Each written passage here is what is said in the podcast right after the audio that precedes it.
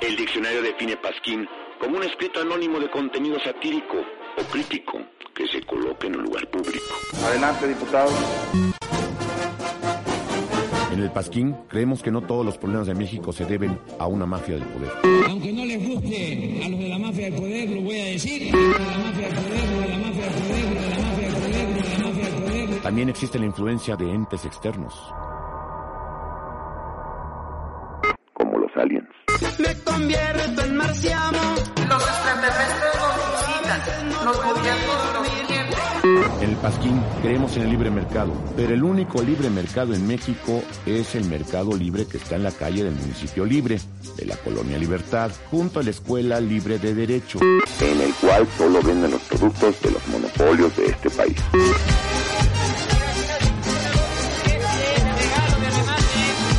Hacemos ya realidad la nueva grandeza mexicana.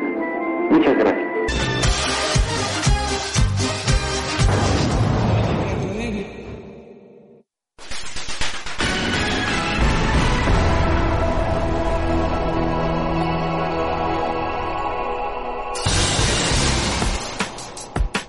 Como si no fueran suficientes los rebrotes de COVID en Asia, especialmente en Corea del Norte, llega la hepatitis en México y ahora nos llega la viruela del mono. Los gringos locos y sus matanzas ahora en Búfalo por un supremacista blanco, qué raro. Se caen las criptomonedas y por ende la economía del Salvador. Biden ya le bajó dos rayitas a su antisocialismo bananero, pero decide reinvadir Somalia para combatir a los árabes malvados. Suecia y Finlandia solicitan entrar a la OTAN. Mientras tanto, en México, los aspirantes andan con todo. Marcelo, Monreal, Claudia y Alito van a eventos para que les aplaudan. Ah, sí, el presidente subió a Rosa Isela al ring. La semana que entra tal vez sea Noroña, nunca se sabe. Al que nadie pela es a Ricardo Monreal, salvo Sandra Cuevas. Pero esa, esa es de chocolate. Esta semana en Pejelandia acuerdan un tercer informe sobre la autopsia de Devani para esclarecer los hechos luego de que se filtraran la segunda de la peor manera. En Guerrero se despenaliza el aborto y ya son ocho estados. Sandra Cueva se va contra el peor enemigo de la ciudad, los rótulos de los puestos callejeros en la Cuauhtémoc. El PG dice que Samuel lo está haciendo bien. México tiene más de 100 mil personas desaparecidas y desde cuándo eso nos parece normal. Sigue el drama de los médicos cubanos, bien indignados los que no se atienden en el IMSS. Pero alguien quiere pensar en los pobres. La Unidad de Inteligencia Financiera investiga al coordinador de diputados de Morena, Ignacio Mier, o al menos eso hacía Santiago Nieto, antes de pasar la tarde armando rompecabezas y viendo el ciber en Twitch. Y en Puebla, un perro roba semitas, así es. Cosas que solo podían pasar en Puebla.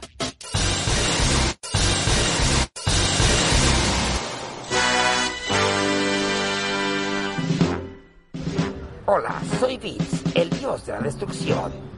Todos deben donar al Pasquín ahora mismo, porque si no, estarán condenados a ser un Ramiro Ramírez por la eternidad. Así que, donen todo lo que tengan hasta que necesiten las becas del peje. Recuerden, soy Vince, el dios de la destrucción. Antes de la creación, viene la destrucción. Por lo tanto, les mandaré un Hakai.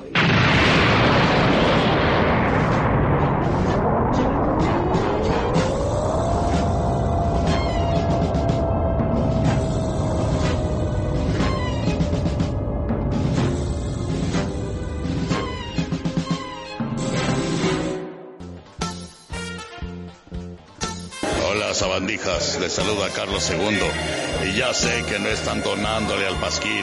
Ya dejen de guachicolearlos, ¿oyeron? Donen todo lo que puedan. Todo, todo es bienvenido. ¿Oyeron? Les mando un abrazo y un macancosapo.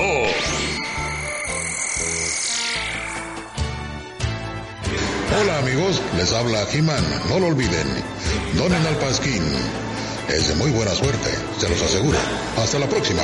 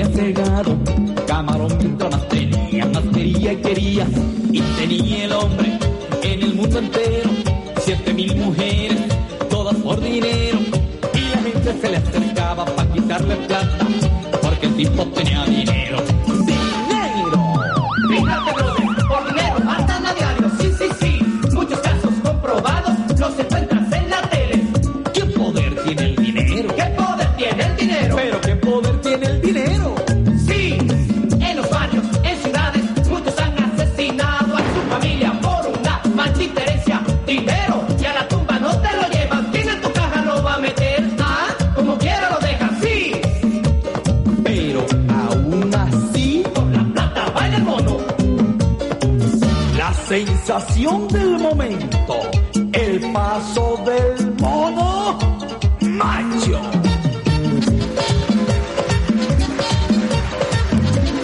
Buenas noches. Estamos comenzando el Pasquín 261 al ritmo del baile del mono, muchachos.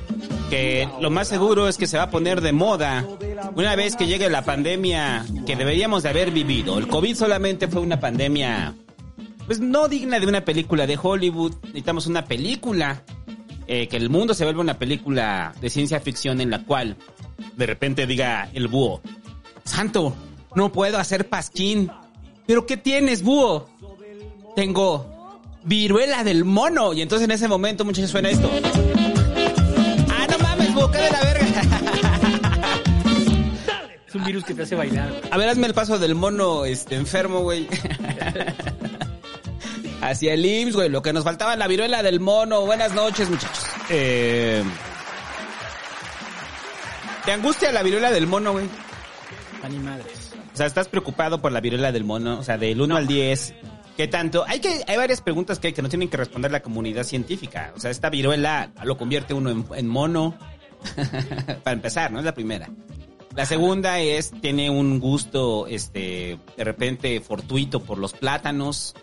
Eh, comienza a colgarse del árbol de su casa. O sea, díganos, o sea, o empieza a tener más sexo que los chimpancés. O sea, o sea yo, son preguntas que yo le hago a la OMS sobre el virus, la viruela del mono. ¿En qué tipo de mono se, se convertiría? Ya sé que muchos van a decir, muchos que vienen de Migala van a decir, "Bo- nosotros seremos bonobos, pero no. Nosotros somos bonobos, Hobbit, porque te amamos. Ah, no mames, háganse chimpancés, cogen más. Eh, Eso sí cogen. O gorilas, güey, grandotes y con pene pequeño. Ajá, pero bueno, ahorita vamos a hablar con lo, el asunto de la viruela del mono. El pasquín número 261, el único noticiero eh, con el pase, con el paso del mono es traído gracias a sus maravillosas donaciones. Done en el pasquín.com. Va de nuevo el paso del mono. Done lo que le vuelvo a cargar aquí los comentarios. Se me volvió a cerrar. Ah, ya. Pero bueno, esta rola fue sensación en los noventas, ¿no? Mientras cargan los comentarios, haciendo, haciendo tiempo. O sea, esta la ponían en todas las fiestas, muchachos. Fue cuando fue la invasión del merengue, ¿no? Esta y el baile del Viper fueron emblemas de los años noventas para las fiestas. O sea, si usted tenía un bautizo, tenía que estar el baile del mono, ¿no? O sea, estoy 100% seguro que hasta el búho, muchachos, que es la persona que menos baila en la vida. Bailaste el baile del mono, güey. Yo bailé todo. Algún día contaré esa anécdota. He bailado todo. Entonces, He bailado eso, he bailado los gorilas, he bailado la de este eh, No pare, sigue, sigue, la del tiburón, he bailado, por supuesto, las de caballo dorado, no rompas más, y la otra de payaso de rodeo. Todas las he bailado, todas. Y el que no, está mintiendo. Ah, pues sí, bueno, no, a menos de que seas acá un adolescente molesto de esos que no bailan absolutamente nada, pues no has bailado esto en las fiestas, pero es inevitable, muchachos. Eh, y este pasquín es traído gracias a Marco Silva, a Luis Gerardo Cervantes, que dice... Muchas gracias por el pasquín, cada vez más madrugador. Me, me van llevando de la mano a adoptar costumbres de señor y dormirme a las nueve. Los quiero mucho, qué bueno. Es traído gracias a Carlos Francisco Rodríguez Valdés, que dice, saludos muchachos. Oye, Ramiro, a mí también me puedes gritar presidente. Vamos a hablar de eso. Al Brian David Méndez, que dice, deberían visiones de Star Wars... Ver visiones de Star Wars, no la he visto, Star Wars Visions. Para el especial tienen animaciones del estudio Trigger Luca. Chingón, Ah, sí, yo ya la vi, ya la vi. No Por sé. cierto, recuerden, de este, de mañana en 8 ya es el especial de Star Wars, se estrena Obi-Wan y... Ya ni acabé las pinches Clone Wars. ¿Eh? Ya ni acabé las Clone Wars. Voy a tratar de verlas este fin de semana. eh, El episodio 9, güey. y el episodio 9 ese lo voy a tener que ver. Ese sí lo voy a ver, lo voy a ver de cajón. O sea, me lo voy a entrar el domingo, güey, cuando esté en mi modo cena. Y lo voy a ver. Dice, mm, chinga tu cola, pel 11 mil ex. Búho, dime cómo pasar el Zelda o Karina. Guiño, guiño. No, ni idea, ¿eh? Yo no he jugado Zelda Ocarina of Time. Lo he jugado, bueno, sí lo he jugado, pero jamás he llegado hasta el final. No, pero supongo que dice por eso que salió de que hicieron que Link se fumara un porro en el Ocarina of Time. O sea, agarran el Link y en lugar de tocar, ¿En serio? ajá, o sea, se está fumando un porro, güey. Pues ya se volvió parte de la iconografía del Pacheco. No lo he visto. Y ya, este, ahorita en lo que quedan los demás, ¿te das cuenta cómo, como ya no, como empezamos temprano, güey, la banda que antes este, se reportaba en el pasquín.com llega tarde? Llegan tarde porque, pues obviamente ya empezamos temprano y ya estaban acostumbrados al viejo horario. Y ahora sí, muchachos, el- eh, lo que le interesa a usted, la viruela del mono, aplausos. En su gustada sección. En su gustada sección, la viruela del mono. ¿Sabes que tengo miedo? O sea, porque con el COVID, o sea, escucha el, el- no me acuerdo qué pasquín es. Pero cuando empezó el COVID estábamos jijiji, jajaja, que un chino se comió un murciélago, ah, qué cagado, si la madre... pues, Ah, yo te lo digo, yo te lo digo, fue, o sea, fue el más cercano, eh, fue el, fue el pasquín feminista que hicimos de marzo de 2020. Estaban las chavas, les dijimos, ¿qué onda? Si quieren quedar a hablar de COVID. No, no, no, ya nos vamos y se fueron. Dicho programa duró mucho, ese programa fue como de cuatro horas. Y fueron como dos horas de feminismo y, y después el pasquín. Y entre eso hablamos de COVID. Ajá, y estábamos con el rollo de, ah, sí, qué cagado, se comió una sopa de murciélago, ah, la maruchan también genera un virus, bla, bla, bla, bla, bla. Y de repente, 15 días después, uh, tengo miedo. No. Yo también, creo que el de, el de abril, ¿no? A ver si alguien nos identifica cuál fue el pasquín depresivo. El de abril, que nos diga ahí en los comentarios o en el Twitter. Un mes después estábamos con el rollo de, nos vamos a morir, ¿no? Entonces- Hay- hubo un pasquín súper depresivo que ya llegó un momento que así ya al día, a las, o sea, creo que al día siguiente dije, güey, ya no podemos hacer ese tipo de pasquines. Ajá, que andábamos Eh, todos Necesitamos deprimidos. echarle desmadre este pedo, aunque nos cargue la chingada. Ajá, ese día en lugar de poner Electrocin pusimos a Tom York. Así fue, terminamos poniendo Radiohead. Ajá, nos estábamos sintiendo mal. Pero bueno, ojalá no sea así para que de repente ya sea, en lugar de Noticovid, sea Notiviruela del mono. Esto es un desmadre, lo de la viruela del mono. A ver, porque mucha banda, güey, hoy- son de estas noticias que les encantan a los medios para hacer clickbait, o sea, les maman. Entonces, todo el mundo empezó con el rollo de la viruela del mono, bien espantado, ¿no? Entonces, ya viendo las notas, pues el número de casos que se están dando de viruela del mono, pues sí están ahí, sí, claro que están ahí. Están presentes. Entonces, no es una enfermedad nueva, o no es una, no es una mutación del virus nueva, como lo fue el caso del COVID. En este caso es una enfermedad que ya tenía registro, que ya se sabía que existía, y que no solo eso, ya había habido brotes de la viruela del mono en, en me parece que en los noventas, los noventas, sí, los noventas, no sé, pero en Estados Unidos hubo una, una, un brote que fue de... En los 40 y- setentas. los En 70s. el Congo. No, pero ahí fue cuando se detectó. Después de eso hubo un brote en Estados Unidos. Mm, O sea, primero se detecta en el Congo y después de eso el brote llega a Estados Unidos y 40 personas se están infectadas con el con la viruela del mono. Entonces, el rollo es que la, la enfermedad no es tan transmisible. O eso dicen, no es tan transmisible. Como el COVID, pues. O sea, para usted tener viruela del mono, pues obviamente de repente tendría que llegar el búho así enfermo y escupirme en la cara, ¿no? Cosa que hacemos habitualmente después de las 12 de la noche, pero ya en otra, en otra situación. Entonces, pero, o mantener relaciones sexuales, cosa que también hacemos después de la medianoche. Entonces, si el búho de repente yo lo veo virulento del mono, le digo, oye, güey, no, no, no mames, de perrito nomás, o sea, de frente no, de, de frente no. De perrito. De perrito. Entonces, y el rollo es que empiezan, o sea, la mayoría de los, de los, de los, este, casos reportados es de gente que, eh, que son gays. O sea, sobre todo se están aso- se está asociando una vez más a la homosexualidad, que en su momento se asoció con el VIH, ¿no? Que bueno, con el SIDA. Que te acuerdas, ¿no? O sea, bueno, no te acuerdas, sino el así está registrado, ¿no? O sea, como al inicio no, a el mí VIH. a mí- A mí sí me tocó, acuérdate, acuérdate que sí me tocó a mí. ¿Sí te El tocó? boom. El boom. Sí, sí me tocó. A mí sí me tocó como todo el boom, ¿no? Todo el tema del, del virus del SIDA. Incluso era, era tema de mofa, ¿no?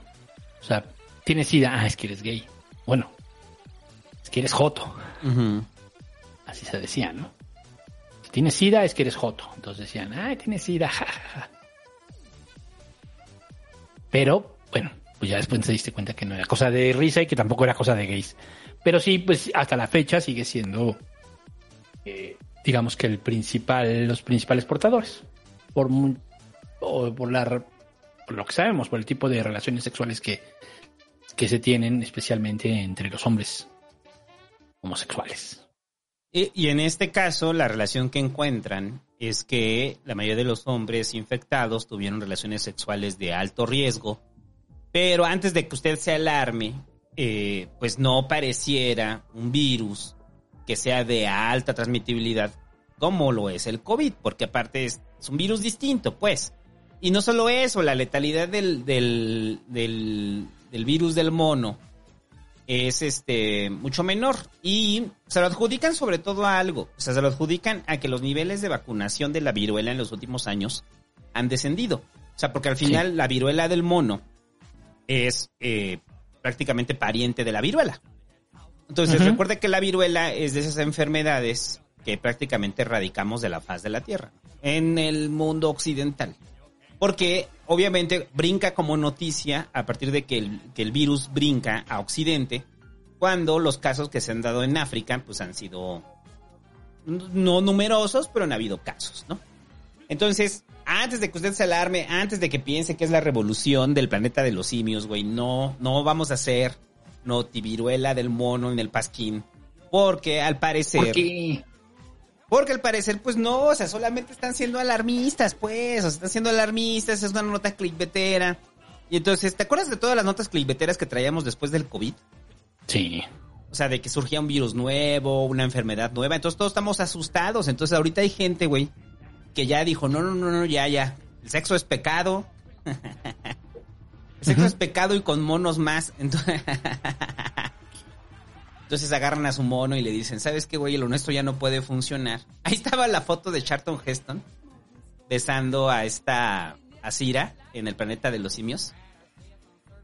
Y le pusieron el, ori- le pusieron el origen de la viruela del mono. ah, pero bueno, entonces relax, pues. O sea, no va a pasar nada con la viruela. Y un mes después, no, aumentan los casos de viruela del mono. Tenemos al Atro que nos va a venir a hablar de la viola del mono. Bueno, para ahí no tenemos que estar encerrados, simplemente se nos, o sea, va a ser el rollo de no coja, o sea, ese es como el rollo, entonces, no se preocupen, el 70% de los pasquiescuchas no tienen riesgo. Paso.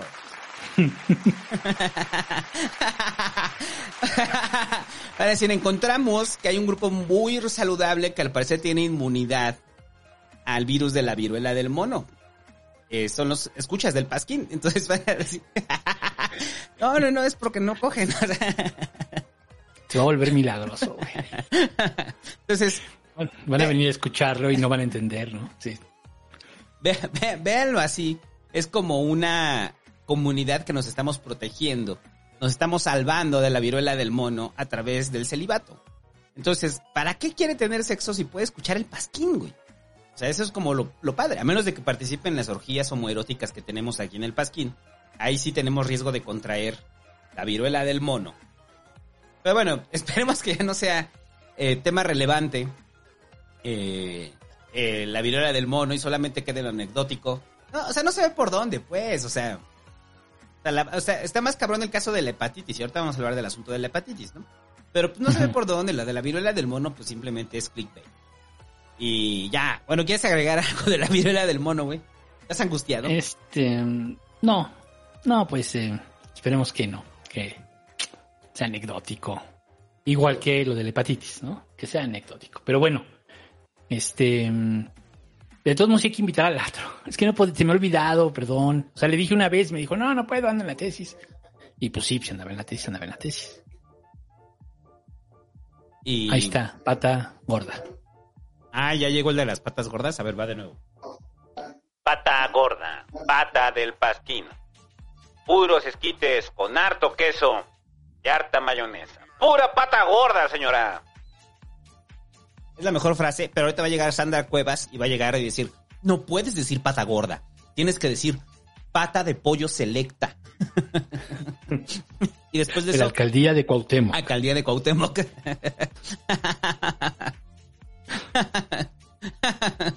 Aunque entonces... Porque nadie lo sabe, porque nadie lo sabe, como, nadie lo sabe.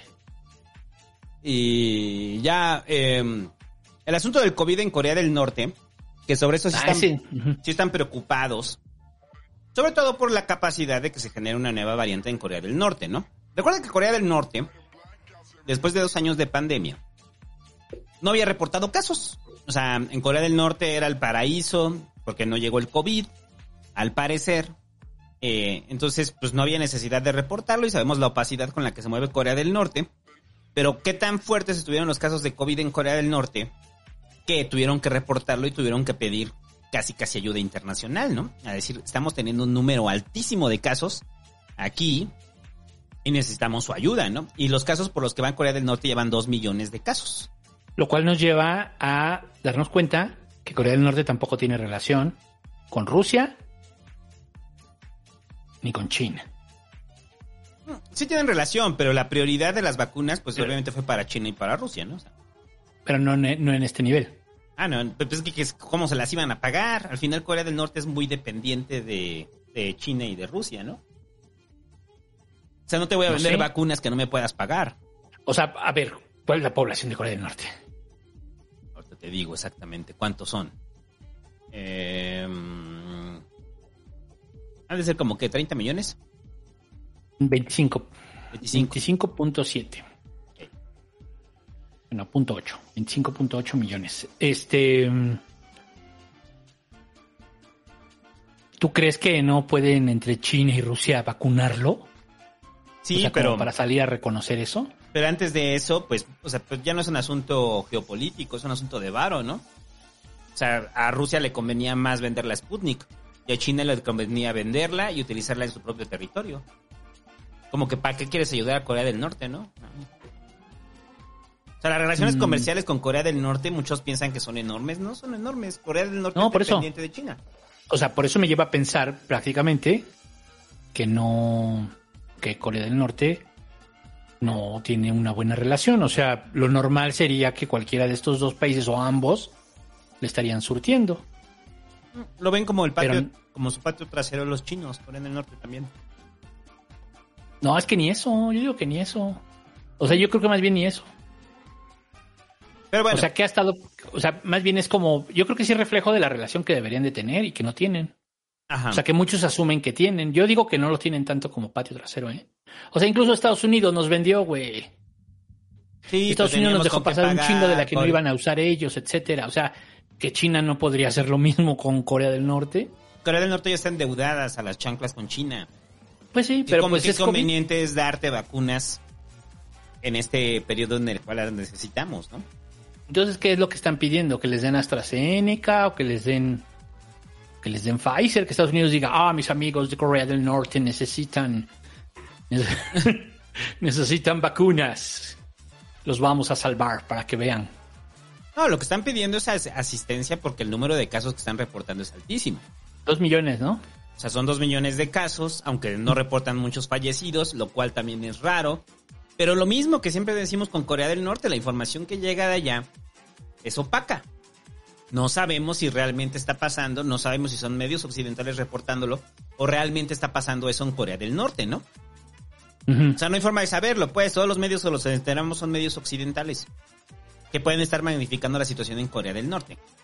Lo que es un hecho es que parece lógico, ¿no? O sea, llega Omicron y Omicron se empieza a dispersar rápidamente en Corea del Norte, así como se dispersó en China, ¿no?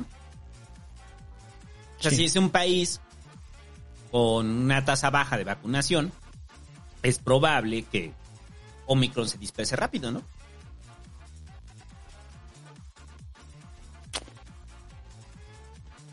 Pues sí. El, el pedo es este la precariedad con la que viven. Ese es el pedo. Los coreanos. Bueno, los norcoreanos. que también tendríamos que saberlo, tendríamos que verlo, porque también son especulaciones, ¿no? ¿De qué? O sea, ¿qué tanta es la precariedad en ciertas zonas, no? O sea, me queda claro que en, el- en las zonas rurales, pues sí es precario en Corea del Norte, ¿no? Hay muchos como documentales muy buenos de la Dolce Vele sobre Corea del Norte. Y tú ves el centro de la ciudad, este, sabes las grandes ciudades en Corea del Norte y no se ve propiamente la precariedad, ¿no? O sea, y, Bueno, y pero- se, y se lograron a meter a grabar a zonas urbanas, o sea, zonas urbanas donde pareciera que el tiempo se congeló y viven en 1960 todavía, ¿no? Pues podría ser algo similar a Cuba.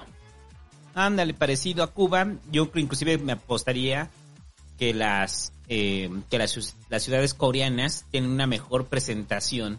Bueno, que Corea del Norte tiene una mejor presentación en. Pyongyang que La Habana, ¿no?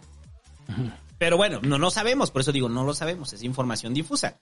El rollo es que Corea del Norte, así como los chinos que están sufriendo Omicron, pueden generar una nueva variante. Ya lo hemos hablado y cuando venga el atro nos va a aclarar si puede escalar todavía una variante más agresiva, pero es difícil que escale una variante más agresiva, ¿no? La maldita. Sobre todo si es Omicron. O sea, si es Omicron, eh, al parecer la- las mutaciones van a que sea más transmisible, no necesariamente más letal. Y incluso menos letal, ¿no? Para volverse más transmisible. ¿Te acuerdas que hace como un año y medio decíamos eso, no? Que esperábamos la evolución del virus con la variante para que llegara el momento en el que fuera eh, más transmisible y menos letal. Y eso fue lo que terminó pasando con Omicron, ¿no? Entonces puede ser todavía que se vuelva todavía más transmisible y mucho menos letal, ¿no? O sea, el asunto de que aumente la letalidad y, y lo transmisible del, del virus ya pareciera que es una opción descartada, ¿no? Aún así, el virus está ahí. Que por cierto, para varias, eh, varias gente, güey, ahorita han estado sacando notas de gente que sigue muriendo por COVID. Recuerden, no ha desaparecido. Sigue ahí el pinche COVID. Entonces, los casos son menos, sí, pero ya están al nivel de la influenza. Ya llegamos a esa época dorada que, que deseábamos aquí en el Pasquín cuando empezó la pandemia. En el momento en el cual pues, se va a ver gente muriéndose de COVID, contagiándose de COVID, pero como ya son muy pocos, pues ya ni en el Pasquín prestamos atención a ello, ¿no? Y vemos los casos y decimos, ah, vamos chido. Ya el búho, y este, ya el búho, muchachos, este, que puede recorrer las calles sin cubrebocas y estornudando a diestra y siniestra. Despreocupado. Y vapeando a lo que da, así, pero además unos pinches vaporzotes así de esos. Unos, este, traigo un tanque de esos que avientan demasiado vapor. De esos que incomodan al peje. Que incomodan a todo mundo. Lo sé, lo sé, así. Así de malo soy. Perdón, pero esos vapeadores son. No, el no trae de eso, trae pods. Eh, Yo uso pot. pero. Y tengo el- un pot que, que si avienta uno y otro que es de sales. Ahorita vamos a hablar de los vapers, pero esos vapeadores que avientan así la pinche super nube cuando tú estás relax, güey, sí son muy molestos. Sí, es como querer sacar el pito, no sé qué les pasa. Así, es que- hacen así. Oh, mírame, soy un volcán. así. Güey, no mames, güey. A lo mejor estás solo, pues sí, te gusta hacerlo, pero güey, o sea, Ajá, es como sacarte, es como sacártelo. Yo un día estaba comiendo alitas así, llegó un grupo de vapeadores y estaban bien felices ahí viendo quién sacaba más pinche vapor, güey. Era horroroso. Porque tienen que hacer grupos de todo, güey, tribus de todo, sectas de todo alre- alrededor ahora del vapeador. Pero bueno, ahorita lo hablamos de eso. Y ya, bueno, el asunto de Corea del Norte, ¿algo más? No, pero al final terminamos hablando de COVID. Pero bueno, eh, mejor hablemos de la hepatitis. Que también está magnificado el asunto de la hepatitis, al parecer. Mm, Recuerda que ahorita se han levantado alertas a la OMS sobre la hepatitis infantil que está afectando ya a varios países.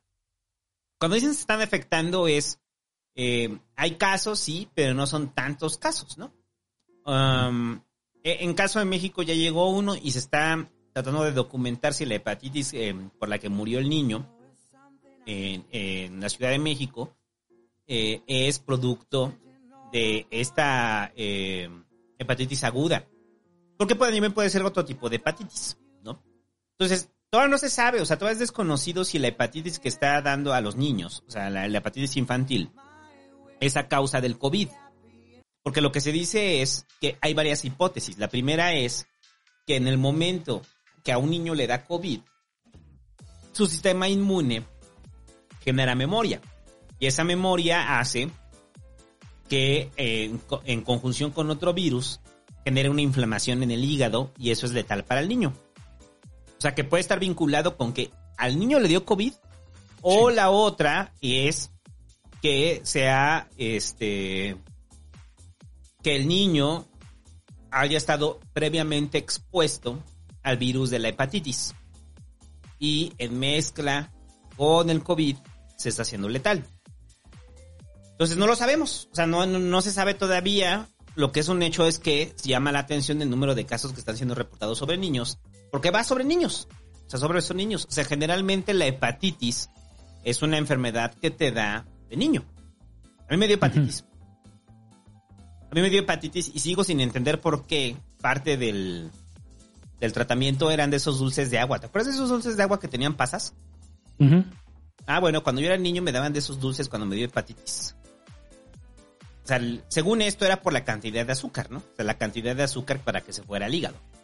Pero bueno, lo que voy es la hepatitis que a mí me dio de niño y me puso mal. O sea, no fue letal, pero me puso muy mal. El, la mayoría de estos casos de hepatitis, o sea, son casos que se pueden sobrellevar, pero sí han habido eh, eh, eh, muertes de niños en el mundo, registradas, ¿no? Sí. O sea, no quiere decir que se vaya a generar una nueva pandemia. A partir y que solamente vaya hacia los niños, ¿no? O sea, ojalá tocamos madera. Pero todavía falta mucho por investigar por el asunto de la hepatitis. O sea, falta muchísimo por investigar este, este tema. Eh, apenas están tratando de encontrar correlación con los niños, si está vinculado o no al COVID. Y esto me lleva a, un, a algo que hablamos en su momento con el COVID. A partir de ahora que ya aminoró la pandemia, vamos a tener claridad de los efectos secundarios del COVID ya hay claridad en los efectos cerebrales. Sobre eso ya hay. En, enfermedades cardiovasculares también ya hay claridad. O sea, de que una persona que tuvo COVID, eh, ¿hay cambios en el cerebro? Sí, sí hay cambios en el cerebro. ¿Que puede ser más propensa a accidentes cardiovasculares? Sí, también.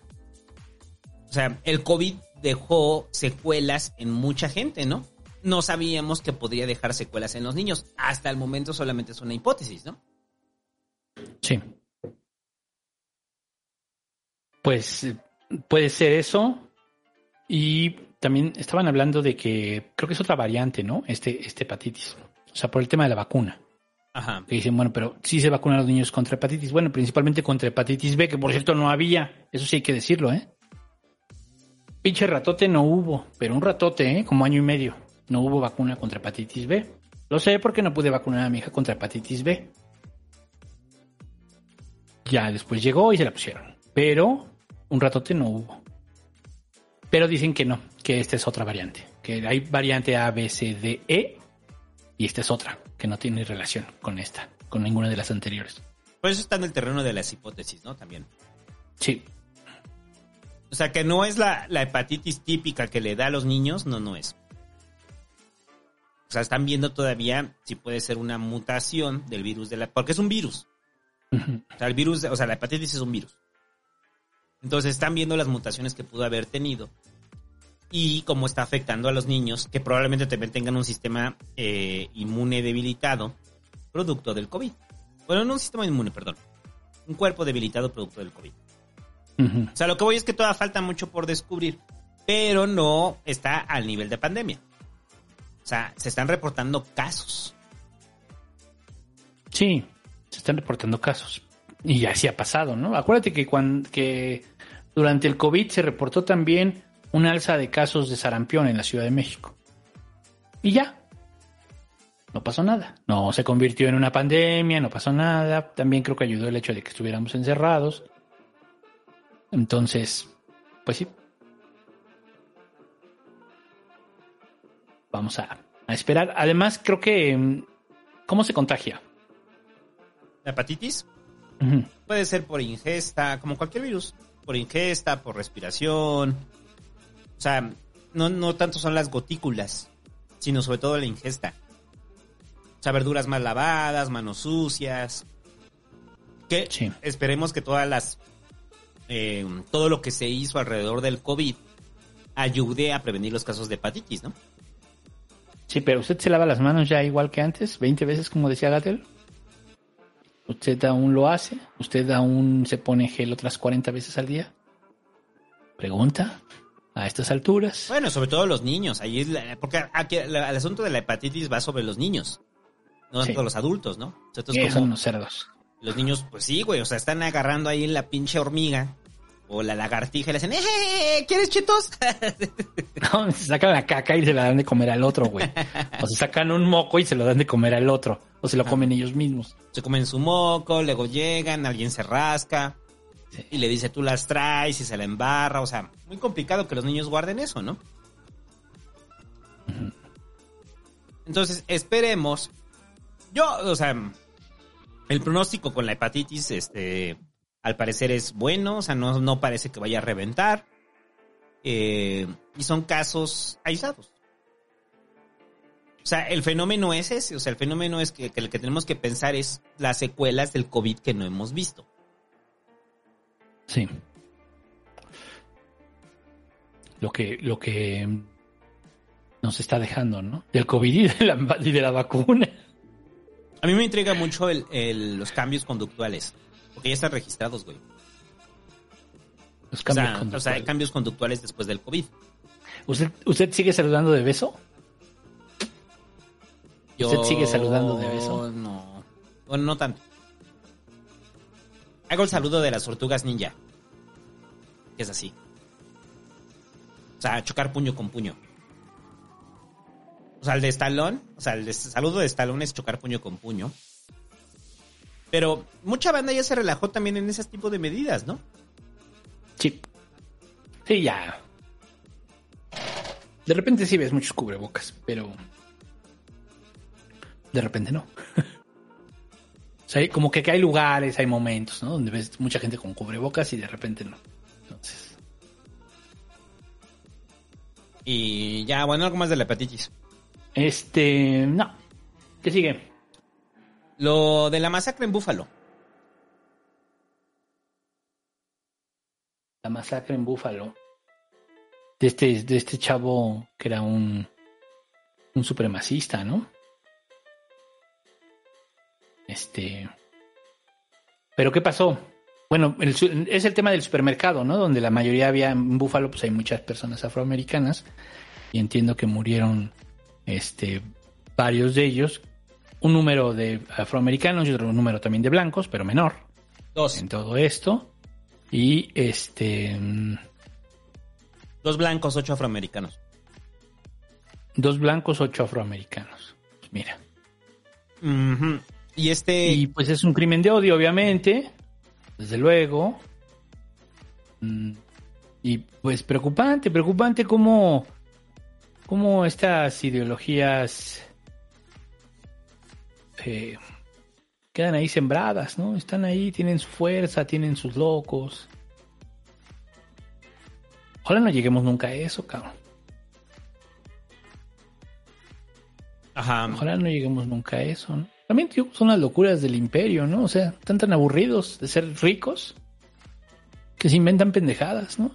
Como que no hay tiempo acá, ¿no? Dices, no, no mames, yo no tengo tiempo de hacer una cosa de esas tan locas. Hay un... Es que es multifactorial esto, o sea... El, el discurso de odio que surgió en Estados Unidos, bueno, que siempre ha estado en Estados Unidos, el racismo en Estados Unidos, siempre ha estado ahí.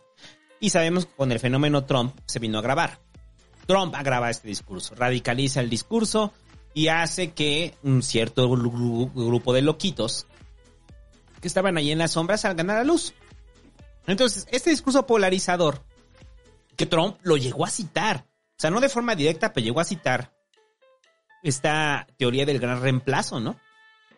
La cual plantea precisamente que los eh, blancos, los WASPs, como se denominan ellos, este, van a ser reemplazados por las minorías, ¿no? Como los negros o como los latinos. Es la de Huntington. La teoría de Huntington del choque de civilizaciones. Era, es esa. Que van a ser reemplazados, están siendo invadidos. Cuando se den cuenta, su país ya no va a ser de ellos, ya no va a ser de los blancos. Bueno, eso no decía Huntington. Así es, eso último. Pero sí decía que eventualmente, o sea que. Y que veía un problema porque era un choque de civilizaciones, ¿no? O sea, decía, da ejemplos tan pendejos, pero que son tan reales como decía. Es que las familias mexicanas tienen un gallo, güey. ¿Por qué chingados tienen un gallo, no? Si nosotros somos gringos. Ajá. De llevarlo ahí, a llevarlo al empleo, llevarlo. Y eso se convirtió en ¡pum! O sea, esa, esa teoría de Huntington se convirtió así como. ayudó muchísimo a la radicalización de, del discurso. Que no necesariamente lo- él lo hacía como de una forma de que tenemos que hacer algo frente. No. Sino más bien como descriptiva. Está pasando esto y va- vamos para allá. Lo cual se ha planteado desde muchos años en Estados Unidos. ¿En qué momento el porcentaje de la población de blancos iba a ser reducida? porque son un país de migrantes. Entonces, esta realidad no la quieren aceptar. Y como no la quieren aceptar estos grupos radicales de derecha que surgen en Estados Unidos, que se cuelgan de estas teorías, y sobre todo que se cuelgan de mentes jóvenes como este cabrón que tiene 18 años, y lo lleva a cimentar sus actos al creer que la teoría del gran reemplazo es, es, existe. Pero no solamente eso, lo que, o sea, el rollo es que la teoría del gran reemplazo, o sea, como lo manejan es que las grandes élites están haciendo todo lo posible para que se dé este reemplazo. O sea, les conviene a los judíos. O sea, ese es como el otro mensaje. Dices, ay cabrón, ya metiste a los judíos en la ecuación. Pero a ver, son Estados Unidos y en Estados Unidos creen este tipo de cosas. Si lo, por eso digo que es multifactorial. Esto, con el discurso de odio de Trump, con la, con la división trompista, con el acceso a las armas, pues es un caldo de cultivo y el número de crímenes de odio racial, que se cometen en Estados Unidos o que se han cometido en la última década, pues obviamente aterrizan sobre las poblaciones afroamericanas o latinas. recordemos el caso del otro tirador que fue a uno de que era de masajes, este, y que eran eh, personas asiáticas. O el otro que fue en Texas, que disparó sobre un Walmart donde la mayoría eran personas de ascendencia mexicana o mexicanos que cosaban para hacer sus compras. O sea, se concentra sobre las minorías. Este, este odio racial eh, eh, tiene como sus blancos específicos el mexicano, bueno, el latino, el negro o el asiático, ¿no? Entonces, a lo que voy es que es un fenómeno que vemos recurrente en Estados Unidos y que por todos lados está el caldo de cultivo con eso. Súmale internet, súmale internet, súmale que el morro se informa por internet. Por eso cuando yo hablaba del asunto de los adolescentes reaccionarios y de qué tan peligroso es el acceso a esa información sin filtro, que les permita generar este tipo de actos, o sea, es terrible. O sea, tenemos el caso de aquí del chavo, ¿no? O sea, del chavo en México que disparó en su escuela, bueno, casi niño, ¿no? Eh, que estaba influenciado por los, por los asesinatos de Columbine. Entonces, y sí tenía un padre desobligado vinculado con el crimen organizado, sí.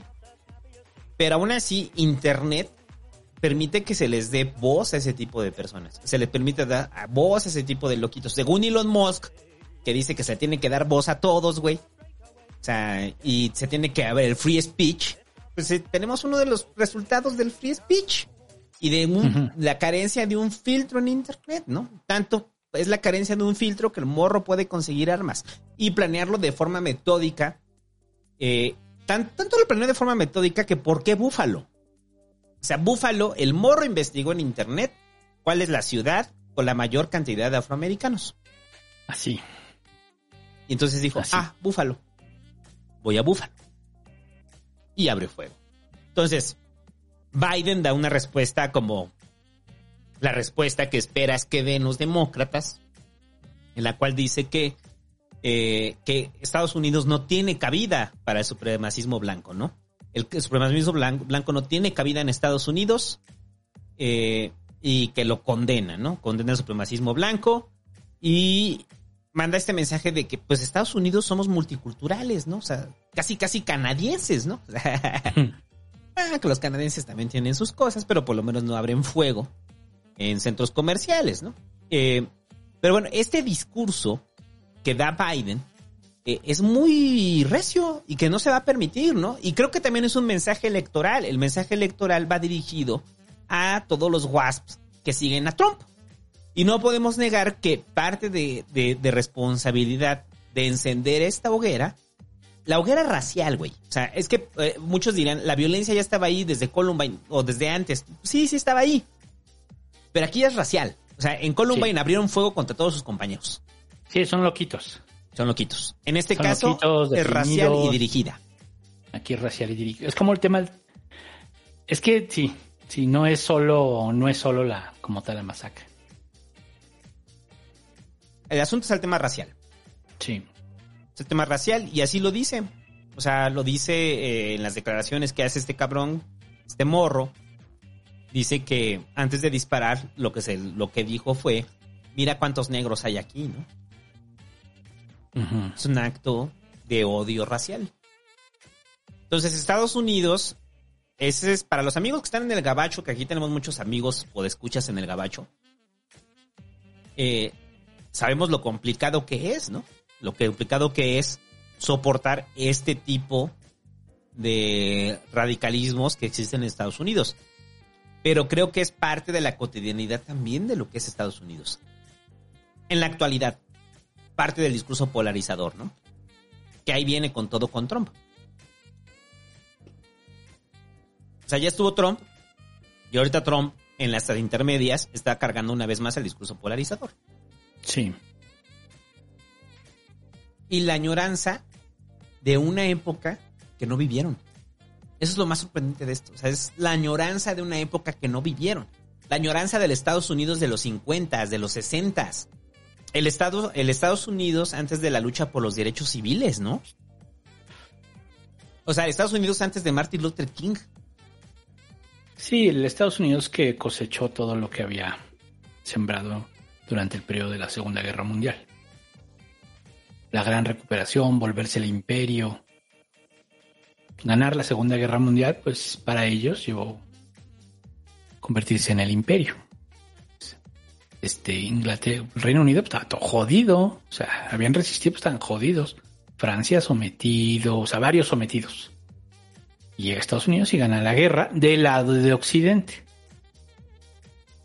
Para el otro bloque, la gana Rusia. Y ahí los dos se fortalecen, pero se fortalece mucho más Estados Unidos. Pero por supuesto, tener sometido a Japón, tener sometido a quien digas. Entonces, pues es otra época, por supuesto. Es otra época, es otra, otra forma de ver el mundo. Pero no es tan distinto como cuando nos hablan del nacionalismo revolucionario.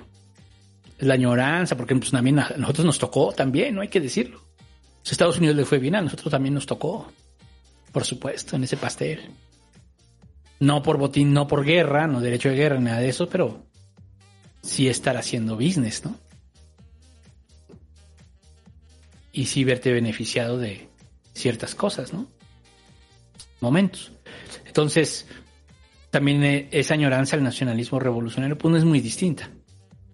No, es muy distinto al desarrollo estabilizador. Varios lo han mencionado. Varios lo han mencionado, lo del desarrollo estabilizador. O sea, lo que quiero decir es, si hay añoranza de algo que no vivieron, aquí también, güey. Sí, claro. Pero la, también. pero la añoranza de lo que algo que no vivimos probablemente nos lleve a malas decisiones políticas o malas decisiones democráticas. No al... No al abrir fuego, ¿no? En un centro comercial. No, una masacre, ¿no? Las masacres. aquí que... no hay un... Es que las masacres que tenemos aquí, porque aquí también hay masacres y son peores. Y lo hemos No, dicho, cosa. y lo hemos dicho muchas veces, o sea, eh, cuestionamos la violencia de Estados Unidos, sí, güey. Sea, ahorita que hablemos de los desaparecidos y hablemos de las ejecuciones y de que el terror que siembra el crimen organizado, sí. Pero son los cárteles. Son los cárteles consumados con la precariedad. Son los cárteles eh, con la falta de oportunidades que tiene la banda para desarrollarse. Un estado desprotegido, un estado donde la seguridad ha fallado contundentemente, no son propiamente crímenes de odio racial.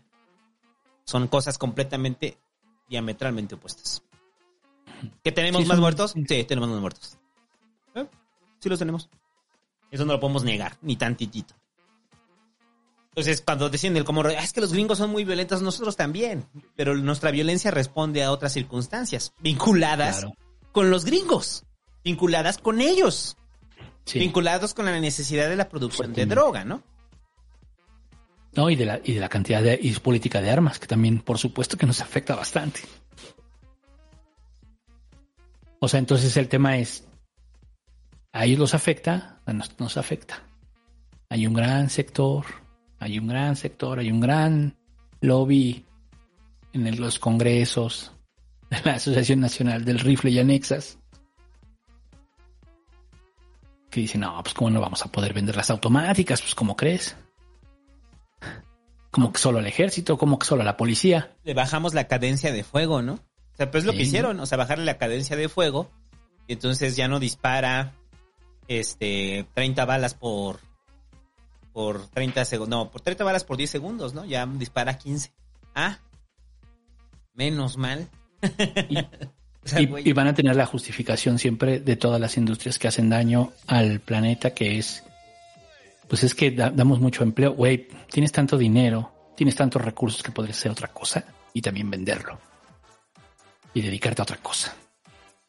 O sea, no es así como que vas a perder, no es como el que le afecta porque tenía una fondita y justo por ahí pasó una pinche línea de CFE. Y dice, ¿y ahora qué me voy a dedicar? Pues sí, a ese sí lo afecta. Entonces, güey, ¿qué les vas a afectar, güey? O sea, la neta. A los de la Asociación Nacional del Rifle. En que, o sea, en que realmente, o sea, si les dices, ya, se acabó el negocio, ¿qué? ¿Qué, güey? O sea, hoy se van a perder muchos empleos, pues que hagan otra cosa, güey. Pues no mamen, tienen una industria.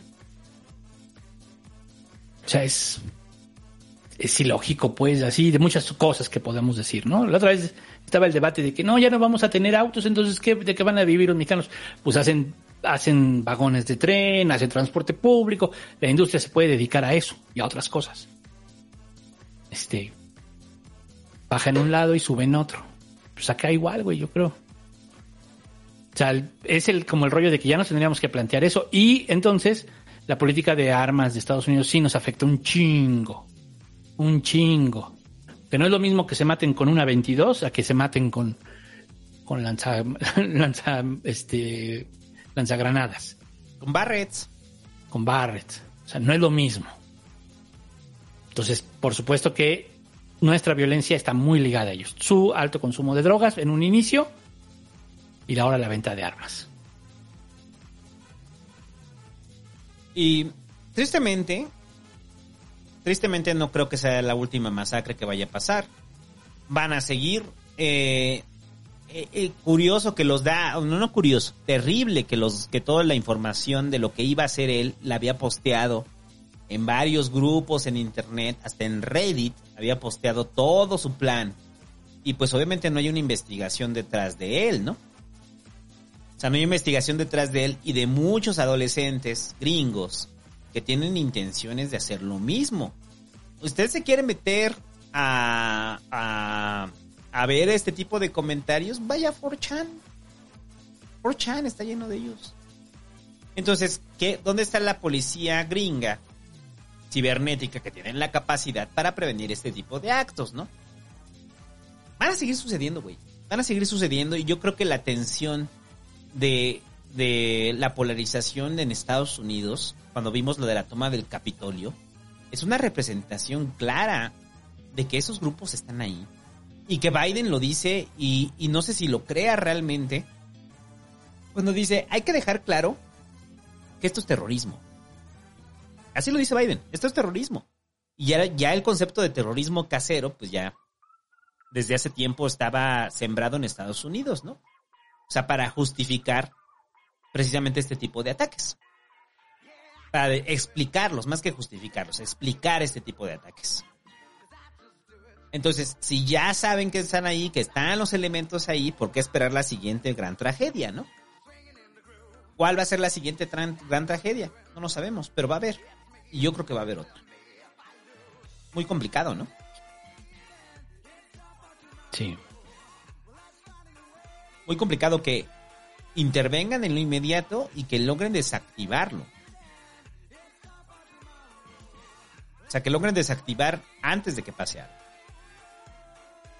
Pero bueno, eh, algo más de lo de Búfalo. No, bueno, y, y pues el, si es preocupante en Estados Unidos, es más preocupante lo que pasó hace ya un tiempo eh, en Nueva Zelanda, ¿no? Con la mezquita. Ajá. Porque, porque lo entiendes en Estados Unidos, el tema de las armas, el tema del extremismo, de, de el, hay un Trump. Bueno, pero acá estás hablando de Nueva Zelanda. O sea, hay hobbits, hay este elfos, ah, no, es en la Tierra Media. Pero ustedes entienden, es, se supone que es una sociedad muy, muy distinta, muy pacifista, muy... y pasó. Entonces yo creo que sí, mm, sí sería, yo creo que en algún momento una gran revisión de los extremos, güey. Se tiene que hacer una gran revisión de hasta dónde llega el extremo, ¿no? Ajá. Cómo se fomenta el odio, cómo se fomenta el odio al a los demás, ¿no? A partir de el odio, el odio a la otredad. Eh, el algo fenómeno- desconocido, ¿no? Incluso culturalmente. ¿Tú quién eres? no? ¿Quién eres? ¿Qué haces aquí? O sea, por eso el meme de refugiados y este y invasores, ¿no? Ilegales. De, de, de Peter Griffin, ¿no? Con la escala de Ah, colores. colores. Ajá. Por supuesto. O sea, en México también lo vivimos, ¿no? Cuando empiezan con el rollo de que los centroamericanos, y ahora que vamos a hablar, ahorita vamos a hablar del tema de los cubanos y todo ese rollo. O sea, si hay unas, hay unas cosas ahí medio, pues sí, medio, este, medio feas de nuestra sociedad, que valdría la pena que revisemos, ¿no? Cómo denigramos todavía, cómo hacemos menos. Sí, todavía pasa mucho. Nada más que no lo queremos ver. Pero bueno, ya, me clavé. Y ya, el asunto de las criptos. No lo comentamos la semana pasada, es muy breve. Eh, como, como pasa todo el tiempo, las criptos suben, bajan, cayeron, cayeron, han venido cayendo desde hace un tiempo, desde, desde que Elon Musk dijo que no van a comprar los Tesla con las criptos y cosas así por el estilo, han ido cayendo. Recordemos que Bukele invirtió en criptos, hizo una inversión del erario en criptos y lo aceptó incluso como moneda. Ese tipo de inversión hizo. Y ahora, pues, resulta ser que este cayeron. No es que El Salvador se vaya a hacer pobre por esto, El Salvador ya es pobre. Simple y sencillamente eh, van a seguir siendo pobres mucho tiempo más. Ese sería como la. No es que se vayan a ir a la quiebra, así de que, ah, ya quebró el país, quebró El Salvador, como en Grecia, ¿no? Ajá. En su momento. No, ya son pobres y van a seguir siendo más pobres. Es todo. ¿No? Que el- Ah, ¿Tú quieres decir algo de las criptos? Yo lo había dicho desde su momento, apenas lo hablaba con unos amigos, que yo siempre dije que el asunto de la... Escuche, ahí está mi gala, está mi gala de hace tres, ya casi tres años. Cuando hablábamos de las criptos, no me acuerdo en cuál hablábamos, que yo siempre vi las criptos como eso, como un casino. Era el casino de la especulación. Había un cierto grupo de gente que creía que ese casino le iba a dar rendimientos.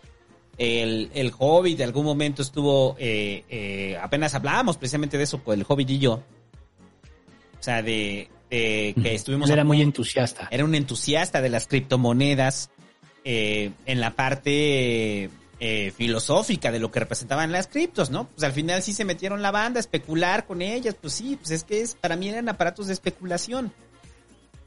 Aún así, el, el, aunque están cayendo las criptos, y sobre todo el Bitcoin, o sea, el valor de la cripto sigue siendo alto, ¿no? A, a excepción de, pero a diferencia de cuando empezaron. Pero, Pues, que- es que ¿qué ese es el tema. o sea, si lo hubiera hecho Bukele, bueno, no estaba Bukele, obviamente, pero digamos que hubiera estado. O si el hubiera, hubiera salido ahorita el Bitcoin. No mames, si le hubiera dado un pinche levantón cabrón a su país, por supuesto. Eh, pero es eso, es un esquema de especulación. Entonces, un esquema de especulación. ese esquema de especulación metiste mucho dinero. Bueno, tampoco sabemos cuánto metió realmente Bukele eh, en, en su especulación en las criptos. Pero es eso, o sea, si usted va a invertir en criptos, pues es dinero que está dispuesto a perder. Me acuerdo cuando todo, cuando todo el mundo empezó a meter dinero en las criptos y yo decía esto de... Yo tengo mi propia criptomoneda, o sea, me gusta invertir en criptomonedas. Se llama caliente.com, muchachos. Apuesta en caliente.com. Si ahorita escribe Pasquín 200, recibe 300 pesos por su primera apuesta. Solamente en caliente.com. Pues sí, güey, ustedes tienen las criptos. A mí me gusta apostar en caliente, ¿no? O sea, son apuestas. Pero seamos honestos, nada más. Ajá, o sea, veámoslo como lo es. Es un esquema de especulación, sí. Que termina beneficiando a la gente que tiene dinero y a los ricos, sí.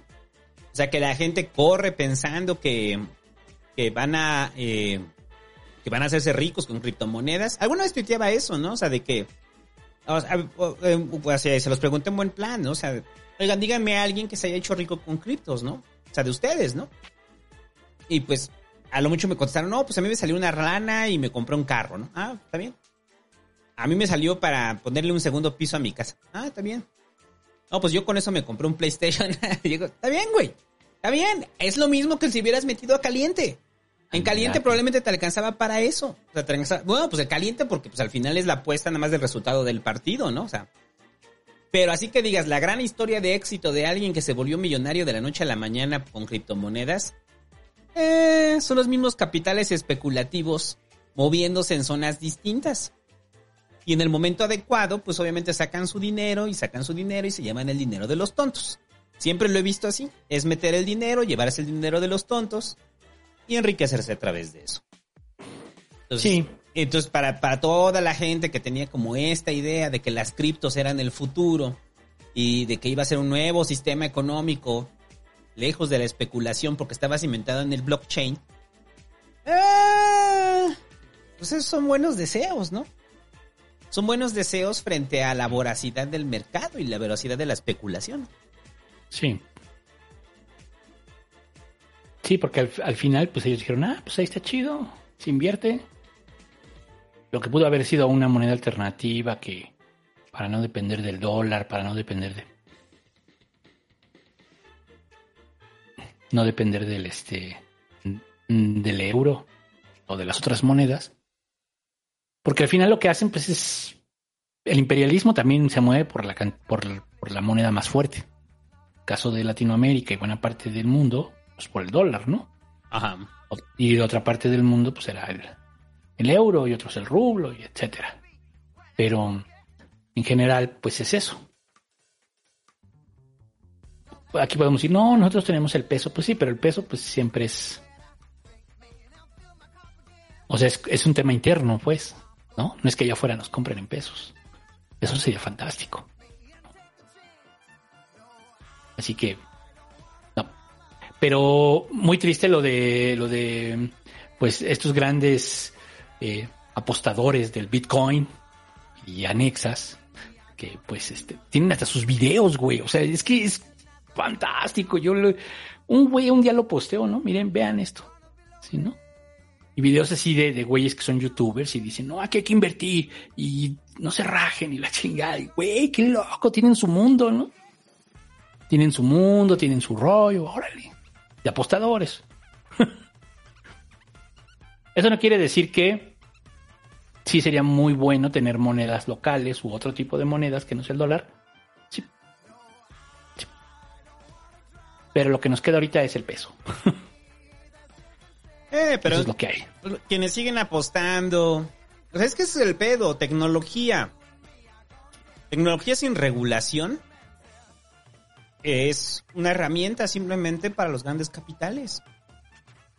Pues es eso. Es como cuando empezaron con, las NF con los NFTs. O sea, los NFTs, ah, ok, es una tecnología que puede permitir que no haya una falsificación en un docu- documento digital que sea tu acta de nacimiento, tu licencia de conducir. Me suena bien. O sea, es una buena tecnología aplicada a la vida cotidiana. Cuando- cuando comienza el lucro detrás de ello, es cuando se vienen abajo. Porque, pues, obviamente se meten los capitales especulativos ahí. Entonces, ahorita con los NFTs que te dieron, también te vieron la peor caída en, en- en- desde que existen los pinches NFTs. O sea, ya quiero ver a los idiotas que compraron NFTs. Que todavía son, es más absurdo. O sea, es más absurdo el asunto de los NFTs. Pero bueno, entonces yo creo que el- toda la banda, güey, pues simplemente acepten que están en su casino virtual. O no, alguien me va a decir aquí que sí se hizo rico, güey, con las criptos. Alguien me va a decir ahorita, no, sí, santo. Entonces, bueno, si se hizo rico, pues ¿por qué guachicolea el pasquín, güey? Métale ahí un bitcoin. Métale varo. Métale varo, güey. O sea, queremos ver ahí ahorita una donación de 50 mil dólares. Bueno, ¿cuánto está el bitcoin? A ver. No, está en como en 600 mil pesos, ¿no? Sí, pero en dólares, ¿cuánto está el bitcoin? Pues serían unos 30 mil dólares. Que métale 30 mil dólares ahorita para demostrarnos que usted se hizo rico. Sí. Pero, o sea, dólares, ¿eh? No queremos bitcoins. O sea, pónganos un bitcoin ahí, chingue a su madre. No, porque aquí no- son 30 mil 243 dólares. Entonces queremos 30 mil 243 dólares en este momento, ahí, o su equivalente en pesos. O sea, ¿queremos dólares o queremos pesos? No queremos bitcoins. Sí. O sea, ahí no me venga a pagar. Eso lo por una- podemos vender, ¿no? O sea, pero mañana lo podríamos vender, ¿no? No, pero ¿qué tal si mañana cae? Entonces mejor, mejor, no, mejor dólar, dólar, dólar. Y, no se espere a que caiga el, el bitcoin. Mejor échelo acá. eh, si no de la tierra de Tommy y Daly nos van a dar dinero. Pero bueno, yo digo que para la banda que fue lo suficientemente tonta para darle dinero a todas estas este, grandes ballenas de, de las criptos, eh, bien merecido se lo tienen. La verdad.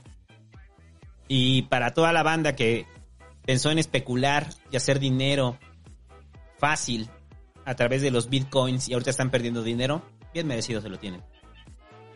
Pues era como su apuesta. Es eso, estabas apostando, podías perder, ya. Así como cuando yo le metí... ¿En cuál le metí? No me acuerdo en qué partido fue, pero perdí 500 pesos. En el de... Perdí 500 pesos, güey. Ese sí me dolió bien feo. Pero no me acuerdo en cuál fue.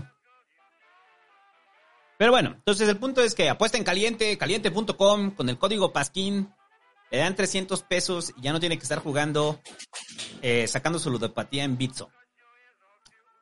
Y ya, el asunto de Biden que se relaja contra con Cuba y Venezuela. Y, y que hay varias lecturas de por qué Biden hace esto, ¿no? A ver, Biden, ¿qué, está haciendo con Cuba? Está reactivando los vuelos eh, de Estados Unidos hacia Cuba, ya no con La Habana, sino con varias regiones de Cuba que estaban vetados. Está quitando la restricción de las remesas, o sea, de que no se podían mandar remesas a Cuba por un monto mayor a mil dólares eh, en tres meses. Entonces, ¿qué quiere decir esto? Van a llegar vuelos a Cuba y la otra es que el dinero de Estados Unidos va a entrar a Cuba.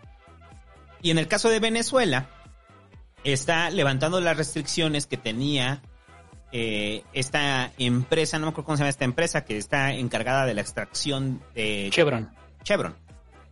Que tenía restricciones precisamente porque el gobierno venezolano, eh, bueno, tiene una deuda enorme con Chevron, que es por cerca de los mil millones de dólares. Entonces, como son impagables o no los han pagado, pues habían roto o les habían prohibido hacer acuerdos comerciales con Venezuela, pero al parecer se están relajando las medidas y entonces Maduro dice, pero yo no son tan malos. y Díaz Canel dice, ¡ay, Perio! ¡Ah, pero vengan las remesas! Entonces, la pregunta es, ¿por qué Biden lo hace ahorita? Puede haber varias explicaciones. La primera es que Biden ya lo tenía como parte de su plan para relajar las medidas frente a las medidas tan fuertes que impuso Trump.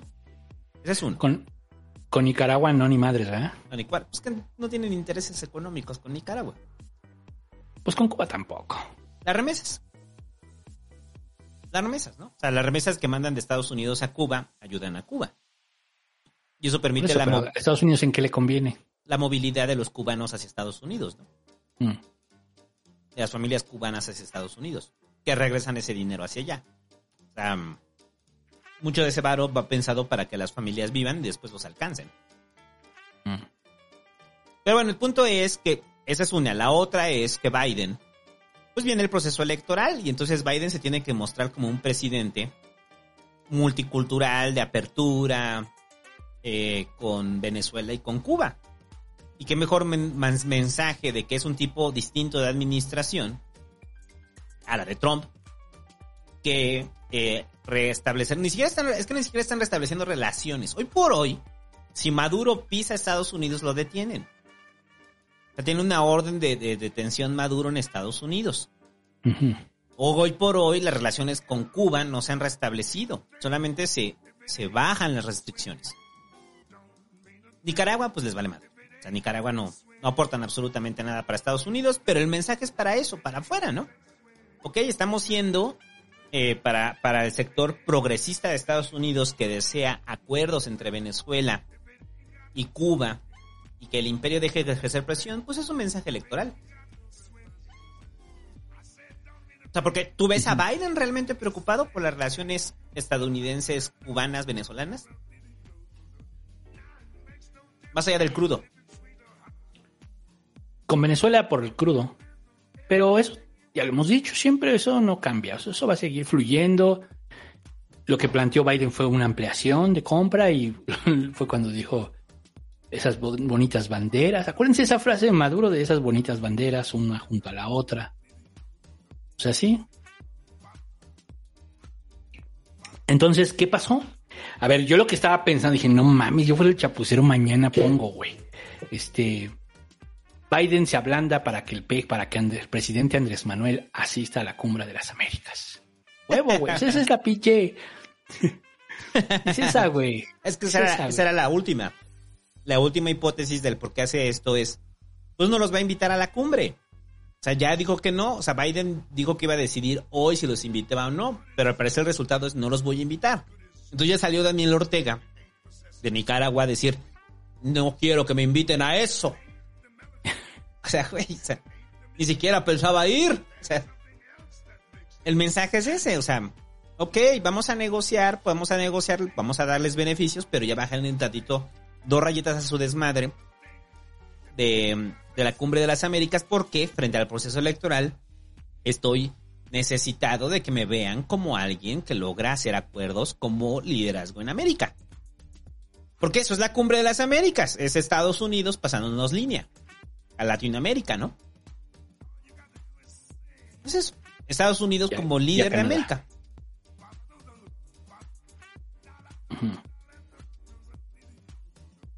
Entonces, pareciera como que los quiere ablandar, ¿no? Un poco ablandar y decirles, no los vamos a invitar, pero... Porque de todos modos no los íbamos a invitar. Pero... Vean que si hay disposición. Vamos a hacer esto, vamos a hacer esto y... Yo creo que es eso, ¿no? O sea, yo, yo siento que Maduro le bajó su intensidad muy cabrón con Estados Unidos. O sea, algo vio con Biden. Ni con Obama fueron así. En aquel discurso de, de Chávez dejaba claro que en aquel discurso de váyanse al carajo yanquis de mierda, ¿te acuerdas? Ajá. Dejaba claro que su que su intención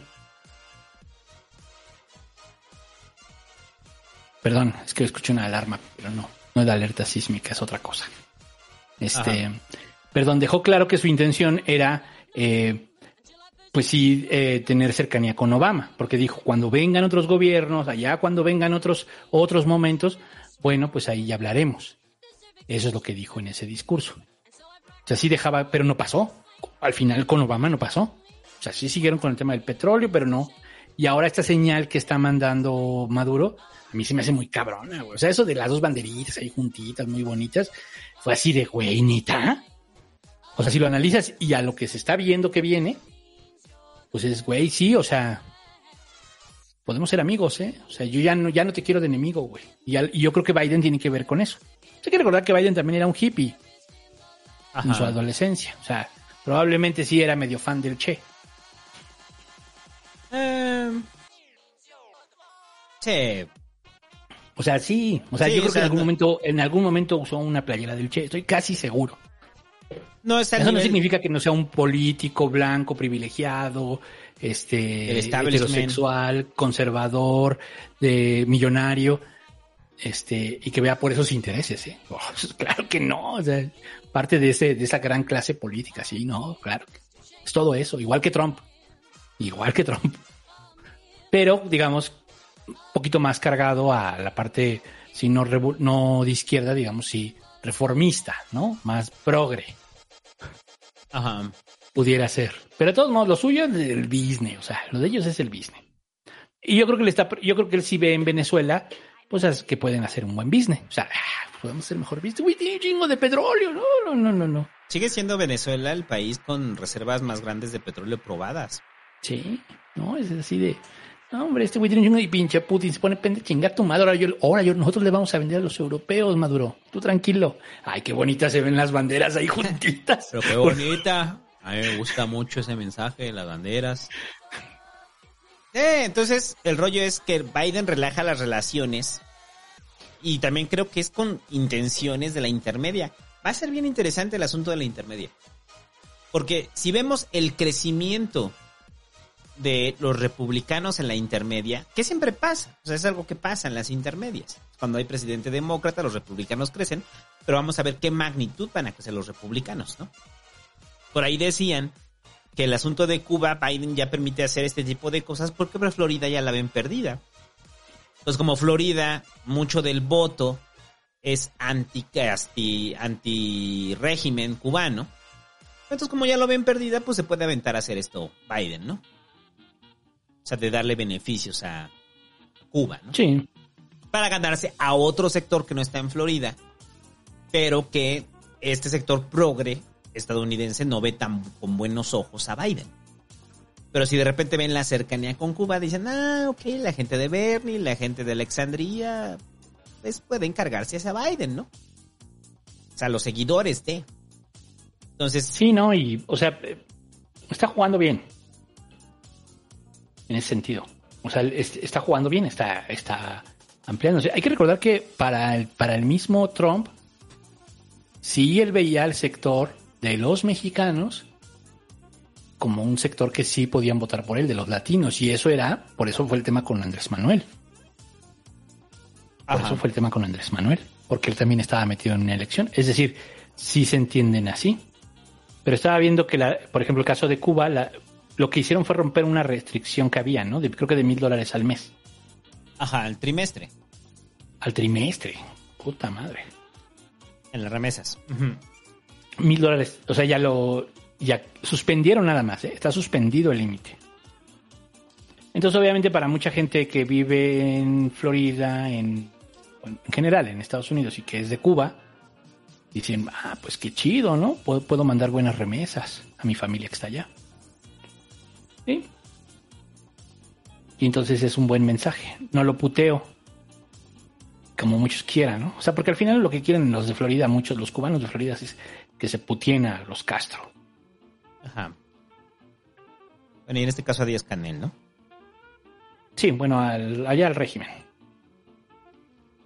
Pero también yo lo que no sé es, o sea, podríamos empezar a ver ya el principio de una apertura tanto en Venezuela como en Cuba. No, creo. Yo creo que todo está lejos. Y está de acuerdo a los intereses que tenga Estados Unidos. Claro. O sea, Pero digo, tienen con qué, ¿no? El caso, sobre todo el caso de Venezuela, tiene con qué. O sea, tiene con qué establecer una relación mucho, me- mucho menos. Es lo que te decía la otra vez. A ver, o sea, es que. ¿Por qué Estados Unidos no se putea con Qatar o con Arabia Saudita o con todos esos lugares donde son también dictaduras? Ajá. ¿No? Donde también son dictaduras. ¿Por qué no se putea con ellos? Pues, porque hay negocio. Y les Hay conviene. buen negocio.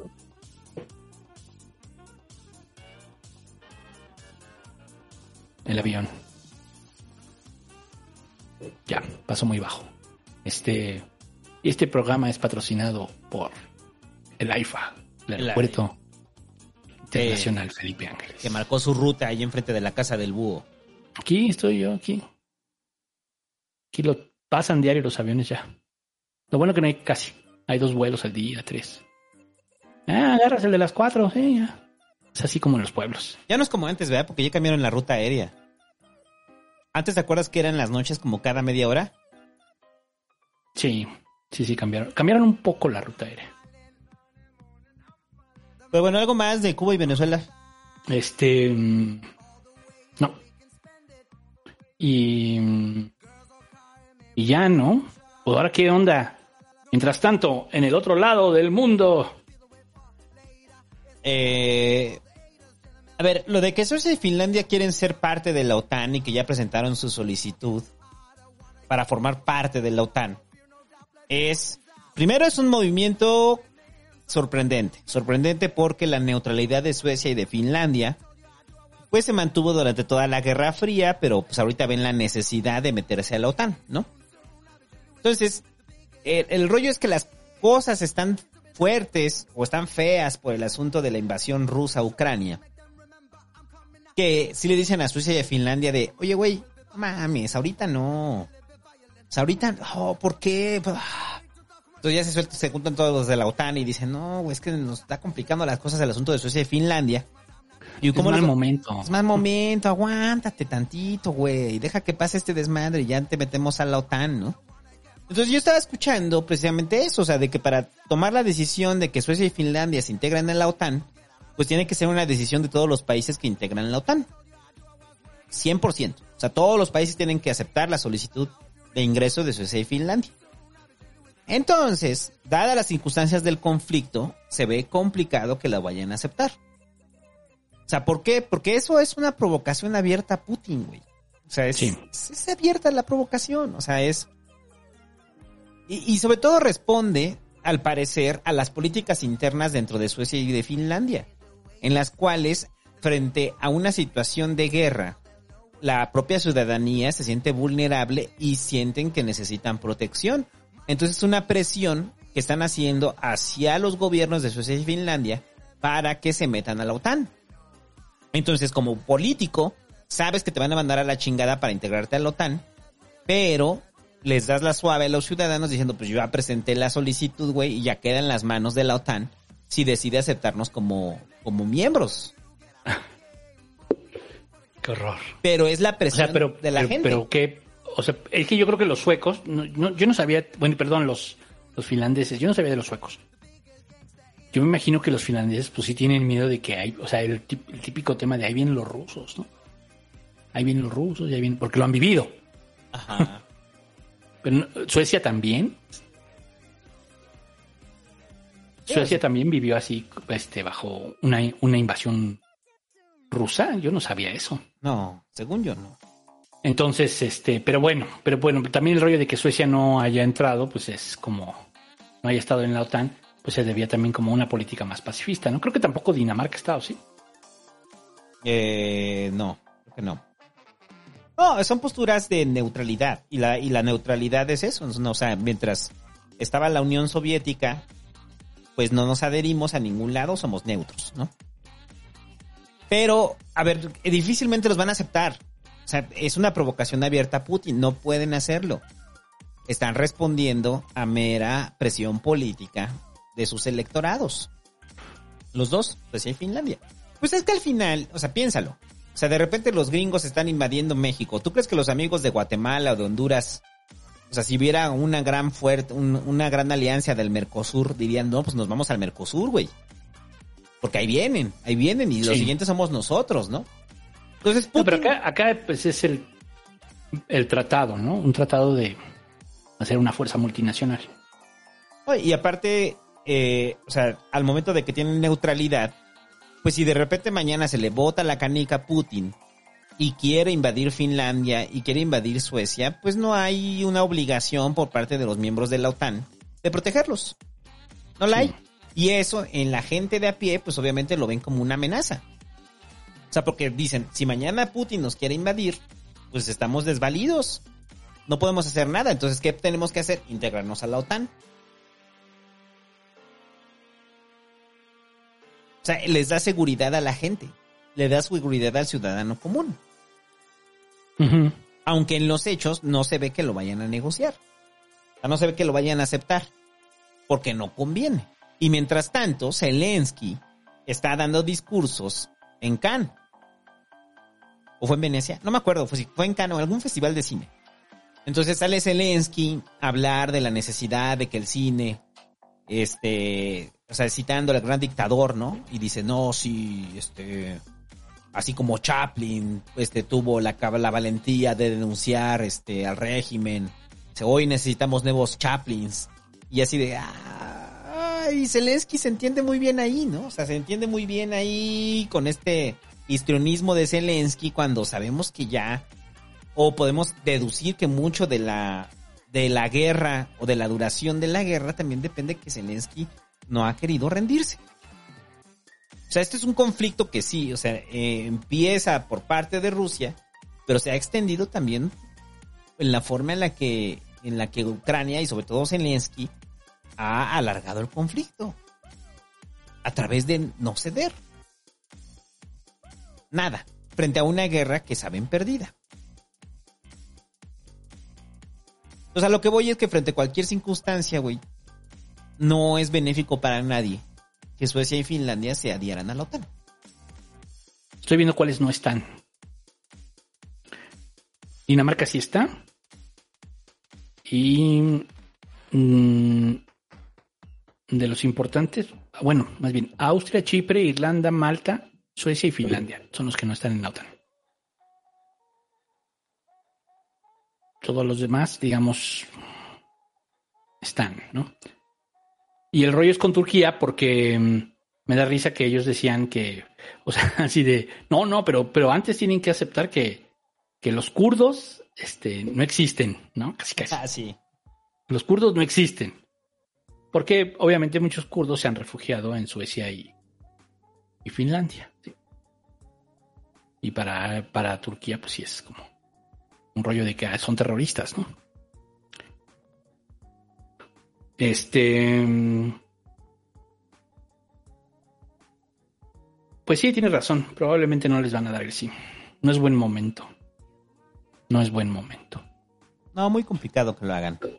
Y sería una respuesta fuerte la de Putin, si lo hace. Lo haría. Y ya, eh, para terminar las internacionales, el asunto de Somalia. Ah, de la nueva, la reinvasión.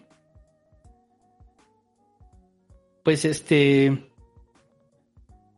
Ya desde antes de, digamos, desde, desde una época anterior, creo que con Trump se, se cambió, se retiraron, no, se retiraron con el mismo Biden. Ya había tropas estadounidenses en Somalia. ¿Para qué? Para combatir a los yihadistas que son cercanos a Al Qaeda. O sea, hace el mismo pinche cuento de, de, que, de que venimos arrastrando desde el año 2001. Los de Al Qaeda son los malos. Y entonces, bajo ese pretexto, pues, se, o se re- retomó la, la presencia militar en Somalia. No es tanto eh, como tal una invasión, así de que ya llegaron y como lo fue, no sé, en Vietnam o en algunos otros lugares. Este, pero sí es una presencia militar consensada, obviamente, con las administraciones actuales que obviamente no le van a decir que no. No le van a decir que no. ¿Van a poder realmente hacer algo contra este, lo- los, yihadistas? No creo. Y se me hace como ya como... eh, ahora vamos a... como un show, ¿no? Como que ahora vamos a darle a los de derecha que odian a los árabes. Vamos a, vamos a regresar a Somalia. O sea, como, dar, como, como en esta lógica también electoral de Biden. Mm. Y ya. ¿Qué más? Pues ya, ¿no? Vámonos. Pausa. Vamos Ah, a un no. corte. ¿Sí va a ser o no? ¿Cómo quedó?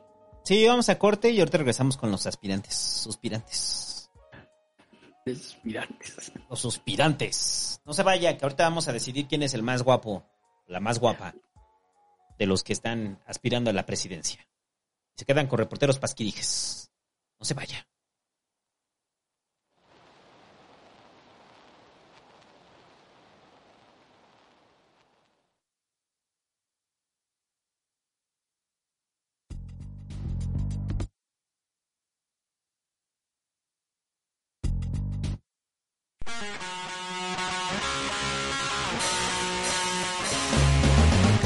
Ser reportero, reportera de El Pasquín. En nuestro podcast te vamos a dar la oportunidad. Solo debes de grabar tu nota y envíala en un link antes de las dos. Manda todo por redes sociales, en Facebook, en Twitter o Patreon. Puedes ser reportero, reportera de El Pasquín.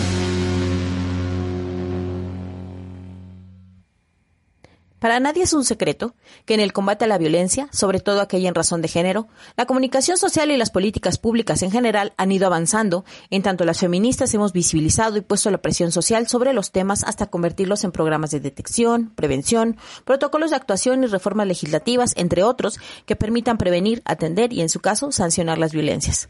Pero en este camino, más de una vez, tanto los órganos oficiales como las organizaciones de la sociedad civil tienen poco eco en hacer que los hombres tomen la voz de los temas. No para decirle al feminismo lo que tiene que hacer, sino como garantes de la justicia, promotores de cultura de paz y como sujetos activos de cambio. Y así vemos replicados al infinito pactos patriarcales manifestados en torpezas oficiales para llevar investigaciones, silencios cómplices, encubrimientos, violencias explícitas o veladas y la impunidad al tope, bajo el cobijo de hábitos y conductas que replicamos sin entender de fondo. Hoy se mira deseable pertenecer a organizaciones criminales, pues en ellas abundan los excesos de todo tipo y se convierten en arquetipos de antihéroes, pues fuerza se combate con fuerza, y la realidad es que tras ellos solo dejan un océano de violencias que es espacio fértil del que surgirá más violencia aún, pero pues les hacen corridos.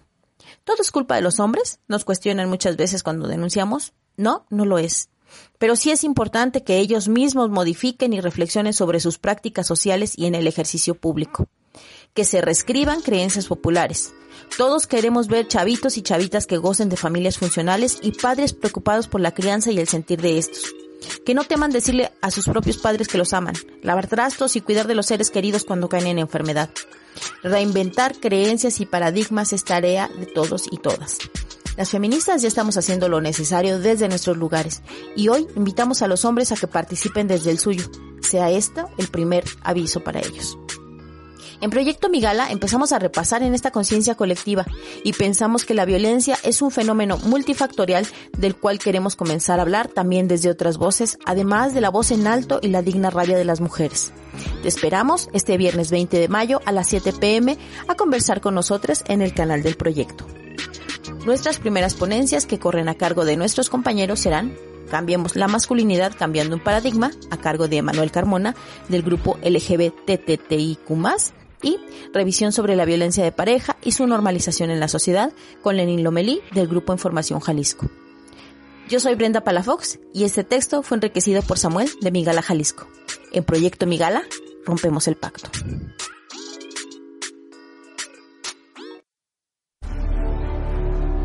Esta semana en el Pasquín Minero se han preguntado cómo se llega a lo más recóndito de las zonas rurales del país a veces son tramos tan largos de carretera, horas de manejar e incluso días, tal como los estados de Sonora, Chihuahua y Zacatecas, donde su extensión territorial es tan amplia que países europeos completos cabrían en ellos. En ocasiones se tiene suerte y estos caminos están pavimentados, pero la gran mayoría de ellos es terracería, por lo que se tiene que utilizar mulas o caballos para llegar al destino final. Pero, ¿cuál es el escenario final cuando llegas? De qué vive la gente que, está ahí, en qué se divierten, tienen electricidad, cuáles son sus medios de comunicación, qué es socialmente aceptable y qué no es, cómo están organizados.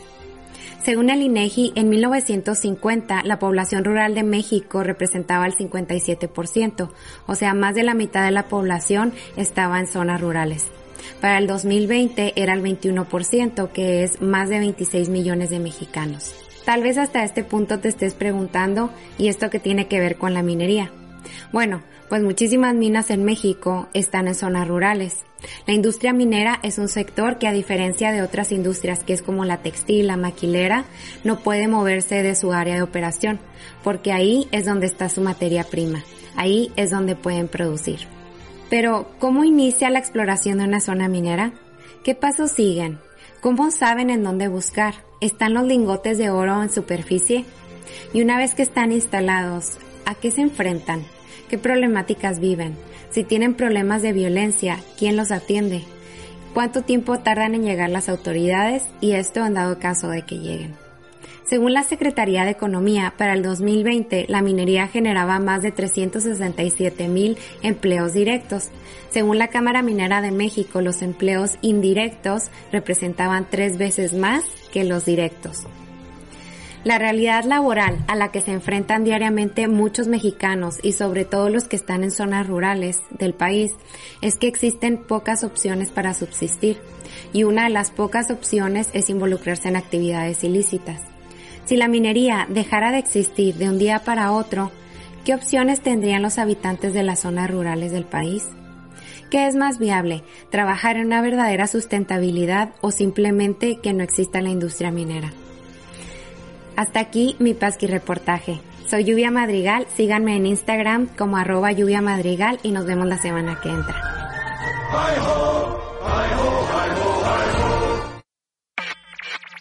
Es increíble lo que está pasando. Vladimir Putin acaba de anunciar una inversión enorme en el tren Maya. Tan confiado está en el proyecto de la 4T pese a todos esos críticos fifís que no saben nada de administración ni de grandes proyectos. Un hombre como Vladimir Putin decide invertir en México confiado en el proyecto de la cuarta transformación. De acuerdo a un estudio, diversas universidades del mundo califican el gobierno de López Obrador como el más exitoso de Occidente en los últimos 200 años. El gobierno de López Obrador solamente se encuentra por detrás del gobierno de Nelson Mandela. Es increíble. Todos los presidentes del mundo admiran a López Obrador. Y aprovechamos para decirle que con solamente un dólar puede apoyar aquí o comprar una de las playeras de Me Canso Ganso firmadas por el Pasquín. Es nuestro diseño original, el cual nos han plagiado varios eh, youtubers eh, que se hacen llamar de izquierda, pero que no representan realmente la izquierda. La verdadera izquierda compra playeras del Pasquín. También tenemos gotas de sudor de Jacob Polevsky porque no nos dejan acercarnos a Andrés Manuel por una orden de restricción que operó la mafia del poder. ¿Qué más tenemos en el catálogo, Hugo? Eh, también tenemos unas chanclas que se dice que usó el mismísimo Peje durante su estadía en el Hotel Sheraton en la ciudad de Nueva York. Hotel Sheraton, eso es desinformación, Búho, creo que estás faltando No. a la verdad. Nuestro presidente no se hospeda en el Sheraton. Te lo puedo afirmar. Regresamos ahorita.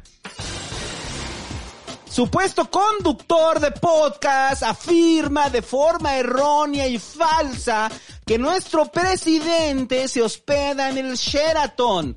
No estoy haciendo un llamado al linchamiento, pero arrobenlo, arroba mister-búho, el cual probablemente está comprado por la mafia del poder. Y ya volvemos.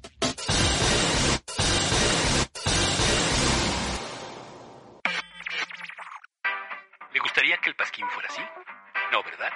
Entonces done, o tendremos que recibir chayote.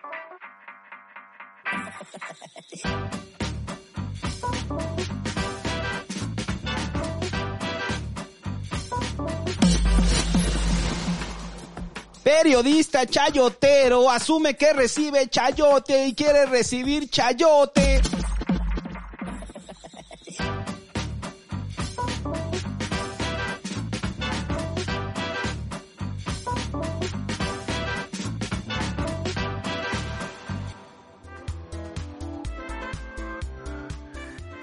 Estamos de vuelta en el Pasquín.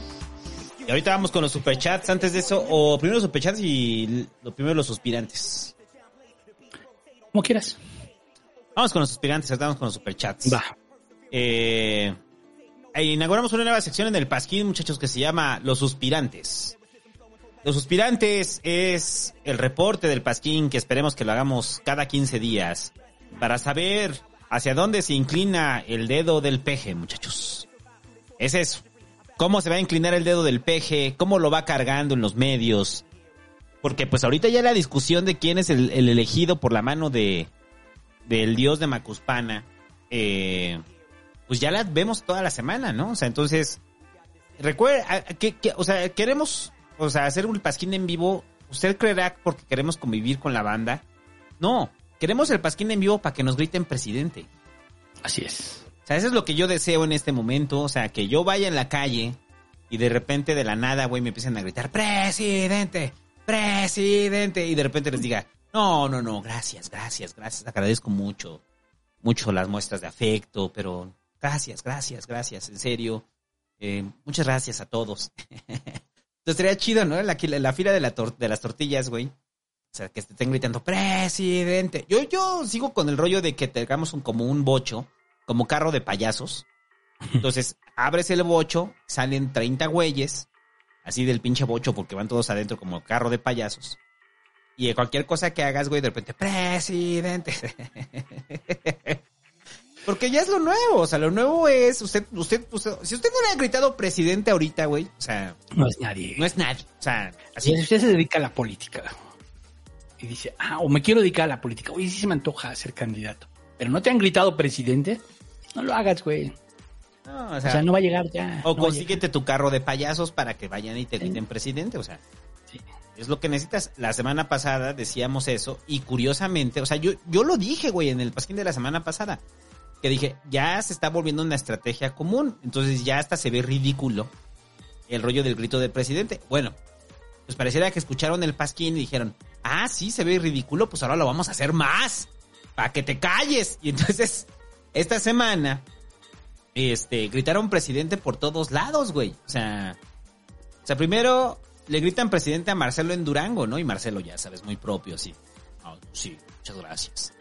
Oye, a ver, pero ojo con esto. Sí, bueno, esa mamada sí, estoy de acuerdo. Pero ojo con esto. ¿Dónde estuvo la semana pasada? ¿En qué? En Hidalgo. Y esa semana estuvo en Durango y en Tamaulipas. O sea, y, bueno, y después a quién más le gritaron, presidente. Le gritaron a Marcelo. Y ahora le gritan a Monreal. a Monreal le gritan presidente en Quintana Roo. Y yo creo que Monreal sintió bonito, güey. O sea, yo siento feo por Monreal. Porque pues Monreal está ahí el presidente cuando nombra a los presidenciables no lo nombra a él.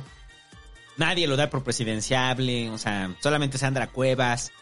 Eh, entonces Monreal anda ahí por la calle de la amargura, güey. Entonces de repente estaba así eh, en Quintana Roo y llegó Monreal y le dijo, tengan, güey, para que me griten presidente. Oye, Ricardo, pero no se va a sentir culero así que no estés dando dinero. Ustedes grítenlo, pero fínjanlo. y eh, ah, metan la emoción como si fuera de veras, ¿no? Entonces ya está Monreal ahí en Quintana Roo y le empiezan a gritar a Monreal, presidente. Entonces Monreal ya se para así de, ay, no, sí, no. Ay, no me lo esperaba. no lo vi venir. No, no, no, pues oh, yo espero que esté en eso, ¿no? Y, o sea, va el más ridículo. O sea, el más ridículo es Alito, el presidente del PRI. Le empiezan a gritar en un evento en Durango, le empiezan a gritar, presidente Alito, ¿no? Pero era un grupo bien reducido, güey. Eran como 40 personas, ¿no? Pero ese sí tiene justificación. Porque es presidente, del PRI. O sea, lo que es que no eh, omitieron la parte donde dicen presidente del, PRI. PRI. Presidente del PRI. Del PRI. o probablemente le estaban celebrando que era presidente del PRI Alito, ¿no? O sea. Sí, sí, claro. Entonces, Por si alguien no lo sabe, es que también es, sí sirve, ¿no? Porque preguntan luego, ¿quién es ese güey? El presidente del partido. Ah. ¿Quién es ese güey? Ah, perdona. Así. Y ya. Entonces, para, para los que no supieran, presidente. Ah, eres el presidente del partido. Chingón. Entonces, si usted necesita que lo identifiquen en la calle, o sea, ándale, en lugar que me griten presidente, que me digan, es el santo. Es el santo. Ah, gracias, güey. La gente no sabía quién era, güey. Gracias, ya Con el conocimiento basta, exacto. Ajá, exacto. Entonces, nada más necesitamos como que griten de acuerdo a lo que necesitamos en ese momento, ¿no? Entonces, cuando vamos a la taquería y el taquero es grosero y no te escucha, güey, entonces ustedes van a gritar con, por nosotros. Dos de suadero, uno de tripa. Y dice, ah, gracias, güey. es, la, es la función. Ajá. Ah, ya pasó el avión. Este, este programa es traído a ustedes gracias a Volaris. Ahora con nuevas rutas desde el aeropuerto de Toluca, que lo están reviviendo, güey. Ah, por cierto, me escribieron en la semana para contarme del pedo de Toluca, que dicen que el aeropuerto de Toluca, por supuesto que es opción. El pedo es que la caseta está muy cara. Ajá. Tampoco se me hace tanto, pero sí, la salida es un desmadre. El tema es el tren, ¿no? Ahí sí. Pero que ya lo van a Pero... rehabilitar, eh, bueno, no lo van a rehabilitar, ya van a abrir nuevas rutas en el de Toluca y van a regresar a esta dinámica que salían del Sheraton los camiones para llevarte al aeropuerto de, al aeropuerto de Toluca. Uh -huh. Y pues el, asunto con Alito, o sea, sí está cabrón, güey.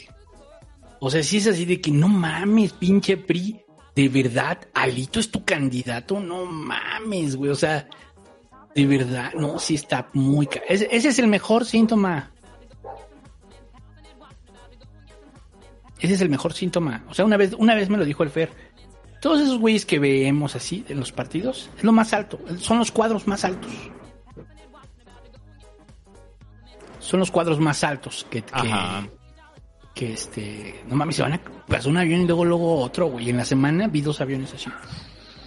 Uno hacia un lado y otro hacia otro, güey. Y luego vi, y, pero después de eso venía un avión y detrás venía otro, güey, así como ahorita, güey. Dices, no mames, va a pasar un accidente, cabrón. Pero bueno, Alito, pues es como, o sea, lo que nos, el mensaje es muy claro, ¿no? Estos son los cuadros más avanzados del PRI. No mames, güeyes. De verdad, o sea, tan jodidos quedaron, tan mal quedaron que les alcanza solo para Alito. No sé si aún no escucha Enrique Lira, pero no, que esto me bloqueó, güey, el Twitter. Varios periodistas nos bloquearon del Twitter. Este, no sé si me si el Enrique Lira, pero no uno se escucha, pero es así, güey, neta, o sea, esto ya es lo más que tienen, alito. No mames, güey, mejor revive un dinosaurio, de verdad. Tráete de nuevo a, a pinche a Beltrones o a, o a- o sea, por A favor. Beatriz. Sí, o sea, revive un dinosaurio, güey, o sea, este güey no a mames. Dulce María. Sauri, güey. O sea, Dulce María Sauri todavía tendría más perfil, güey. Sí, güey, o sea, estas son sus mejores cosas. De verdad, para esto les alcanza, no mames, pinche PRI, güey. O sea, está cabrón. Entonces, eso es bueno, eso es lo que me da a pensar. Yo espero que esto haga que en el propio PRI digan, ah, chinga, no mames, no, ese güey no puede ser nuestro candidato. Va a estar peor que madrazo. Sí. Sí, o sea, le- eh, pe- pero eso es como patético. O sea, es patético que le estén gritando presidente alito. O sea, por eso decía, la estrategia esta novia, o sea, es como el güey, o sea, de repente hay algo en moda y ya llevan una semana con esa moda y de repente el güey llega, ah, ya vieron, güey. O sea, dice, güey, eso fue la semana pasada. O sea, sabemos que también quiere ser popular. Pero ni siquiera está ahí, o sea, ni siquiera, o sea, es como si todos trajeran este tenis este de color rojo, güey. Y ya cuando todos están en tenis blancos, llegas tú con tus tenis rojos, güey. O sea, de ese nivel es alito. O sea, tonto, tonto y lento, ¿no?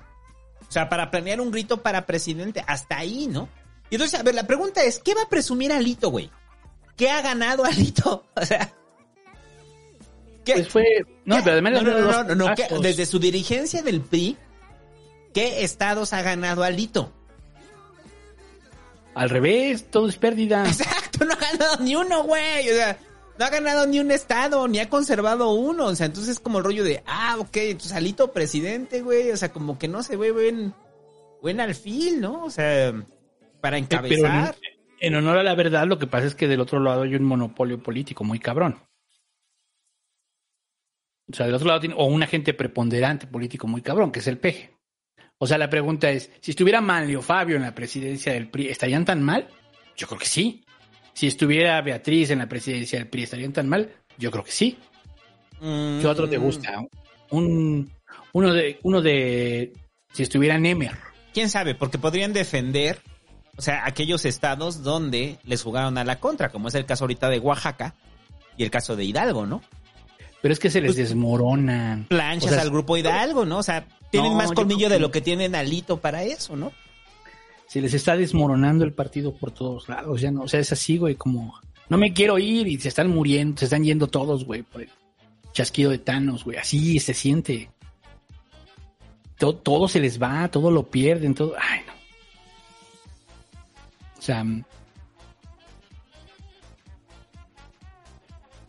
mira, te están echando porras, güey, en el chat. Ah, gracias, gracias, gracias. Es que es un honor estar con el pedo. Ah, gracias, gracias, este. No, no, no, no lo veía venir, este. Gracias, gracias a toda la gente que me está apoyando como presidente. Que están gritándome presidente y es que es un honor estar con el pelón. Muchas gracias, en serio. Te los reconozco. Yo no les di la instrucción. no vayan Pero a además- pensar que no es genuino. Sí, pe- o sea, pero además, o sea, hay que decirlo, ¿eh? Esto es totalmente, sale, es una iniciativa ciudadana. Ajá, eso es no, no. gente que va, gente que te vio, va pasando y empezaron a gritar. Es un honor estar con el pelón y presidente, ¿no? sí. Ah, gracias, gracias. No, muchas gracias a toda la gente del Pasquín, que yo no me lo voy a venir, o sea, en serio, gracias, este, juro que voy a hacer lo mejor, lo, lo, lo mejor que esté en mis manos para representarlos. Gracias a todos, gracias, gracias. ah, sí se siente bonito, con razón les gusta que les griten. ah, ya lo estoy viendo ahí en el chat y digo, ah, sí se siente chido, eh, que te estén diciendo presidente. Gracias, gracias, gracias, gracias, gracias. Somos la mamada. bueno, Alito, este, entonces, mm, iban dos escándalos, ¿no? Con Alito. Los audios de Laida. Los audios de Laida y los audios que es. No todos los ha filtrado Laida. Sí, ¿verdad? O sea, lo cual nos indica que tienen una buena agencia de espionaje. Uno donde le sacan todo lo de que el tema de los proveedores, de chingatelos, no hay pedo. Luego no, no les pagamos, pues que se aguanten al último a la verga. No tarda, no tarda, fíjate lo que estoy diciendo. No tarda en llegar. Ve, güey. Ahora ya se dejaron ir todos los aviones. No tarda en llegar una cotización por parte de la Presidencia Nacional del PRI a Óxido Comunicación. Recuerden lo que les estoy diciendo. Sí, güey, Recuerden porque nadie va a querer trabajar con ellos y van a acabar diciéndonos a nosotros y nosotros también los vamos a mandar a chingar a su madre. Pago por adelantado, carnal, 70% de anticipo. Sí, a esos güeyes nada de que el 50, ¿eh? O que Ah, 30, no, no, no, no. no, no, nada de te pago después, nada, la verga, dame todo, 70. no, no, todo por adelantado estos güeyes. Ya quedó claro que no son buenos pagando. Y no les vamos a meter a sus campañas, chinguen su Eh, no, madre. no, no, no, no, o sea, no, 70% de anticipo, eh, carnal, o sea. Lo siento, Alito, o sea, yo no te voy a gritar presidente, te voy a decir, págame, güey. Sí. Bueno, ese es uno, y el otro es de que se queja del- de que les dio muy poco varo los Ramírez, ¿no? Los de Cinépolis. Que no se mocharon bien. Ajá, que no le cayeron chido, ¿no? Lo cual quiere decir que le cayeron en otro lado. Eso es lo que quiere decir. Antes te daba mucho dinero porque eras un partido muy importante. Ahora te doy menos porque pues, eres como el PRD, ¿no? Una cosa así. Eh, nomás como para no quitar, ¿no? O sea, pues probablemente metas unos diputados y después me los necesite, güey. Es, es la, ahí sí, para, para toda la banda que le encanta decir la decadencia de todo, entre, entre ellos la decadencia del Pasquín, ya podemos decir la decadencia del PRI. Esta sí, esta sí es la decadencia, güey. O sea, este, Lo ves. o sea, es la decadencia del PRI. O sea, ya, o sea, es-. No, no, no, salvan ni una. O sea, la, mitad del PRI está en Morena. Es un, es un, si Alito lo quieren vender como alguien que fue un gobernador joven, etcétera, como Peña, ni de chiste. Y por otro lado, pues sí se ve que igual de corruptón. Ahora,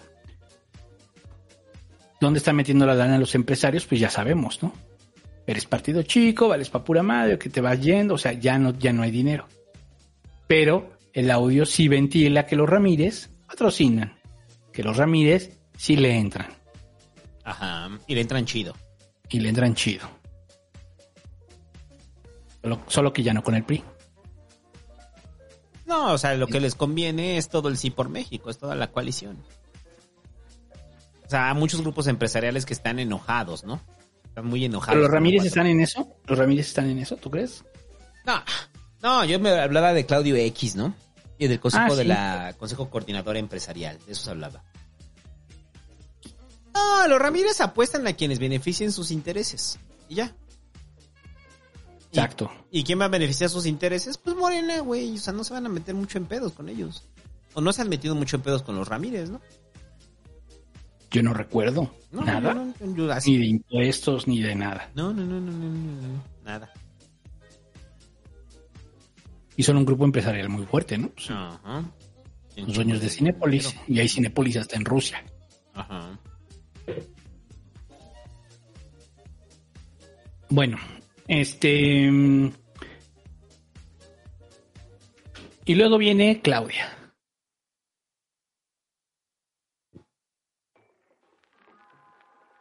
Ajá. Y luego viene Claudia que se convierte en esta. Güey, están bien cabrón los aviones ahora sí. Voy a tener que poner un vidrio de 6 pulgadas. Este. Y luego viene Claudia que mm, viene a ser la, la. Ya hemos dicho, la consentida de su profesor, pero además, este. eh, pues sí, él, él sale con el dato este de la inseguridad, de que somos una de las ciudades más seguras. ¿De acuerdo a qué? ¿De acuerdo a qué? De acuerdo a una investigación. No, de acuerdo a los índices, ¿no? O sea, los índices de reducción de. de criminalidad, que son los datos que presenta Claudia, ¿no? O sea, dice. Tenemos estos porcentajes, se ha reducido. A ver. Pero sí le voy a dar un punto a Claudia, güey. O sea, aunque los datos obviamente vengan del propio gobierno de la Ciudad de México, sí le voy a dar un punto a Claudia en, en- no necesariamente en el que los, o sea, gracias a la labor policíaca se han reducido los delitos. No, creo que se han reducido también gracias al C4. El C4, la otra reflexionaba sobre eso. 5, ¿no? C5. C5 ahora. Ajá. Eh, el C5 vino a ser un parteaguas en la ciudad. Entonces, hay ciertas zonas donde el robo a mano armada o el robo, el robo automovilista se han reducido porque obviamente la, la- la banda que roba saben que el C5 los va a seguir. Y es muy, y es muy fácil dar con ellos y con el seguimiento de las cámaras del C5. Pero esta es una iniciativa que empezó desde Marcelo. Y digamos se potenció con Mancera. Se potenció con. Mancera y ahora eh, Claudia es la que está cosechando todos los, los éxitos del, del C5, ¿no? Entonces, como de, que eso a que es como que se haya reducido la pobreza y eso haya permitido que, que bajara la delincuencia, pues no. Pero creo que el C5 desincentiva a alguna banda, alguna banda a cometer ilícitos. Sobre todo mano, robo a mano armada, ¿no? Que es el que más presumen que se que bajó, ¿no? Y, y el, el- Pero sobre todo el de vehículos. Es que, a ver, sí son importantes los, los que ellos dan porque dicen homicidios. Homicidios dolosos disminuyeron un 64%. O sea, híjole. Pues no puedes ocultar los homicidios, ¿no? Pero sí puedes darle otra categoría. Entonces, en ese sí puedes mentir. Robo de vehículo con violencia disminuyó un 67%. Igual, ¿no? O sea, con violencia o sin violencia le también lo puedes, lo puedes este, matizar. Y el robo de vehículos sin violencia bajó un 59%. Ahí sí. O sea, lo que quiero decir es, sí son datos, pero aguas como te los presentan. O sea, sí son datos este, que tendríamos que verlos en el global. Esto, además, es solo un cuatrimestre. Sí. Que es de diciembre a marzo. Solo es un cuatrimestre. No estamos hablando, este, pero es una, sería una muy buena tendencia. Sí es cierto. Ahora, mm, habría que ver entonces ahora las encuestas de las de percepción de seguridad. O sea, las de percepción de seguridad es donde le Mm. Sí, preguntan a las personas si usted o alguien de su familia ha sufrido los siguientes crímenes. Y entonces ya, empieza a enumerar los crímenes y ahí te das cuenta cuál es la percepción. Ajá. Porque siempre va a ser un debate. Dicen, es que, es que es- somos una ciudad más segura que Nueva York. ¿Ok? ¿Tu sistema será de medición será, es igual que el de Nueva York? ¿Tu sistema de medición? Y ahora tampoco nos dicen de los otros delitos, los cuales mucha gente no denuncia. Un robo con robo de auto lo tienes que denunciar casi a huevo porque implica dos cosas. Una, que te, que te pague el seguro. Ajá. Y la segunda es que este no vayan a cometer algún crimen con él. Por eso tienes que denunciar sí o sí. El homicidio, pues ya hemos dicho, no se, puede, no se pueden esconder los muertos. Tarde o temprano salen. Que ahorita vamos a hablar de los desaparecidos, por cierto. Entonces, bueno, presume esto. Digamos que mm, le echan mucho bombo y platillo. Somos la ciudad más segura, este, somos una ciudad más segura que Nueva York y no sé qué otras ciudades dieron en su, este, en su, en, en su evaluación. Bien, pues, ¿no? Vamos a ver si es que, este, si esto se mantiene. Si es que esto se mantiene, pues sería muy bueno. ¿no? Y como dice el santo, en efecto, no hay que olvidar que eh, esto no significa que haya mayor desarrollo en, en la ciudad, ¿no? Ni que se Que haya haya mitigado mejor- la que haya- pobreza, o sea, que haya haya más más de bienestar. oportunidades, no. Quiere decir que hay un ojo que todo lo vigila y eso desincentiva a la banda. Sí. Y que bueno, que, que al final eso pues puede ayudar. Oye, puede ayudar mucho. Para, para- para todos aquellos convencidos de las políticas punitivas frente al crimen en la ciudad, que les encanta el rollo de, ah, agarraron al ratero, qué bueno, y le rompieron su madre, qué bueno, ¿no? O sea, pues ellos se sienten cómodos con este resultado, ¿no? O sea, porque dicen, ah, ok, pues hay una supervigilancia, sí, pero la raíz de los problemas, pues no está ahí. Y en algún momento hablaremos, supongo que en algún Pasquín Tapados es como buen tema, para hablar de los penales, o sea, de las cárceles y del sistema penitenciario mexicano. Ya más o menos lo abordamos en el Poder Judicial, ¿no? Pero, o sea, las cárceles, o sea, no ha habido personas, o sea, y ese dato estaba ahí, o sea, de que las personas, o sea, en el sexenio del PG, es el sexenio donde más personas están en la cárcel, ¿eh? O sea, comparativamente hablando con Peña y Calderón, o sea, los centros penitenciarios están llenos. El tema es ver si es, si es un crecimiento de qué tipo. Ajá, o sea, ahí cuando dices, ah, ok, la política de abrazos, pues como que no, por lo menos en el ámbito penal eh, y, y- y en el ámbito de los de las personas recluidas, pues, Sí. pues no, ¿eh? O sea, Por eso, por eso digo, hay que ver de qué tipo, ¿no? ¿De qué tipo? Pero bueno, este mm, se reducen los delitos en la Ciudad de México y Claudia anuncia al grupo firme y a Silvio Rodríguez en el Zócalo. Para que no se pongan celosos unos, no se pongan celosos los otros, para todos hay, ¿no? Ajá, entonces va a estar Grupo Firme y Silvio Rodríguez y el peje va a salir a su balcón a decir, mira Beatriz, está tocando nuestra canción, hoy toca, hoy vamos a hacer el ¿Sabes amor, hoy vamos a hacer el amor. Eh, mira, y con esta bonita canción, eh, mira qué bonita canción para hacer el amor, hasta la voy a poner, mira.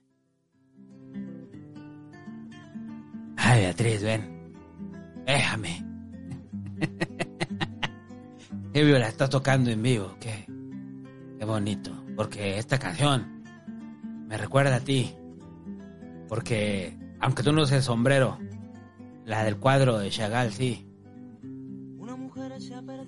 Y hoy todo el pasquín va a ser así, ambientado por Silvio Rodríguez.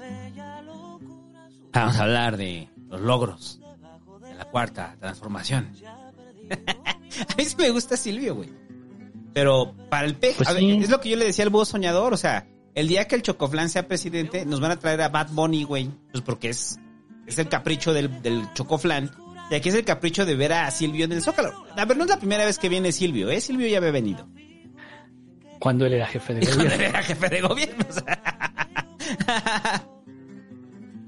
Ajá, entonces ya estuvo en el Zócalo el peje. Pues es como el rollo, güey. O sea, a nosotros nos gusta Metallica, güey. Si fueras jefe de gobierno, ¿no te traerías a Metallica al Zócalo? Huevo, Lo vas a ver desde de rock. Palacio Nacional, güey. O sea, Todos los sábados serían sábados de rock en el Zócalo. Habría un grupo cada sábado, a la verga. Nacional y extranjero. Traigan a Led Zeppelin. Oiga, pero ya sean muy viejos. Traigan a Led Zeppelin, les dije. Entonces, si ustedes están para los dos, entonces si usted quiere escuchar al grupo firme o si quiere escuchar a Silvio Rodríguez, los dos van a estar en el Zócalo. Sí. Pues ya sea lo que a usted le guste, ¿no? A mí, bueno, sí me gusta Silvio, pero no, no voy a ir al Zócalo. Este, Pero qué bueno que la gente lo pueda ver. Y qué bueno que los chairos se den gustos. ¡Ya, Silvio, no La Casi era está. Y van a estar ahí todos se van a callar cuando el peje empieza a cantar. La era está pariendo un corazón. No puede más. Se muere de dolor. Y ahora la cosa es, esto de Claudia le quita tanto el tema de la seguridad como ahora el tema del... ¿Realmente le quita el tema de la línea 12 del pedo en el que se acaban de meter? ¿Cómo, cómo, cómo? O sea, le quita lo que hablamos la semana pasada de que Ah. al final están, ellos están cargando, el- ahora sí que, pues literalmente el muerto. Ajá. Este, Un poquito. ¿no? ellos un poquito le quita, Eh, yo creo que un poquito. le ayuda, ¿no? Le ayuda. Ajá. Está bien. Oye, y bueno, pues entonces ya hablamos de Marcelo, que yo creo que el presidente, lo que platicaba con el doctor Adán de la Peña en la semana es que como que parece, da la impresión que el peje le dijo, órale, va, échate para adelante. Órale, va. No dijimos lo de eres neoliberal, Marcelo. Dilo, dilo. Lo pongo, ¿no? A ver.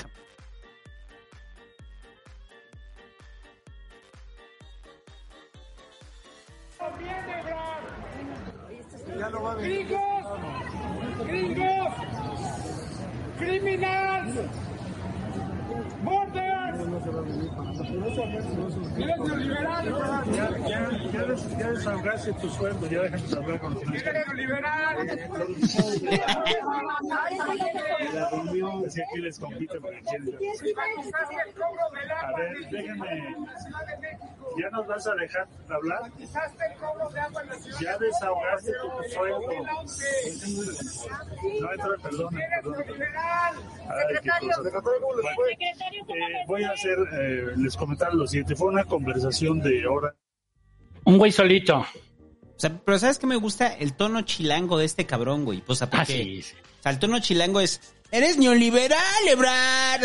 es el piraña gritándole, ¿no? O sea, Sí, ¿no? Y, y, o sea, a mí lo que me sorprendió es que le siguió, le siguió chingando, güey. O sea, le siguió diciendo, a ver, ahí va. No, su Zoom desde su casa porque tiene. No, si se nota. No, si se nota. Ahí está. che, güey castroso, güey. O sea, el güey castroso atrás, güey, que dice que mamando la verga, güey. Necesitamos un güey así que también que nos grite presidente, necesitamos un güey que nos grite también. Lo vamos a contratar para que de repente yo esté hablando así en la calle y me griten, ¡Eres neoliberal, Sato! Eres neoliberal, pinche salto. ¡Eres neoliberal, Sato! Yo por eso voy con el Hobbit. Yo por eso voy con el Hobbit. O sea, porque eres neoliberal, Sato. Pero tú tienes que aprenderte, güey. Se nota, ¿eh? Se nota, Se uf. nota. No, no mames. güey. O sea, ¿por qué se Una engancha? pésima respuesta. ¿Por qué Marcelo se engancha Marcelo ahí, güey? O sea, hasta dos Marcelo decirle, bueno, güey, vamos a rompernos la madre. O sea, órale, güey, nos rompemos la madre tú y yo. Y ahí como el profe ese del poli, güey, como el Peters, el canciller rompiéndose la madre con un ciudadano para defender su honor porque no es neoliberal. O sea, porque lo señalaron como neoliberal, ¿no? Me hubiera gustado ver eso. O sea, Marcelo dándose una putiza con un ciudadano común que le está gritando neoliberal, ¿no? Entonces, pues vamos a platicar de los suspirantes cada semana, pero se agrega una más a la lista. El día de hoy el presidente dijo que pues también consideren a Rosa Isela, la secretaria de seguridad, porque está haciendo un excelente trabajo en el país. No, claro, Rosa Isela, o sea, no ha visto cómo se han reducido los asesinatos en el país. El narco está arrinconado gracias a Rosa Isela. ¿Cómo Sí. no? Ah, mira, sí, sí está aquí el video. Espérame, ahí va. Me ayuda muchísimo, mucho, mucho, mucho. La secretaria de Seguridad Pública y Protección Ciudadana. Este, hasta me reclamaron que ahora que dije que todos los que estaban podían ser candidatos, no la mencioné a ella, pues también aprovecho. Ahí está. No, pero no ves lo que dijo. O sea, me- me encanta. es que es el pedo, güey. Las indirectas que manda el peje cuando dice: Yo quiero mucho a Claudia, a Marcelo, a Dan. Entonces hace una pausa ahí, ¿no? Entonces Monreal está viendo la tele y dice: Dilo, dilo, dilo, di mi nombre, güey. Y hasta me reclamaron. Y hasta me reclamaron que no. Que no mencioné a. Rosa Isela. y Monreal así. "Ah". Entonces dice, y está el niño chef al lado de Monreal, güey, y le dice, bueno, ya tus mamadas, pendejo niño chef, y se va todo emputado Monreal, ¿no? Así, güey, Monreal a es muy feo, güey, es muy, o sea, yo, yo la neta, cada vez que veo Monreal sí siento feo, güey, o sea, siento feo, o sea, o sea, porque el Y en presidente... ese momento Sandra salió y dijo: No puedo dejar que esto pase. No puedo dejar que, que le, no hablen. le gritó jefes". presidente en Twitter. Presidente. presi- Oye, pero ¿qué no eras del- tú del PRD? ¿No deberías de gritarle a, no sé, a Naya, a Marco Cortés, a Alito? No deberías de gritar. ¿Cómo que, cómo que? Entonces ya podemos decir, pues que es de Morena, ¿no? Bueno, es monrealista, es monrealista abiertamente, ¿no? O sea, ya de plano, ¿no? Eh, lo que ya sabíamos. Ya sabíamos. Lo que ya sabíamos. Es- ahora ya. Se descararon. Sí. Pero bueno, Rosa Isela. Eh, Rosa Isela no pinta, ¿verdad? No, no, no. Es la estrategia del peje, de sacar más, más, más. Despista, despista. Hablen, hablen de este, hablen de este, hablen. Yo sigo con mi rollo de que va Dan, ¿eh? Yo sigo con mi rollo de que va Dan. Sí, hay que ver. Falta Y- mucho tiempo. Falta mucho. Por eso vamos a estar aquí haciendo la, la sección de los suspirantes. presidente cuando tiene que tomar la decisión, tiene que ser por ahí de noviembre del próximo año. Ajá. Falta año y medio para que eso pase. Pero ya vamos hablando de ello. Entonces vamos a hablar de los suspirantes. Y díganos usted qué otros suspirantes debemos hablar. De Anaya, por ejemplo. De Noroña, ¿usted considera que debamos hablar? Pero tiene que ser, digamos, en torno a esto, ¿no? O sea, porque es obvio que lo de Claudia todo es una estrategia. O sea, no, es así de que dan a conocer lo de seguridad como parte de. No, o sea, es parte de la estrategia de la que estamos jugando, ¿no? Y los medios se engancharon y le dieron difusión durante esa mañana. Hasta ahí llegó. Hasta ahí llegó. O sea, ni, ni siquiera. Yo me acordé y dije, ah, lo de seguridad y lo puse. Pero en realidad, hasta ahí llegó. O sea, no fue tan fuerte. Lo de la línea 12, sí. Y lo de que pues va a traer al grupo firme, sí. Yo creo que hizo más ruido que lo de Silvio. Sí. Eh, Silvio ya pertenece a la generación del peje y otro más de izquierda trasnochada, como yo. que pues, nos gusta Silvio, ¿no? O sea, sí. El doctor Adán de la Peña va a estar maravillado. Estoy 100% seguro que va a ir. Así 100% seguro que va a ir. Con su playera así que diga, yo amo la 4T. Con su playera Con que diga. playera del No, con su playera que diga, la era está pariendo un corazón. Eso no quiere decir que Silvio no tenga buenas rolas. Silvio tiene unas rolas hermosas. Sí, por supuesto, pero ese es otro tema. o sea, Es otra cosa, es una cosa distinta. Pero aquí es el, el fan está yendo a Silvio Rodríguez. Bueno, no. El regalo de la buena eh, alumna que le quiere regalar al presidente un concierto de Silvio Rodríguez en el Zócalo. Es que sí me lo imagino llorando ahí en su oficina, ahí diciendo, ay, es que dijo Dan Augusto, apláudanle, está bien bonito. Y, empezó a llorar. Eh, y entonces dijo, ¿qué hago? Dijo, tráele a Silvio. Sí, ¿verdad? Sí, le voy a traer a Silvio. Es su madre, güey. De verdad, o sea. Es que salimos bien vagos en la revocación del mandato. No, con esto se contenta. Con esto y unas galletas de tortuga que le mandé a hacer. Entonces el peje dice, están muy ricas tus galletas, Claudia. Y Silvio está muy bien, pero no. Aún no. Vamos a ver en qué, vamos a ver en qué termina todo este juego del PG. Está interesante, ¿eh? De la sucesión. Está interesante. Se pone. Porque, a ver, los otros pues, no pintan, ¿no? Los mencionados, pues, para burlarnos, la verdad. O sea, usted ve que digamos, no, Alito va muy bien. ¡Ay, la chingada! Cuando hablemos de Anaya, lo mismo. Pero lo que es la 4T, pues sí tiene opciones. La verdad es que tiene opciones. ¿no? Estos- al menos estas tres personas que hemos comentado tienen opciones de ser eh, la próxima o próximo presidente de la República, ¿no? Está interesante. ¿Tú ves a alguien más? Realmente no. O sea, No, no.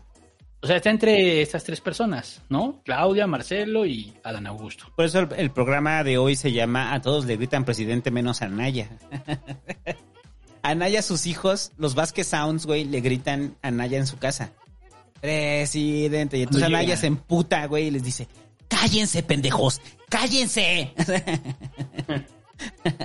Ay, papá, te queríamos hacer sentir bien. Is insulting and unacceptable. Chanaya, sí. O tiene una, un sonido en su celular que grita Anaya, Anaya, presidente. Y ya, eh, superchats. Ah, superchat. Bueno.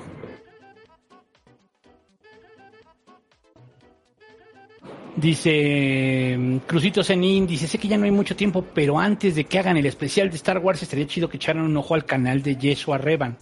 Ojalá lo puedan invitar porque también odia las precuelas. Pero no, no odiamos las precuelas, No. odiamos las secuelas. Luego Alejandro del Razo dice, saludos viejos sabrosos y larga vida al ratatlón. Alejandro del Razo que está loco y nos humilló a todos en el ratatlón. Felicidades. ¿Ah, sí? ¿Cuánto hizo? 300 kilómetros, casi 300 kilómetros en un mes, güey. O sea, está cabrón. Es maratonista profesional y se mete ahí donde somos puros amateurs. Sí. Los saludos Fíjate Alejandro del Razo. Daniel M. Farfán dice, fui a Huejutla, no me vuelvo a quejar del calor. Es lo que les digo. O sea, ser chilango, o sea, hay que calor, o sea, no mames. Ya sea, dejen su calor planning. Dejen de, de aplicar el No, calor o sea, planning. No, pero yo soy chilango, güey, yo soy chilango. O sea, no es un cal- no, no, no es así de que el calor, no. Yo soy chilango y digo, pues sí hace calor, pero pues, güey, o sea, es tolerable, güey. O sea, no es así como el fin del mundo. Ya vienen las lluvias, ¿no? Ya vienen las lluvias y va a valer madre.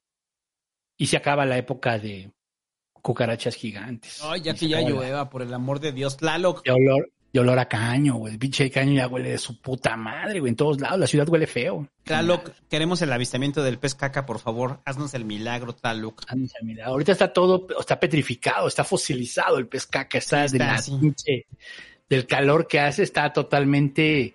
Pero No, en sí. cuanto, se humecte- en cuanto se humecte, ya sabe lo que va a pasar. Sale de nuevo. A mí me gusta el pez caca porque es eso, es como los dinosaurios que ponías en un vaso de agua y se iban humectando hasta hacerse grandotes. El pez caca se reduce. O sea, su capacidad evolutiva ha sido tan cabrona, güey, que cuando está en la coladera se reduce su tamaño para ahorrar energía y una vez que llegan las lluvias, crece casi 10 veces su tamaño, güey. Es muy bonito de ver. O sea, como Sí. el pez caca pasa de ser una bolita de piedra a un animal en completa formación. Y ahí comienza la danza de los peces caca. Y es cuando los ves con sus elotitos tan bonitos en los ojos, güey. O sea, es, es muy bonito de ver. O sea, vas pasando y dices, Los, los dientes. los dientes. O sea, ves el popodrilo. Qué bonita época. Así Pero- es. Y cuando trae así como los pedacitos de jitomate, o sea, dices, no mames, qué chingón. Qué sabia es la naturaleza. Yo, o sea, recuerde que el pez caca hay de dos tipos, el que tiene elote y el que no tiene elote. El que no tiene elote es el que conocemos como cacus mojón y el otro es el pez, el cocodrilo dientes de elote. Entonces, para que usted lo reconozca cuando vaya así, de repente se inunde su colonia, diga, ah, mira, ese es un popodrilo dientes de elote. Son los más raros, pero son los más bonitos. Para todos los entusiastas del avistamiento de peces caca, pongan atención, por favor, para la clasificación. ¿Y qué más? Güey, tenemos que mandar a hacer playeras del pez De caca. pez caca. O sea, sí es- Yo protejo al pez caca. o sea. y con un Rubén Albarrán disfrazado, este, dibujado ahí. Ajá, ¿qué más? Eh, luego dice, bueno, a ver, pero nada más dejar claro lo del calor. Estoy harto de tu calor planning, búho. No. O sea, dejar claro lo del calor. Sí hace calor ahorita en la Ciudad de México, pero, güey, es un mes, güey. Es casi siempre mayo, güey, que está chingando, güey. Ah, un poco marzo, pero pues, principalmente es mayo. Eso es normal, ya vienen las lluvias, ya se calma, ya estamos tranquilos. O sea, una vez de 12, güey. Lluvias, eso sí es un desmadre. Todos los, ya hemos, ya le gané la apuesta al santo que en la Ciudad de México, bueno, a eso fue antes del cambio climático, llovía una vez al mes, al menos. Eso, eso es real, eso es real. Entonces, una vez al mes llueve. Entonces, esta ciudad llueve mucho. Es una ciudad que, pues, llueve, pues había un lago. ¿Por qué creen? Entonces, es normal que llueva mucho. Entonces, ya nomás falta poquito. No se estén quejando tanto del pinche calor. Luego dice Vázquez García Moisés. Saludos, Boy Santo. Se siente muy bien ya no guachicolea el pasquín ni el ciber. Una pregunta. ¿Puedo hacer una pasquicápsula científica y enviárselas? Sí, ya sabes las reglas. Y tiene que tener como interés político. ¿No? Ah, sí, tiene que tener interés político. Tiene que Y- tener- Y recuerda Si no, las pues, reglas, lo he cantado muchas veces y no lo entienden. Yo estaba diciéndole al Hecha ese pedo, güey, o sea, de que no tiene que durar más de tres y antes de las tres. Lo he cantado infinidad de veces y no lo entienden. Sí. Un Ángel Guerrero dice: Critical Hit, su podcast favoritos de Pokémon, cumple dos años y 100 capítulos. Mándenos unas felicitaciones, Pasquines, para ponerlas en el podcast. Felicidades a Critical Hit, el mejor podcast de Pokémon que existe porque pues solamente ellos hacen podcast de Pokémon. Pero si a usted le gusta Pokémon, busque Critical Hit Podcast, que está cumpliendo dos años y 100 capítulos. Felicidades, porque tampoco es fácil. ¿Usted tiene dudas de qué clase de Pokémon elegir? ¿No sabe bien cuál es la orientación sexual de su Snorlax? Vaya Critical Hit. Ahí lo va a resolver todas sus dudas sobre el universo Pokémon. Además tienen mucha constancia porque de 52 semanas hacen 50, ¿no? Güey, pero ¿cuán- ¿de qué más pueden hablar del pedo de Pokémon? O sea, No, no, Pokémon da para mucho. No, sem- realmente no lo sé. semiótica del universo Pokémon, o sea, no mamen. No, Pokémon da para mucho, güey. O sea, sí da para mucho. Daniel dice, hablarán de la nueva ley de movilidad vial. Mi primo dice que es terrorismo. Finalmente vi como una persona se vuelve pejefóbico. Ahorita vamos a hablar de eso. Ah, güey, o sea, ¿cuál terrorismo? Si el peje les dio la razón, o sea, ah, no, no. Los está defendiendo a los cochistas. Sí, cabrón. Ahora Moro dice, Triple R me diga cómo vender mis piezas artísticas. Haz, Ramiro. Hazlas pasar por arte contemporáneo de Kunz, güey. Huevo. Pero haz cosas chidas, güey, porque o sea, ponen acá cosas así de, ah, que bien profundo, en la verga, Nel, un perro, un perro, güey. Borda un perro, Dora. O sea, borda un perro y en chinga se vende, güey. O retratos de parejas que se quieren. Eso en chinga, eso en chinga se vende. Luna Bar dice, saludos al valedor. Saludos, ahí está el valedor valiendo verga con la cartanla. En la patria de cocida lesbiana Okegao dice, Santo Búho, entonces, ¿qué les parece mi propuesta? Saludos en el Always Dirty, somos Legión, somos Okegao, no olvidamos. No, ah, perdón, no te había comentado este pedo. Los Agegao quieren hacer un sorteo para regalar playeras de Agegao Ugu. Sí. Pero que nosotros nos encarguemos de la rifa. ¿Estás de acuerdo en eso? Sí, adelante. Ahí está, adelante, háganlo. Ricardo Gutiérrez dice, bien el nuevo horario. Saludos, Búho y huevos al santo. Huevos. Saludos. Elisa Antillón deja su superchat. Muchas gracias, Elis. Eh, Ricardo Yáñez dice, con voz del peje, Okage, tú eres la pe- esperanza de México. Quítate esos pensamientos malos. Eres un chingón. y no se vaya, señor peje. Desiderio Heredia dice también, Un saludo para mi urbanista favorito, Federico Tawada, que no se pierde el pasquín. Eres un orgullo de la 4T. Te mando un agarrón de nalga. Dora Moro dice, o sea, Andrei, esa vieja acaba con la gráfica callejera mexicana y quiere ella con ella todavía celos totales. Que, pues es que pues, mi atracción por, por Sandra Cuevas no es ideológica, es neta y absolutamente física. Pues sí, es porque está voluptuosa. Y porque es barrio. Ah, es porque está voluptuosa. Si fuera flaca ni la pelarías. Mientras canta. Ni siquiera es guapa. Gea, gea, gata, gea, gea. Esa es una canción, es la gata del agrícola oriental. Grítalo empieza con G, gea, gea, grítalo otra vez. Así me imagino a Sandra Cuevas. En sí se parece a la gata del agrícola oriental. Busca la gata del agrícola oriental. Se parece a Sandra Cuevas, güey. Veneno Bill dice, mi abuela tenía una estatuilla china a la que le quitaba la mano. Le pedía un deseo y se la devolvía cuando se la cumpliera. Estatuilla de Barbosa. Ah, agradezco mucho para toda la banda que ya se comunicó para voluntarios para hacer el modelo 3D de la estatua de Barbosa. Ya, va a ser una realidad de fin de año, va a tener su estatua de Barbosa en su casa. Las que vamos a rifar aquí del Pasquín. Estatuilla. La va a tener ahí y le va a quitar su patita también para que le cumpla un deseo. O sea, sí se puede quitársela. Sí, sí se puede. Ok. Sosa Pisil Daniel deja su superchat, gracias. Eric Godínez dice, tomen mi dinero, babosos, besos homoróticos en la zona donde las ñañaras se confunden con cosquillas y las cosquillas con infección por oxiuros. Eh, Asaf- Safo dice, mm, saludos Pasquines, los escucho mañana en podcast, gracias. Luego, ¿qué? Legueremente humano, legueremente humano. Saludos Pasquines, aquí va la mía, para que no me llegue la pedrada de Huachicoleo. Saludos desde Tecate, Baja California, y con voz del PG. La vida es dura, pero es más dura la verdura. ¿Qué pedo?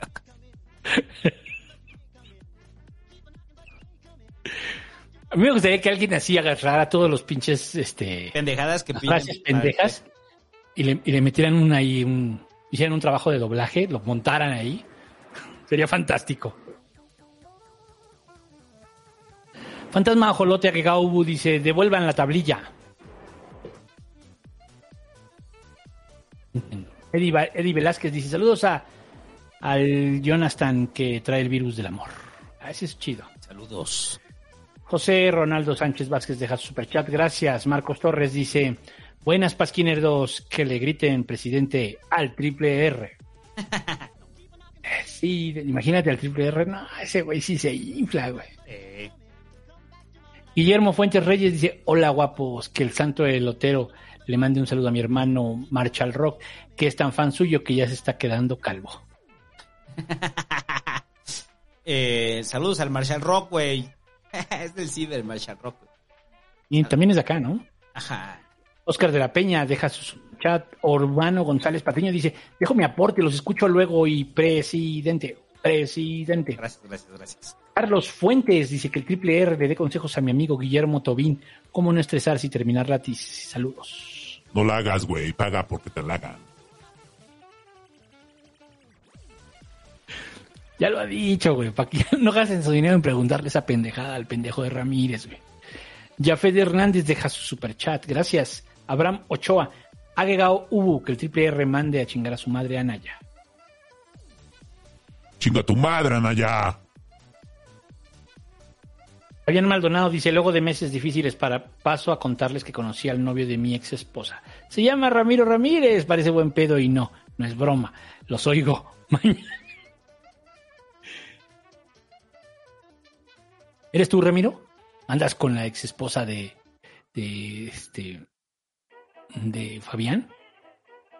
Eh, huevo. Pero nomás es algo carnal. Ann Desney dice, hoy me corrieron del trabajo, su programa me dio muchos ánimos. Les comparto de mi finiquito y que el Mickey Gamer me consuele. Ánimo, carnal, pero no te olvides ir a mi canal de Twitch y apoyarme. En ese podcast dice, ¿cuántos tienes, Mickey? ¿Ya cuántos tendrás este, suscriptores, güey? Mickey Gamer 69 en Twitch. Ya vamos por los 123, güey. No mames, 125, güey. Ya, güey, voy a ser partner, güey. Ya, güey, de ahí a la verga. Yo mando a la verga a la escuela, güey. Yo, yo, yo me debo a mi comunidad, güey. Mi comunidad, güey. 123 seguidores, güey. Soy la verga, güey.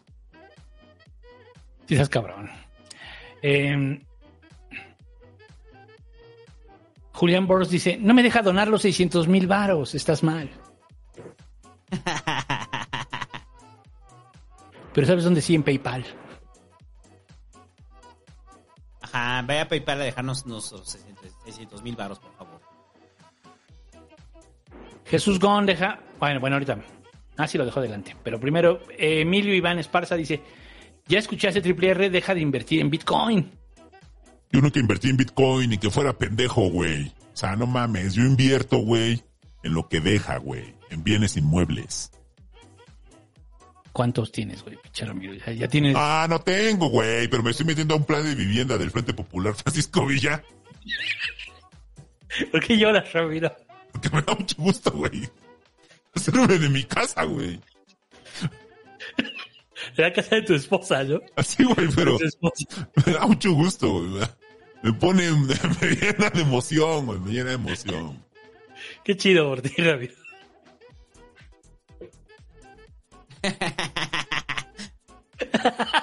Son de esos letreros que ves de que dicen este rentando o arrimado. ¿Sí has visto eso? Frente Popular Francisco Villa. sí, güey. Estoy mintiendo en bienes raíces. es la mamada, pinche Ramiro. Bueno, y luego dice Jesús Gon, dice, hola señores guapos, ya cambié mi nombre para que no lo lean todo. Que el peje le mande fuerza a Pili para que termine el semestre y entre a la uni. Hubo. Billy, tú puedes eh, terminar el semestre y entrar a la universidad, no como el Chocoflan, que quiere estudiar programación de videojuegos o alguna estupidez así. ¿Quién era Jesús Gon? ¿Quién sabe?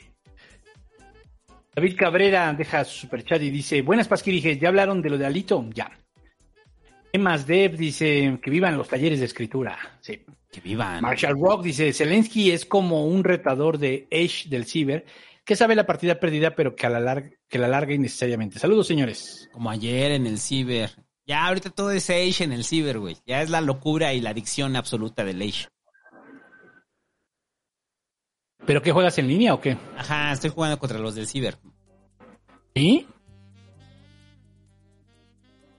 Los metiste a tu religión, de Ah, ya estaban ahí metidos.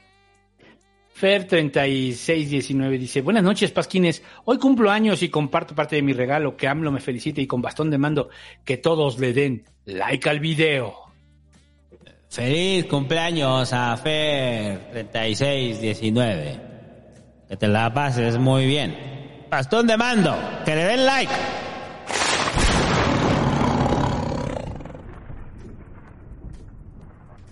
Ya denle like, no mames, ya vamos más de la mitad del programa. Paco del Silencio dice, jejeje, presidente, presi, pero es que, ¿qué es jejeje? No sé. No sé. Uriel Castro dice, oye, hay sección de qué están haciendo los inmamables. No, porque vamos a acabar temprano, supongo. A ver, espérate. Ah, Voy a poner rápido. Inmamables. Sí, sí me da, se me frunce el asterisco a mí. Discúlpame, no quizá tan Ahí está el atro. Ok. Pero si le doy, este... Están en pantalla el core, Es manita muscaria, güey. el angel. Ah, sí. No, cuatro. Cuatro manita muscaria. Si usted no sabe qué es manita muscaria. Ahí escuchen los es- inmamables, están Es reseñando. que en la, desde Blancanieves, en, cuando salen los animalitos, esos pinches de las películas de Disney. Que No he visto rojos. Norman, güey. ¿Está buena? No, ni yo. No, bueno, ahí escuchen los inmamables. Ahí está la sección de qué están haciendo los inmamables. Que se emputaron, güey. Eso fue lo que más les emputó al core, güey. Sintió que nos estábamos burlando. Y la verdad es que sí. Así era. Luego dice Jesús Octavio Olivares González dice, paso a donarles y preguntarles, ¿quién para campeón de la Liga MX? Paxín Deportes, siente tu liga. Gracias por el contenido, señores, con cangurera. Yo digo que el Atlas en una de esas vuelve a ganar, ¿eh? Ahora sí ya, la verga, güey. Ahora sí ya. La una de esas vuelve a ganar el Atlas, güey. Sí, ahora sí. Sí, sería como la locura. ¿no? Que el Atlas vuelva a ganar. La final va a ser Atlas América. Si va a ser Atlas América la final, güey, vamos al estadio. Con el chino. Yo compro los, yo, pi- yo picho los boletos. Ah. Porque ¿sabes qué va a ser bien chido? Ver cómo mi carnal entra en, en cómo crashea, güey. O sea, como así de, América, no, perdón, Atlas, Atlas. Porque pues no está para saberlo. pero Mi carnal el chino le iba a la América y dejó de irle a ver a la América para irle al Atlas, ¿no? Entonces tiene Conclusión, como- le va a la América. le va a la América. Entonces quiero verlo crashar ahí en el Azteca haciendo América. Sí, güey, me comprometo pues, sí, fervientemente. Si la final es Atlas América, vamos al estadio. Yo picho los boletos y ustedes pichan las chelas. Te van a salir bien caros, pero bueno. Sí, no hay pedo. Está bien, nomás por el placer de ver crashear mentalmente al chino, güey. Lo, que quiero- no sé es la vuelta, ¿dónde sería? A ver que nos digan ahí en el Yo digo que la ¿dónde final sería va a ser en el Azteca, ¿no? O sea, la final final, la vuelta tendría que ser en el Azteca, ¿no? Liga MX clasificación. A ver, vamos a ver. Aunque quedó mejor Atlas en la posición. Entonces, ¿qué, Sería la, en el- la vuelta sería en el Jalisco. Bueno, entonces vamos Sí, al de ida. Al de ida, sí. Luego dicen... em, Giovanni Muñoz dice, recomienden películas buenas y mamadoras. Saludos. Ah, no va a ser una lista. Ve Barry Lyndon de Kubrick. Y no es mamadora, es una gran película, es la mejor película. Hmm. Sí, de plano. Para Vean mí, The Arrival. Mi película ¿Ya viste The. Arrival? ¿Ya Ya. viste The Arrival? ¿Te gustó? Eh, A mí me gusta mucho The Arrival. Siento que es como más... Sí, pero no es tan emocionante, ¿no? No es una película así de... Es como Arthur C. Clarke. O sea, es como leer un cuento de Arthur C. Clarke. Como algo claro. Vean 2001. Bueno, este Roberto Figueroa deja su super chat. Marshall Rock dice, es evidente que nuestro apoyo can- es evidente que nuestro apoyo al candidato Santo es avasallante y su jefe de campaña de un búho candidato ha pensado en quién confirmará su gabinete. Pero griten más duro, presidente, si no, no se siente. Pero ya habla de tu gabinete, güey. Mi gabinete va a estar integrado por, en la Secretaría de Gobernación, el Triple R. el Hobby. Alma más. Y- Ah, ¿y sabes a quién? El David. El David lo vamos a mandar ahí a, al, al, al casetón. El casetón. Al El casetón. Hobbit dice- se va de embajador a Venezuela. Ajá. Luego, el casetón. No, lo vamos a ser director del Faro. Director del Faro de Oriente. Luego dice, Alma Maciel, segunda donación para el bocho con payasos. Gracias. Sí, vamos a comprar ese bocho con payasos para que vayan y nos griten, presidente, aquí al santo. Luego dice...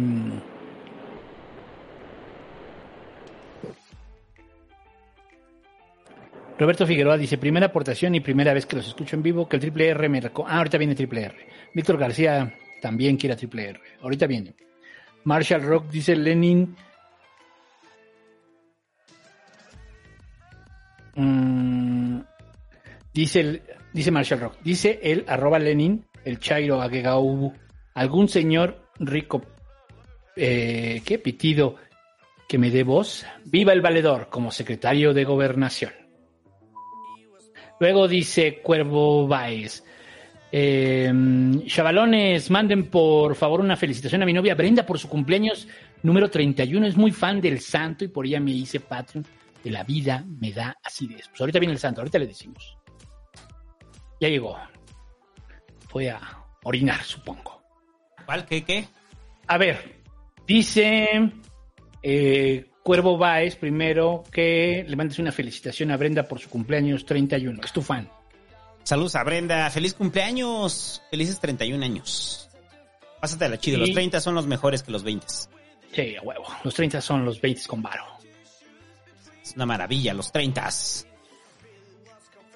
Luego dice, este, Roberto Figueroa dice, mi primera aportación y primera vez que lo escucho en vivo, que el triple R me recomiende un suplemento porque ando bien cansado y con sueño últimamente. Coca. Cocaína. Señor presidente. ¿Eh? Cocaína, coca, ay, perdón, no, este, se llama eh, extracto de la, de la, no, de la hoja de coca. Lo, lo hacen, güey, los indios ahí de Bolivia, güey. Agarran acá la hoja y la mastican, güey. O sea, cocaína, güey. O sea, No, cocaína. no, no, pero para, o sea, a ver, Cocaína. no, no, no, es que, a ver, tú luego, luego piensas en- Cocaína, güey, ya Ah, reconoce. drogas, no, a ver, la hoja de coca, güey, la masticas, güey. O sea, y criticas a los que fumamos mota y eres, o sea, y eres Ah, es distinto, güey. La hoja de coca es algo natural. Es parte de los pueblos originarios, güey. Yo soy mitad boliviano, güey. mitad boliviano, güey. Por ahí. La hoja de coca, pero pues como a mí no me llega la hoja de coca, güey, pues tengo que consumirla de otra forma, güey. ¿Cómo me llega a mí? Pues en polvo. O sea, yo no tengo la culpa de que la hoja de coca me llegue así, güey. Entonces yo la tengo que ¿Por qué consumir. llora, Ramiro? Porque, andas Porque, porque me acordé, eh, algo muy sensible, güey, pero ahorita, ahorita se me quita. Ya, güey.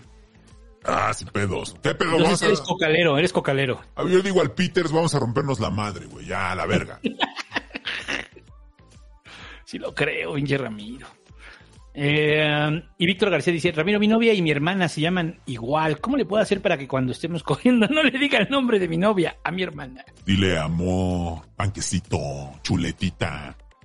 Así le decía yo a mi ex esposa, chuletita.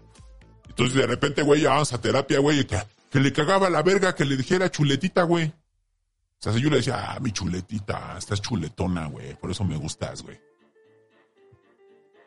Es No argumento para el divorcio, güey.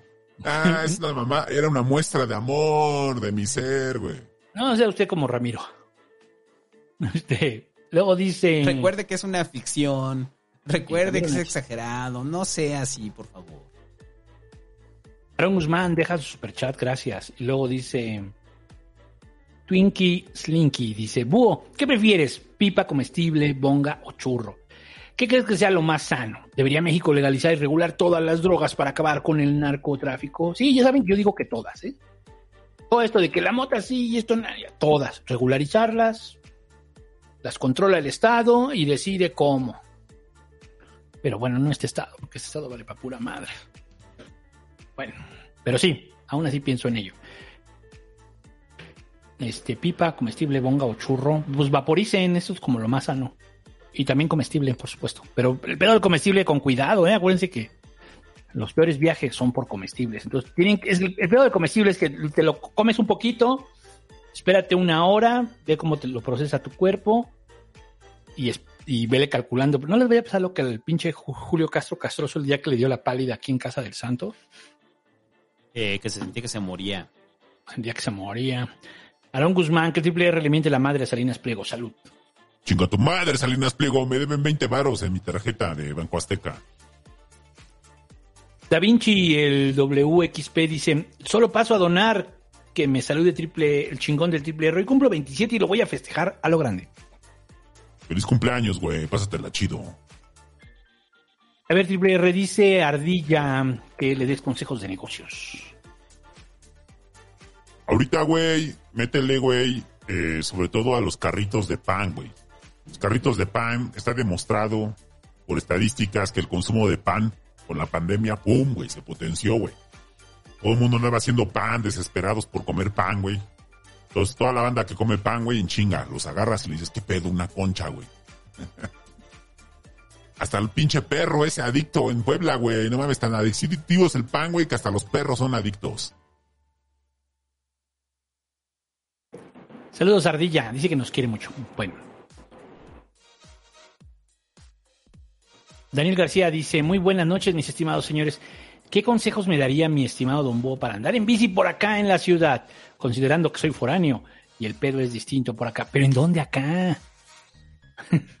¿Dónde acá? Bueno, pues, pues con cuidado, hazte muy visible, mentalízate para que si no están acostumbrados a los ciclistas, pues va a costar trabajo. No uses ejes viales, mejor usa calles. Esas cosas. Y luego dice, by the way, recomiendan unos buenos álbumes de Silvio, ¿no? Pues no tiene álbumes, tiene rolas. Ponte el playlist. Busca así indispensables de Silvio, pues lo último chido fue de los setentas. Sí. Jaffer Ali dice, hay riesgo de que Lili Telle sea candidata.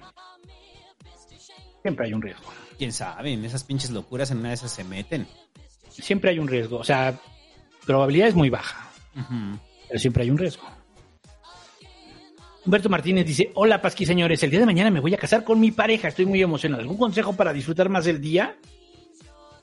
No sé, nunca me he casado. Pues no, yo tampoco, pero pues pudiéramos decir que, que bueno, felicidades, pues pásatela chido, este, fójate en lo que te haga feliz. Luis Suárez dice, saludos, AMLO. Ah, que diga AMLO. Tiemblen, tiemblen. Hidalgo será mío. Plasma Onion dice, no vemos lo verdaderamente importante. Necesitamos al Cuau de presidente. Es la única chance de que el presidente meta un penal en el Mundial. Mm, pues sí. Ah, sí. Por cierto, tenemos Mundial en diciembre, ¿no? Fer González dice, ¿qué día se lamen sapos? Eh, me tienes rogando, pelón. El lunes sale el siguiente capítulo de Tragar Sapos. Plasma Onion dice, Cinepasquín Productions, Megapes Caca versus el abominable hom- hombre ajolote.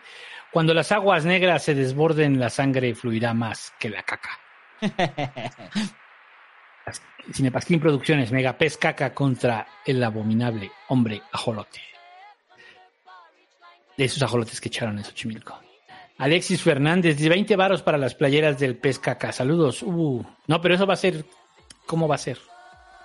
Ellos las van a poner, entiendo. Y la rifa se va a hacer acá. Ajá, se va a hacer acá. Ah, no, pero la del pez caca, ¿no? 20 ah, la del pez caca, sí, también vamos a la playera del pez caca.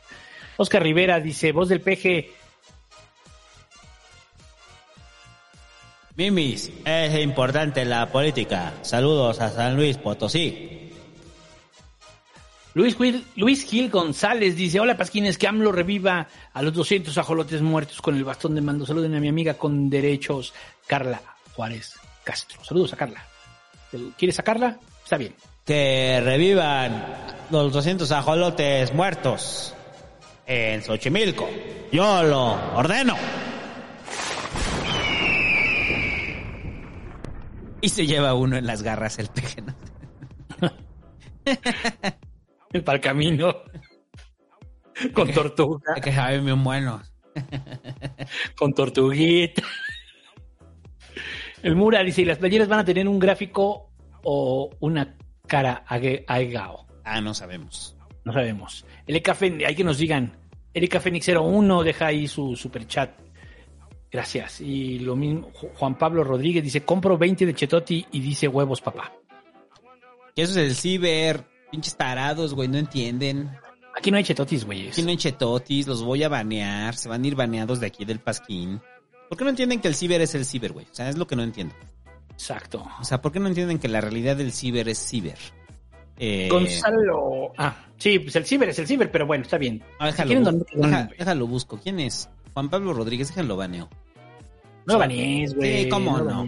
Donó, güey, donó, no mames. No, me vale madre, lo voy a Déjalo que se equivóquense aquí, no hay pedo. Lo voy a banear en este momento. ¿Qué más? Gonzalo Caballero dice, mm, pasando a saludar, buena noche, Búho y Santo Ubu. Ugu. Rodrigo Esteban Albarrán Cruz dice, saludos Pasquines, mañana los escucho, se les quiere. Y ya a ver los últimos que cayeron por acá por el pasquín.com. Dice. Es que fueron varios. Eh, Daniel Alejandro Lomerida Torre dice: Saludos Pasquines, hace mucho que no les dono. ¿Qué opinan del rollo del PG y Alfaro con la línea 4? Ahorita vamos a hablar de eso. Mi punto de vista, estos dos tienen una relación más tóxica que la de Johnny Depp y Amber Heard. Ja, ja, ja. Ahorita vamos a hablar de eso. Chris Duarte. Dice, ¿creen que las acciones de AMLO en Latinoamérica, implementar proyectos y tratar de incluir a todos los países en los eventos internacionales, sea para que nos vuelvan a ver como el hermano mayor, algún tipo de operación Cóndor? No, pues la operación Cóndor es de los Estados Unidos. Pero para que nos vean como el hermano mayor, no, pues está, está defendiendo lo que él cree. Es eso. José Roberto Colín Zárate dice, Pasquines, dos cosas. Uno, ¿habían escuchado del proyecto de la moneda digital del Banco de México para el 2024? Sí, sí, había escuchado. Que tienen, quieren hacer su propia cripto. Dos, ¿han reflexionado sobre el solar punk? Si su viabilidad sería ejemplos aspiracionales esa idea como Singapur y Copenhague. Eh, el solar punk, no sé cuál sea. ¿Tienes idea de qué es el solar punk? No, para nada. Armando Mejía Quevedo dice, ¿para cuándo una actualización de conspiraciones el búho?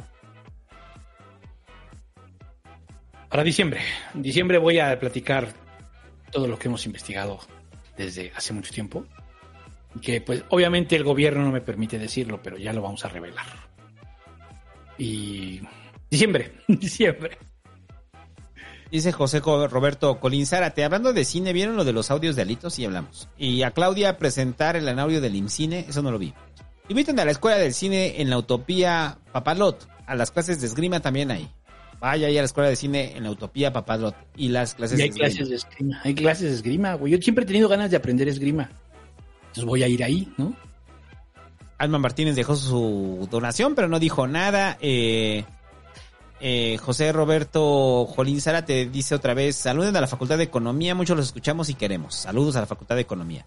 Apenas caí en cuenta con todo lo de Hank en Baja California y lo de la serie Tijuana de Netflix. No sabía que estaban basados en hechos históricos, últimos pesitos, jajaja.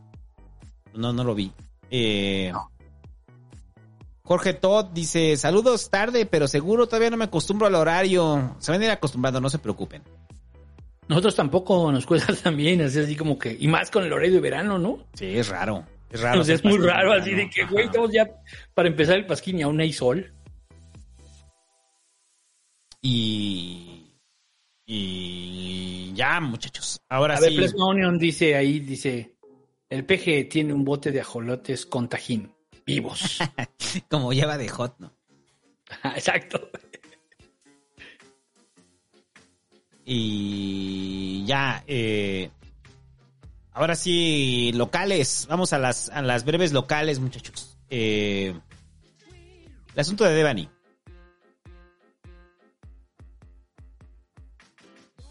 Pues no hemos hablado mucho del tema porque mm, lo que decíamos, ¿no? Hasta que no haya una no haya una información importante, pues no íbamos a hablar de ello. Y bueno, pues en la semana surgió eh, que hay dos, el segundo dictamen, el que creo que es el que paga el papá, ¿no? Ajá. Este, pues básicamente habla de una relatoría totalmente distinta de los hechos a la que da la fiscalía. Es un desmadre. Porque también creo que el papá eh, eh, se excede en su protagonismo en todo este asunto. Y lo puedo entender en su dolor. A lo mejor yo estaría haciendo lo mismo. Es más, estoy seguro que yo estaría haciendo lo mismo. Pero también hace que ya nos cause dudas ciertas cosas que están, que están diciendo también desde su lado. O sea, es, tan distante la versión de los hechos de un primer dictamen, el que hizo la, este, el que hizo la fiscalía al segundo, es muy, es muy distinto. Y dicen es que quieren esconder algo. Sí, está bien, pero ¿qué? Y bueno, pues yo preguntaba en la tarde, pues cuánto, el Mafian TV, ¿cuánto habrá monetizado por todo ese desmadre, no? O sea, dicen es que es que es reportero, es que sí, pero es su único tema, ¿no? Desde hace un rato. Entonces, pues entiendo que le ha ayudado a crecer, le ha ayudado a crecer en, en seguidores y en suscripciones y en reproducciones, sí. Pero sí creo que se ha aprovechado un poco del tema. La verdad. No es un cuate que lo veas que anda como viendo feminicidios así, ¿no? Creo que es el segundo caso que, que anda investigando, ¿no? Pero tampoco lo veo como que ayude al rollo, o sea, eh, le juega mucho la teoría de la conspiración. O sea, es un tipo de periodismo pues más cercano al chapucero, la verdad. No es, no es serio, pues, o sea, está más basado en, en al menos el chapucero es honesto, te vende la, estampita ahí de el cuadrito del observador, la playera de me canso ganso, no sé. ¿No? Y yo creo que acá no. Bueno, pues los dos dictámenes. ¿Qué pasó con los dos dictámenes? Hay un... A ver, antes de que pasara el asunto del dictamen, el día viernes eh, salió que... O sea, le hicieron una captura de pantalla a Susana Oresti. Eh, bueno, el, el- el papá de Devani, o sea, Susana Oresti se equivoca y le manda un mensaje y le dice que, oye, el dictamen, o sea, Ah, sí, friend, este, me lo pasas casi casi. Dice, ya sabes que yo estoy del lado de la fiscalía, ¿no? Y dices, ya valió madre. Entonces, el papá de Devani, pues hace público eso porque, pues él no quería que se filtrara, eh, o sea, él no se quería que se filtrara el documento, ¿no? Se filtró. Entonces se filtró a través del país y se filtró a través de, de Azucena Oresti, o sea, que lo estaba pidiendo. Y entonces, ese, ese informe eh, de la autopsia de Devani lo dejaba claro que sí había habido violencia sexual. A ver, cuando digo dejaba claro es dentro del informe, dentro del informe de la autopsia. O sea, la autopsia está señalando que sí hubo violencia sexual y que no fue un accidente. Entonces Asuna Oresti dice que alguien agarró su celular y que mandó esos mensajes, güey, que ya no tenía control sobre eso, lo cual es terrible, ¿no? Y lo que molesta ahí es el argumento de yo estoy con la fiscalía. Yo estoy con la fiscalía, o sea, ¿qué quiere decir? Yo no le creo nada al- a la víctima ni al papá de Devani, yo le creo a la fiscalía. Yo estoy cargada hacia allá, entonces, ¿qué, ¿para qué quiero la información? Pues obviamente para cargarla hacia la fiscalía. Eso es lo que hace. Entonces, revienta a nivel mediático, se le van sobres a Susana Oresti y con toda razón. A ver, hemos chiste, hemos hecho chistes sobre Susana Oresti aquí, pero Susana Oresti es, pues es una golpetera, pues claro que sí, o sea, no, no se espera verificar información, golpea, golpea. Y ese es como el, el parte de la chamba que hace Susana Oresti. Estilo, Es su su estilo. estilo, es una golpetera, pues, o sea, eso se encarga de golpear. Entonces, eh, Azucena Oresti, eh, pues la exhiben, eh, o sea, la exhiben como, como parte de aliada del go- pareciera de la Fiscalía de Nuevo León. Y eh, eh, al final hay un acuerdo entre el gobierno federal en el cual ya lo recoge el presidente y van a hacer un tercer informe, que lo que pretende hacer ese informe de la autopsia es eh, dar un, un resultado sobre el primer informe y sobre el informe que hicieron, que contrataron de forma privada los papás de Devani. Ahora, independientemente de todo, ok, y esto creo que quiero, quiero dejarlo muy claro, güey, porque mucha banda sigue con este rollo. Lo dijimos en algún pasquín y lo dijimos muy claro. Sea o no accidente, no minimiza los feminicidios sea o no accidente, no minimiza que Nuevo León, al igual que el resto del país, tienen un problema de violencia contra la mujer. Que lo quieran hacer pasar como accidentes es otra cosa. Que aquí es producto de la ineptitud de la Fiscalía de Nuevo León, claro que sí. Y que nos lleva a pensar la respuesta más simple y que es bien triste que la respuesta más simple sea que sí fue un feminicidio, ¿no? Entonces, ahora que ya lo trae la Fiscalía, la Fiscalía General de la República, y que van a hacer un informe del, del, del tercer, este, un tercer informe de la autopsia, pues lo que se espera es que haya unas, eh, que haya una conclusión al respecto, ¿no? Una conclusión al respecto sobre qué pasó con Devani. O sea, ¿qué pasó? Fue un accidente, eh, hubo violación, encontraron su celular. Entonces también van a, van a revisar la información de su celular. Entonces, más allá del protagonismo del papá, que creo que sí es muy molesto el protagonismo del papá. O sea, digo, yo digo, se excede, pues, se excede y eso a lo mejor no le ayuda a su causa, ¿no? Sí, pero, pero también puede ser como el rollo de que está genuinamente indignado, ¿no? Entonces está genuinamente indignado y señala a su senador este y señala a la fiscalía. Y entonces la 4T, bueno, el gobierno de la 4T, pues lo que le hace es, vamos a dar una respuesta en conjunto, ¿no? Y esa respuesta en conjunto es esclarecer qué pasó con Devani. Hasta el momento, independientemente de lo que usted crea que pasó, porque no estuvo en la escena, nadie estuvo en la escena. Se está armando eh, apenas los, o sea, está la carpeta de investigación. Independientemente de usted lo de lo que usted crea, se van a tomar conclusiones a través de esos informes. Y esos informes van a dar claridad de qué pasó. Fuera de eso, son especulaciones. Y eso no quita, en lo mínimo, la violencia que se vive en el país. Por eso es lo terrible. O sea, lo terrible es eh, que, creo que mucha banda no magnifica eso, güey. O sea, no magnifican el, el rollo de que la respuesta más simple a esto es que abusaron de ella y la mataron. O sea, eso es como... Tanto horror vivimos que esa es la respuesta que esperamos. La que queremos, ¿no? la que También. queremos. O sea, Y, es, nos- y la que nos hace sentido. Pues sí, güey. Estamos en medio de un país donde el feminicidio es algo cotidiano. Entonces, que se reafirme eso, ¿qué va a pasar si se reafirma? Pues obviamente va a señalar un problema de feminicidio que existe en Nuevo León y en el país. Ya lo sabemos. Sí. Ya sabemos que está ahí. O sea, el caso de Devani no va a cambiar en lo mínimo el hecho de que está ahí la realidad. Entonces el punto es, ah, lo aclaran desde gobierno federal, bueno, desde la Fiscalía General de la República. Ah, Ok, lo aclaran. Y luego, y luego, las acciones. Pero. O sea, nomás quieres, nomás quieres saber, ah, nomás quieres aclararlo y, y una aclaración sin acción, ¿tiene sentido? Sea, ¿tiene sentido saber que sí abusaron de Devani y que la mataron? Si no vas a generar una acción al respecto de eso. No, sí, obviamente tienes que. o sea, lo que sigue, si esa es la conclusión, lo que sigue es encontrar a los culpables y meterlos a la cárcel. O sea, lo que sigue es que no haya impunidad. Entonces,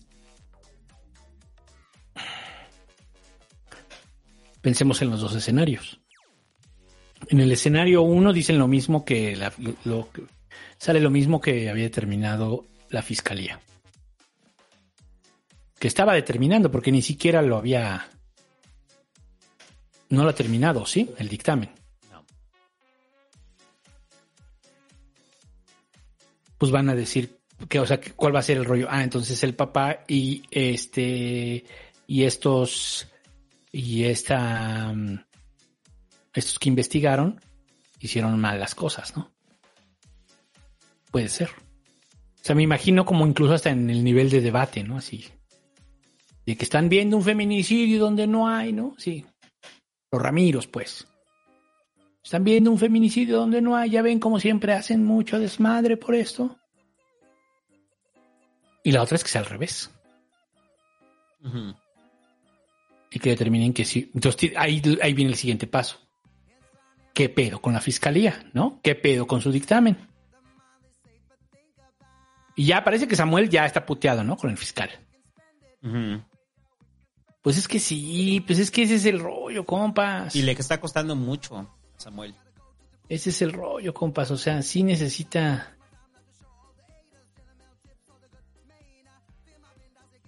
Sí necesita más presión el gobierno siempre para que funcione. Como dice tu carnal, como los frijoles, cabrón. Entre más presión, solo, solamente con presión aflojan. Mm. Ese es el rollo. Bueno. Pues de lo de Azucena, pues. pues. Pues sí. yo ni la veo. yo, no- No, yo no la veo. Yo no la veo. yo soy de otras fuentes. sí, Azucena no es algo, algo que un programa que yo vea. He visto algunos reportajes de ella ya, sí.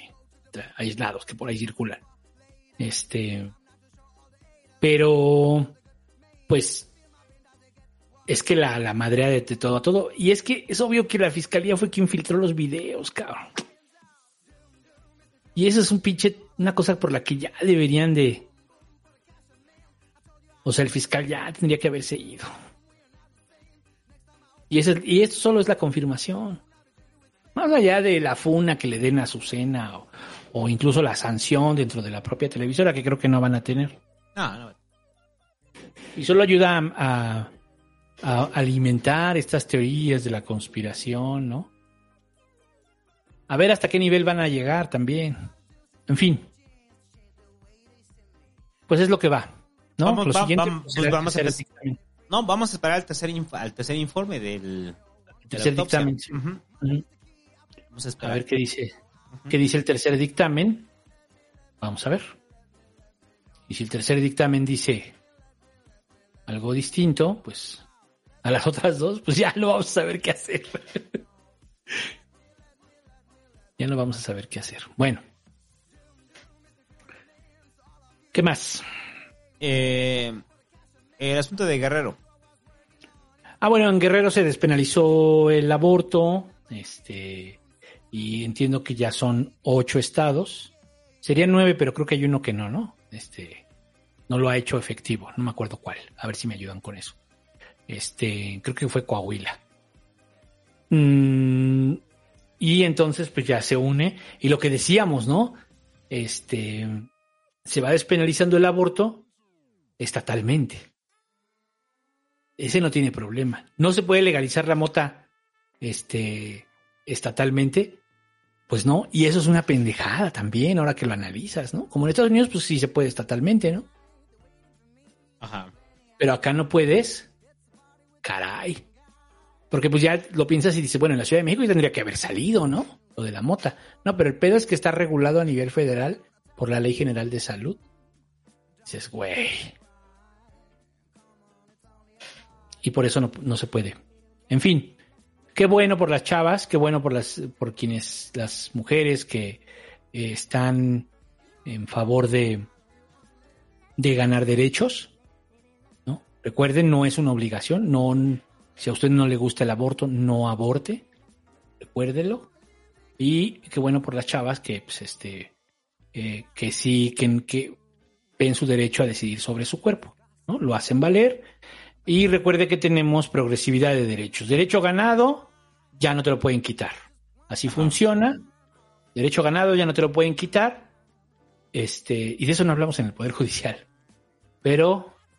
Sí. Este. Ya es, es el máximo de sus derechos y no se lo pueden quitar. O sea, ya no le pueden quitar a usted ese derecho allá en Guerrero. ¿Qué hay que hacer? Hacerlos valer, porque pues hay lugares donde no se, se hace valer, ¿no? Es un desmadre que todavía nos, o sea, se regateen los derechos elementales humanos de decidir sobre nuestros cuerpos. Es un desmadre que todavía la ley, o sea, quiera seguir y tengamos que estar haciendo amparos y, y estar este, eh, haciendo movilizaciones y la chingada para que salga, porque un grupo de políticos no entienden cómo funcionan los derechos humanos y el derecho a decidir sobre nuestros cuerpos. No lo han entendido. ¿No? Les gana más otras cosas. Entonces, puta madre, o sea, ese es el pedo. Tenemos una clase política que vive en otro momento, Ajá. vive en otra circunstancia, no entiende de derechos humanos, no lo ha entendido. Pero bueno, felicidades a las, a las mujeres en Guerrero y pues este, habría que ver, no, no sé, a ver si alguien viene y nos platica cómo está todo el tema. Necesitaríamos saber cómo lo están haciendo valer en algunos estados, este, hay que ver quién puede venir ahí del proyecto Migala y que nos platique cómo lo están haciendo en algunos estados y cómo este eh, cómo lo, cómo lo organizan, ¿no? Sabemos cómo funciona la Ciudad de México. En la Ciudad de México es hasta las 12 semanas. Tiene un, el Estado es uno de los que puede, más bien que provee se encarga de proveer el servicio de la interrupción del embarazo, este, a través de, de los hospitales públicos y es totalmente gratuito. Y también se puede hacer de forma privada, también. Este, ¿cómo, cómo está funcionando en otras entidades donde ya se, donde ya se despenalizó? Que nos platiquen, ¿no? Que venga alguien a platicarnos. ¿Y quieres comentar algo de esto? No. Luego nos vamos a, pues ahora sí, llegó el momento en donde el santo empieza a sentir la primavera en su máximo esplendor, porque vamos a hablar de Sandra Cuevas. Sandra Cuevas. Ah, Sandra Cuevas. ¿Cómo estás, Sandra? Tu autoritarismo cada vez crece más. Deberías de llevarlo conmigo y no a la delegación Cuauhtémoc. Tienes ganas de dominar a alguien, domíname a mí. A ver, yo tengo un rollo con este tema, güey. A ver. Va de contexto. Contexto es, Sandra Cuevas empezó a pintar los puestos callejeros de la delegación Cuauhtémoc con eh, la imagen de gobierno del gobierno de Cuauhtémoc. Los pintó de blanco y les puso ahí el logo de la alcaldía, ¿no? Borrando eh, los rótulos que decían ricas tortas calientitas, ricos tacos de suadero, etcétera. Los rótulos que usted ve en los puestos callejeros, generalmente. A ver, entonces, antes de decir esto, quiero decir que estoy completamente en contra de lo que hace Sandra Cuevas, porque al final está utilizando mobiliario de la gente para hacer proselitismo a favor de su gobierno. Pues sí, es terrible que lo esté haciendo. Pero esto no me parece tan choncho como lo que está haciendo en los mercados públicos. En los mercados públicos está borrando murales. Y eso es una chingadera. Eso es una chingadera por lo que lo que. O sea, no me agravia tanto lo de los rótulos. Ahorita lo explico por qué. Pero lo de los mercados, que los mercados, el programa de mercados, eh, que fue sobre todo con Mancera que se hizo, y recuerdo mucho a Pascal, porque Pascal andaba metido ahí. O sea, estos murales en los mercados les daban, les dan vida a los mercados. O sea, hacen que los mercados luzcan. O sea, parte de nuestra identidad. Y los están tapando. Y eso es una chingadera, por donde lo vea usted. Ahora, en el asunto de los mercados, sí. A diferencia de los puestos ambulantes, híjole, es que es ahí cuando veo, o sea, no estoy a favor de lo que está haciendo Sandra Cuevas en los puestos ambulantes, creo que está utilizando mobiliario para promocionar la imagen de la alcaldía. Pero si usted ha tenido familiares o ha vendido en un puesto de fritanga callejero, sabe que los comerciantes en general, el rótulo no lo ven como algo artístico. El rótulo lo ven como algo que ya está ahí. No sé si te ha pasado, güey, que vas a comer, no sé, tacos y el rótulo nunca lo han cambiado y sigue diciendo tortas. o sea, y el rollo es que antes ahí vendían tortas y ahora vas a comer tacos ahí. O vendían flautas o no sé, o sea, lo que sea, ¿no? Vendían rótulo. El rótulo no necesariamente indica aquello que están vendiendo en el puesto, ¿no? Pero hay rótulos bonitos. Hay rótulos bonitos. Hay rótulos bonitos que lleva, lleva tiene, tiene su esencia, el negocio, le ayuda. En, en algunos casos. Es que, es que eh, le, hay, da, le, da, estilo.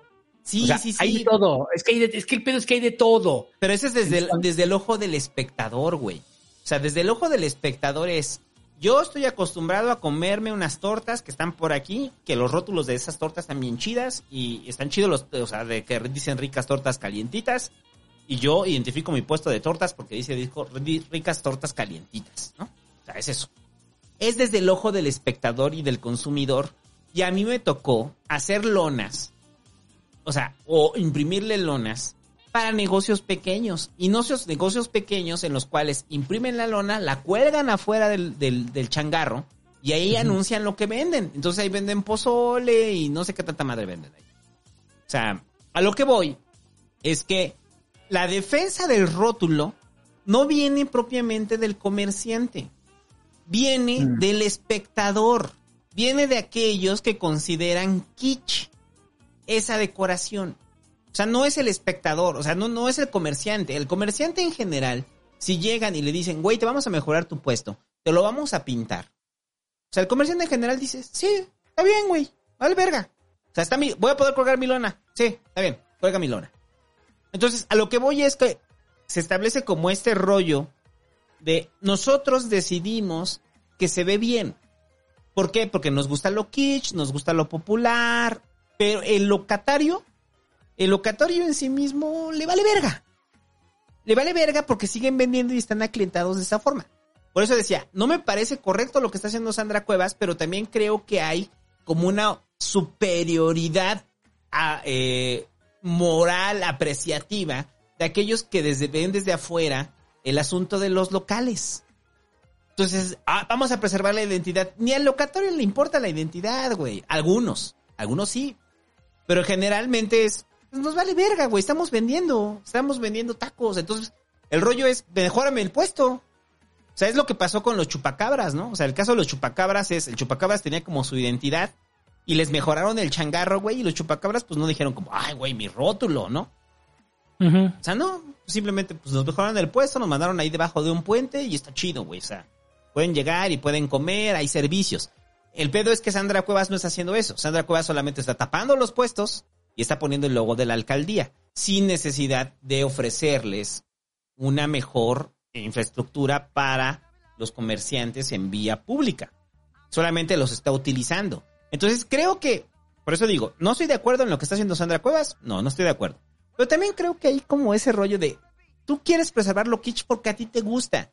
O sea, a ti te gusta lo kitsch, a ti te mama lo kitsch, a ti te gusta ver el logo de la torta con manitas y patitas. A ti te gusta. O sea, y, y eso es tuyo.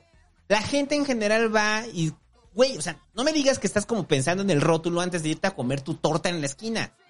O sea, pues no, güey, vas a la pinche torta donde comías.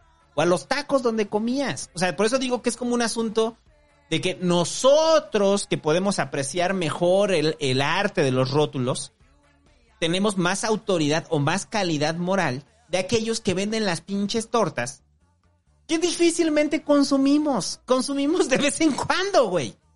O sea, la gente que se para ahí a comer, pues no está preguntándose en el rótulo.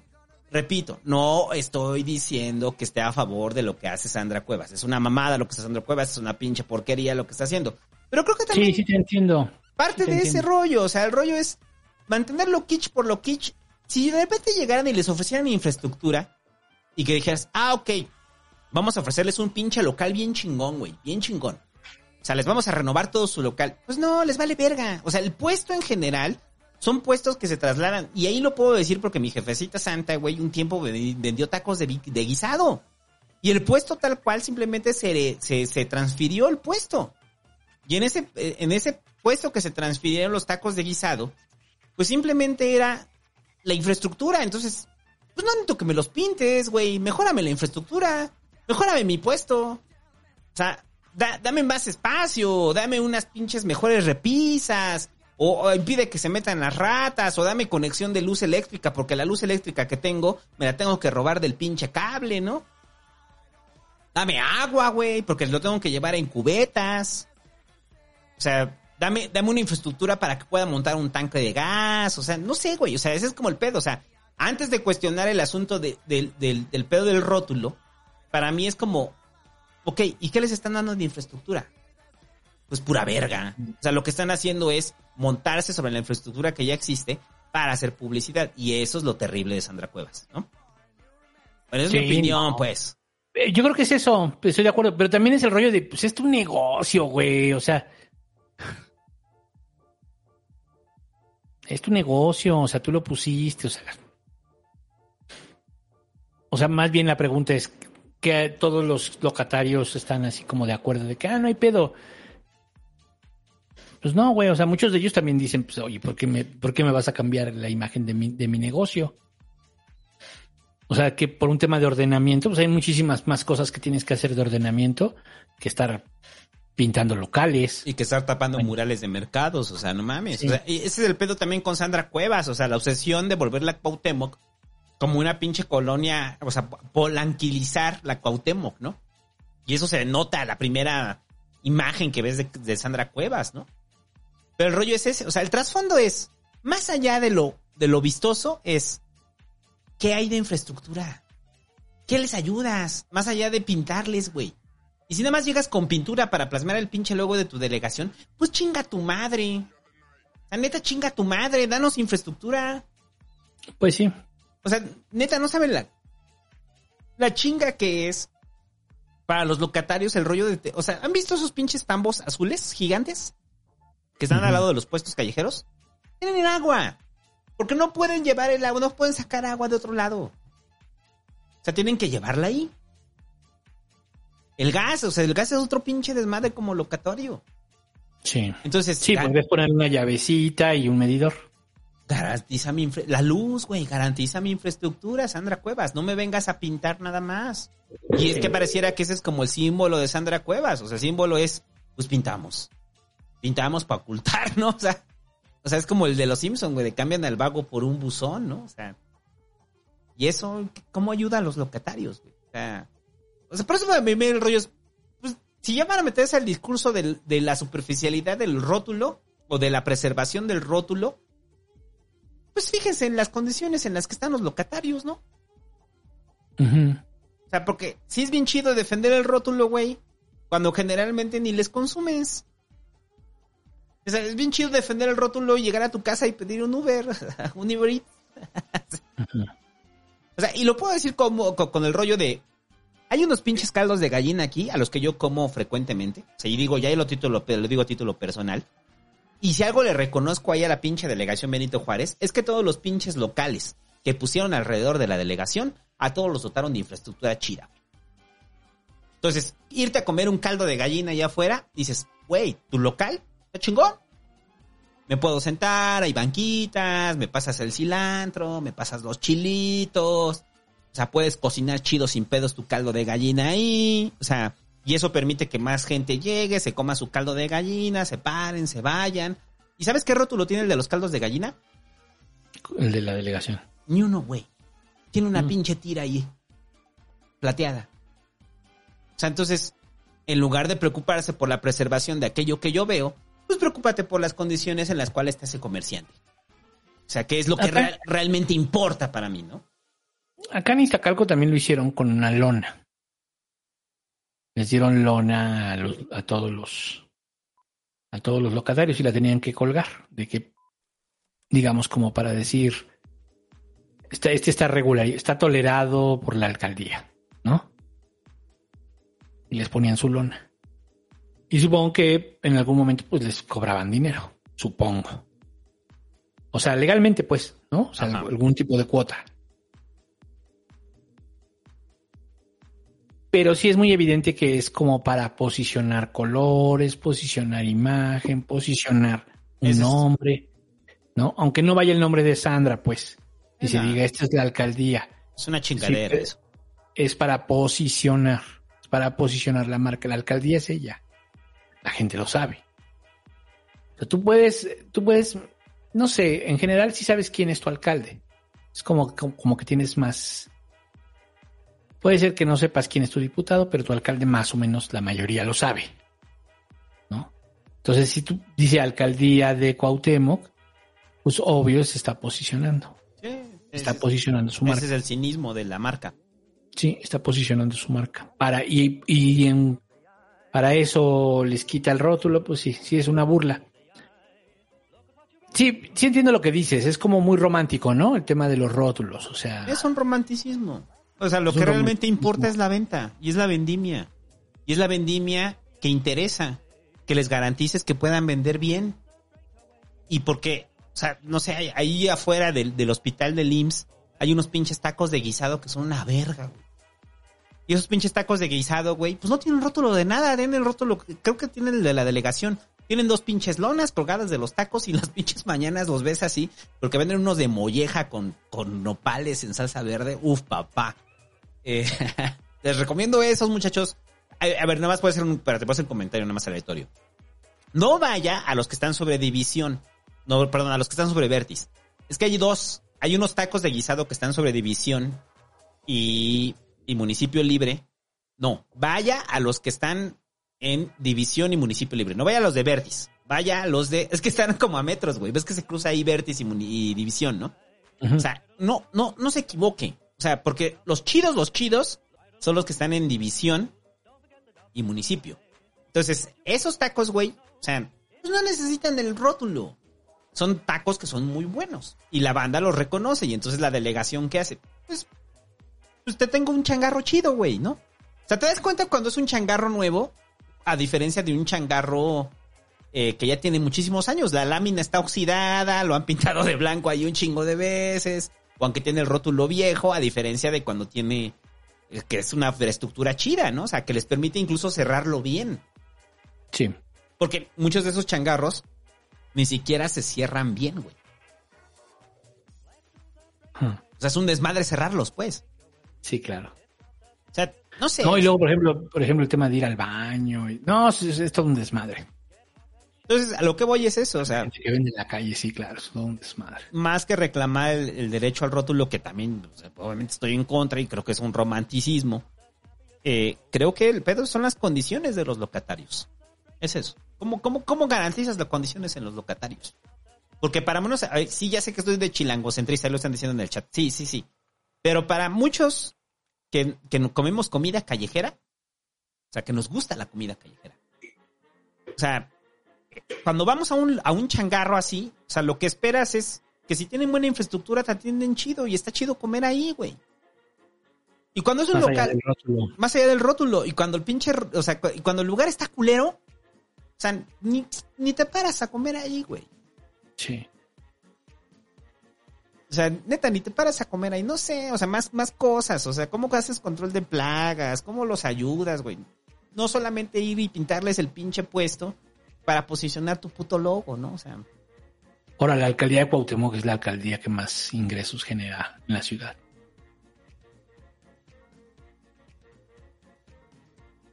Hay que entender como la importancia de esto, ¿no? Es la del centro, es la de las colonias, de varias colonias importantes económicamente. Entonces, es la de Tepito. Bueno, una parte.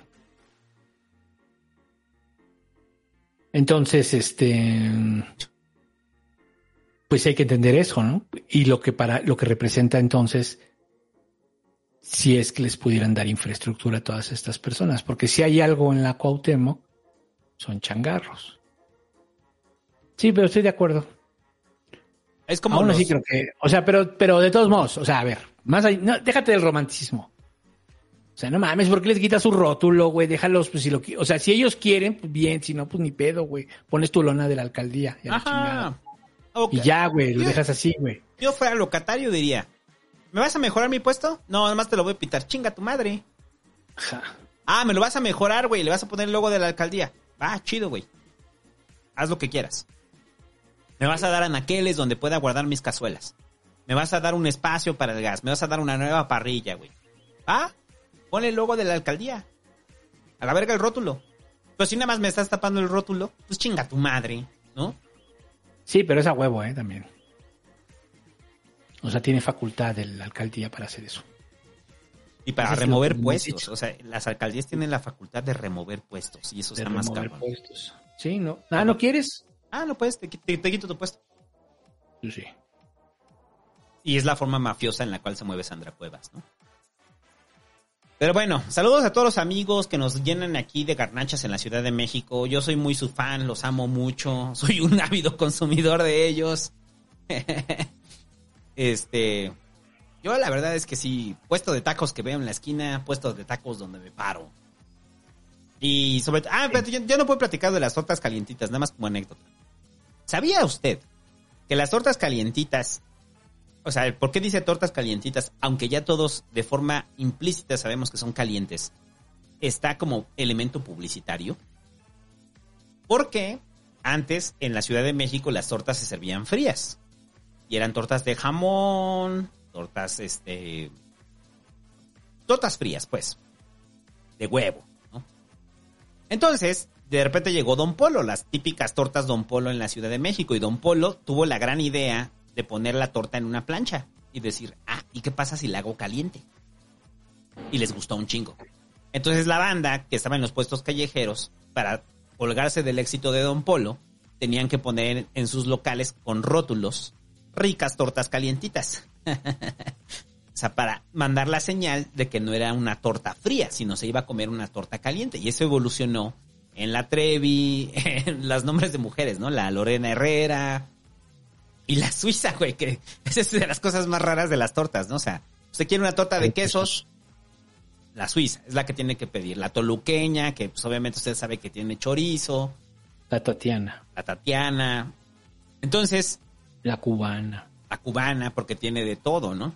La cubana es. O sea, si fuera real el nombre, pues la cubana pues sería ahí. El bolillo y frijoles. ¿No? ¿Qué sería? Moros con cristianos. Moros con cristianos. Ya. Esa sería la torta cubana de verdad.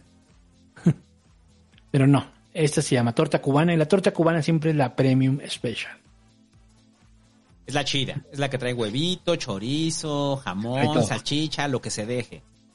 Entonces, por eso usted verá que en los rótulos dice tortas calientitas como una herencia histórica de cuando se vendían solamente tortas frías. Sí. Y la torta calientita se popularizó en la Ciudad de México. En todos lados. Entonces, para la más... debe ser calientita. Para más datos callejeros, sígame en arroba Santo. donde... Hablo de eso.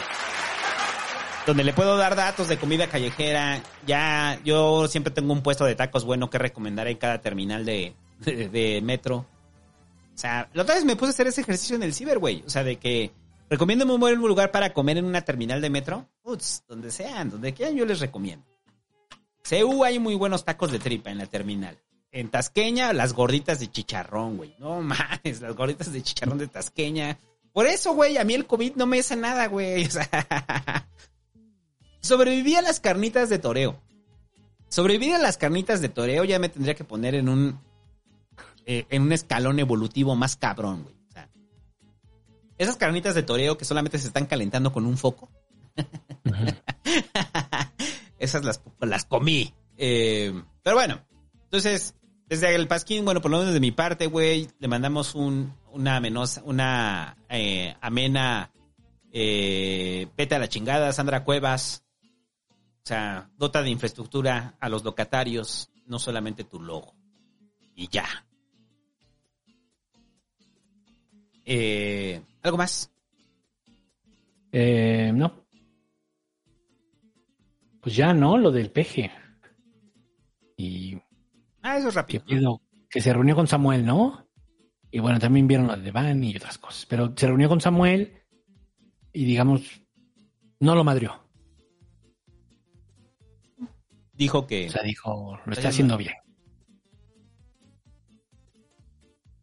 Está haciendo ah, dijo, una buena administración, ¿no? Exacto. Si yo considero que no está haciendo mal gobierno, es mi apreciación, claro. Eso corresponde a ustedes, yo soy ciudadano de todo el país. Tengo conocimiento, una visión no tan específica, pero mi percepción en general es que está gobernando bien Samuel. Así que le dio su trato amable. Como se lo ha dado a varios gobernadores. Casi no se pelea con los gobernadores. Mm. Solo con los del bloque. Uh -huh. ¿No? En general los gobernadores, eh, ni pedo. Te doy buen trato. Son poco, es más, creo que ha madreado más a los de Morena que a los que a los de afuera. ¿Verdad? Sí. Bueno, luego lo de...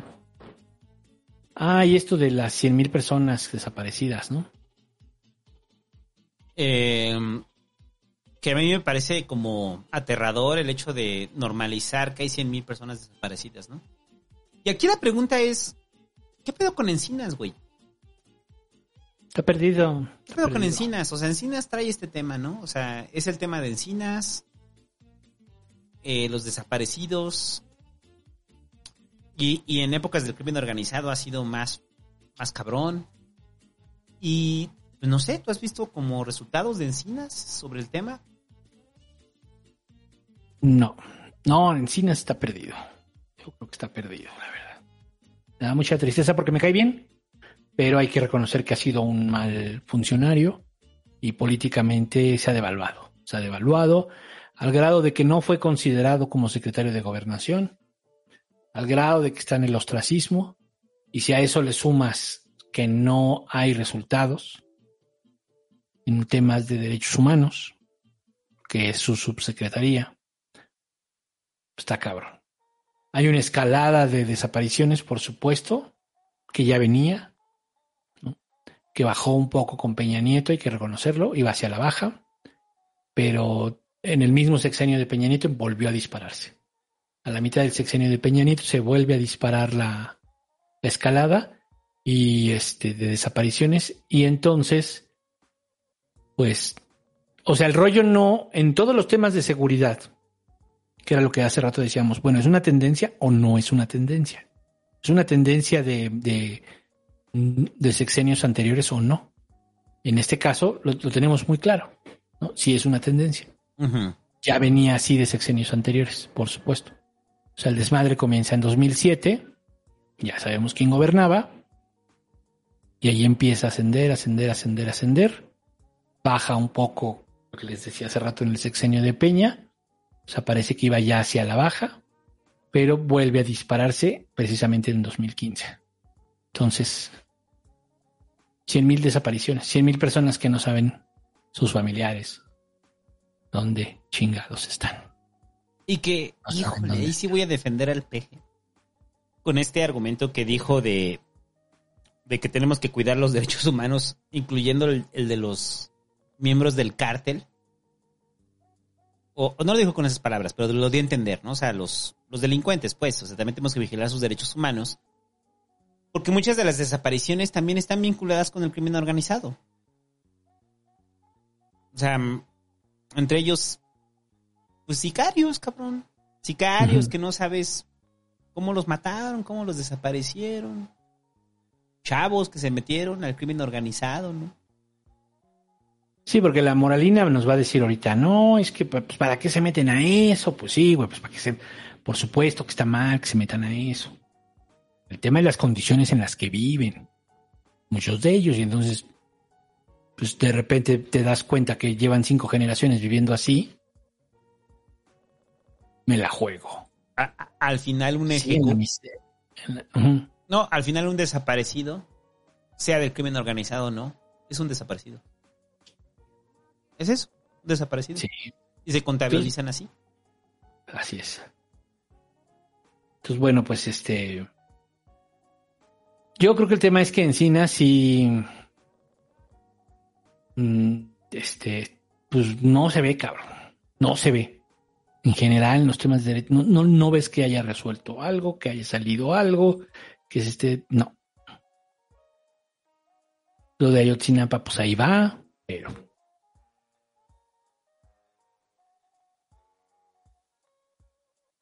No, no, no hay, no hay una respuesta contra los desaparecidos. Y es como...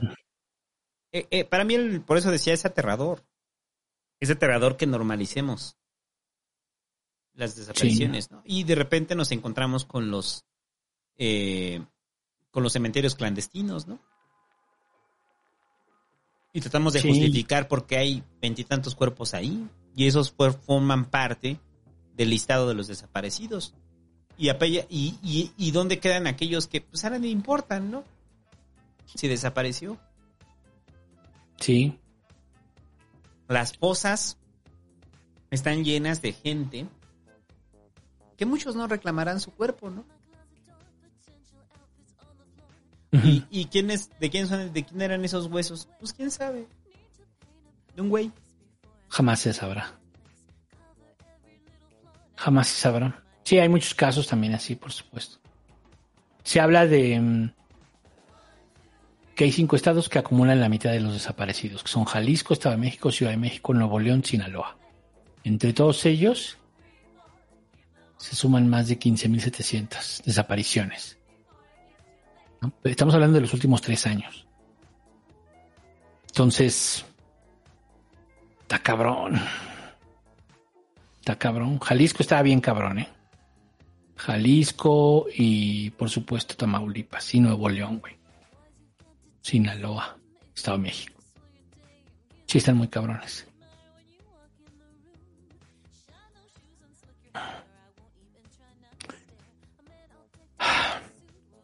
Es que sí, güey, pinche escalada de violencia está muy cabrona.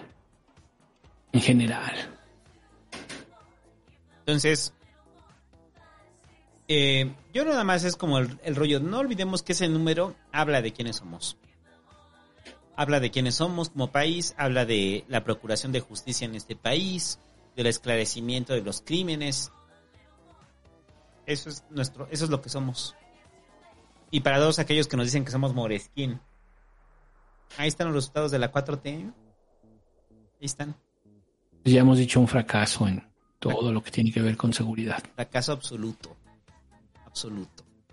Ahí no hay medias tintas. Son un fracaso absoluto del gobierno de Andrés Manuel López Obrador en asuntos de seguridad. Sí, en ese, en ese tema, los demás son de todo tipo cuestionables, debatibles, algunas fa- argumentos a favor, otros en contra, en general, ¿no? Sí, hay algunas cosas muy locas, pero bueno. Pero en general, digamos, hay argumentos ya cuando empiezas a ver, bueno. Pero en esto, no. No, no, no, no, no, no, no. No hay. Son un fracaso, igual que los demás. Son lo mismo. Son lo mismo. Exactamente igual. Ahí al presidente que no le gusta que digan que son lo mismo, en resultados en seguridad son lo mismo. Son lo mismo. Oye, que ahora ha crecido, sí, pues es una escalada. En todos los aspectos es una escalada. Que ellos no pudieron detener o no han podido detener. Y no se ve que lo vayan a lograr. Ya estamos en, ya estamos en el cuarto año prácticamente. ¿No? Ya estamos hablando de la sucesión. Entonces. No. En fin. Y ya, esperemos muchachos, esperemos. El momento, no sé por dónde, güey. Yo, cada vez que hablamos del tema de seguridad, en el pasquín me da para abajo. Entonces, Sí. no veo por dónde, no veo cómo, no hay estrategia, no hay plan alterno. Seguimos en la pinche barbarie. Y esa barbarie no para. Y ya, eh, el asunto de la línea 4 del tren ligero en Guadalajara.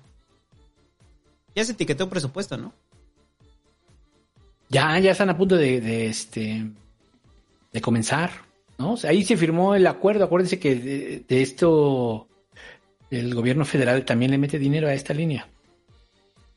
Entonces se firmó, se firmó el acuerdo ya entre, entre el presidente y el gobernador de Jalisco, el señor Enrique Alfaro.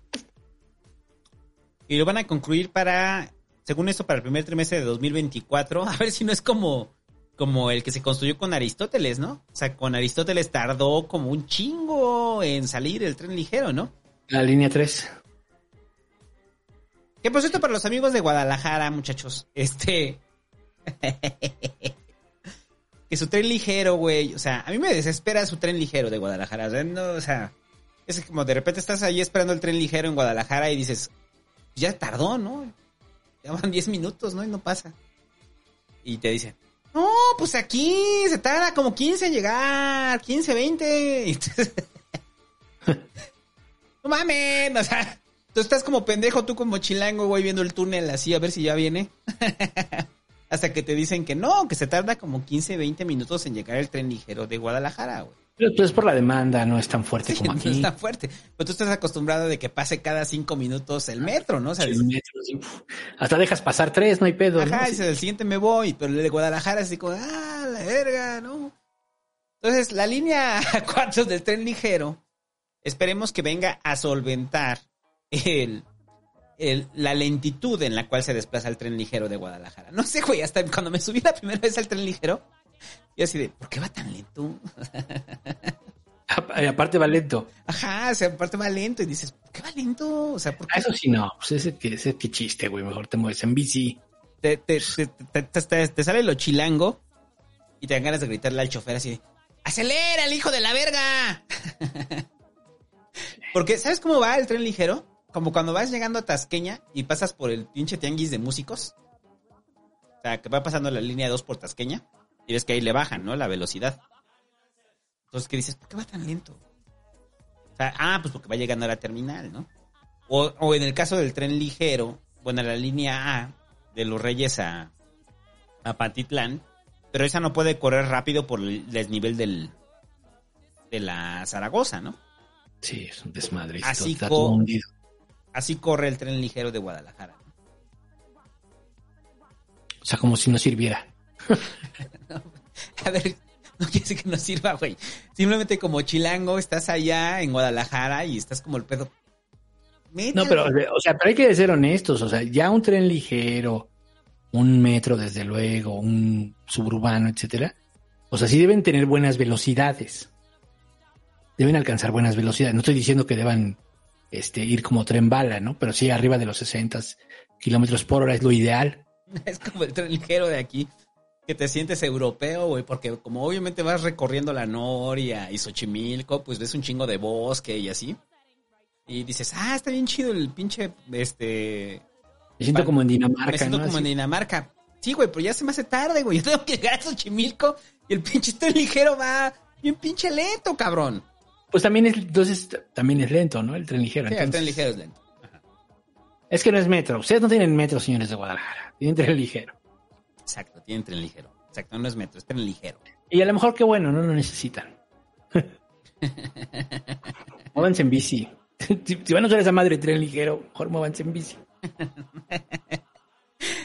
Y ya, bueno, qué bueno a los amigos de Guadalajara que van a tener su línea 4. Eh, y ya, el asunto de los médicos cubanos.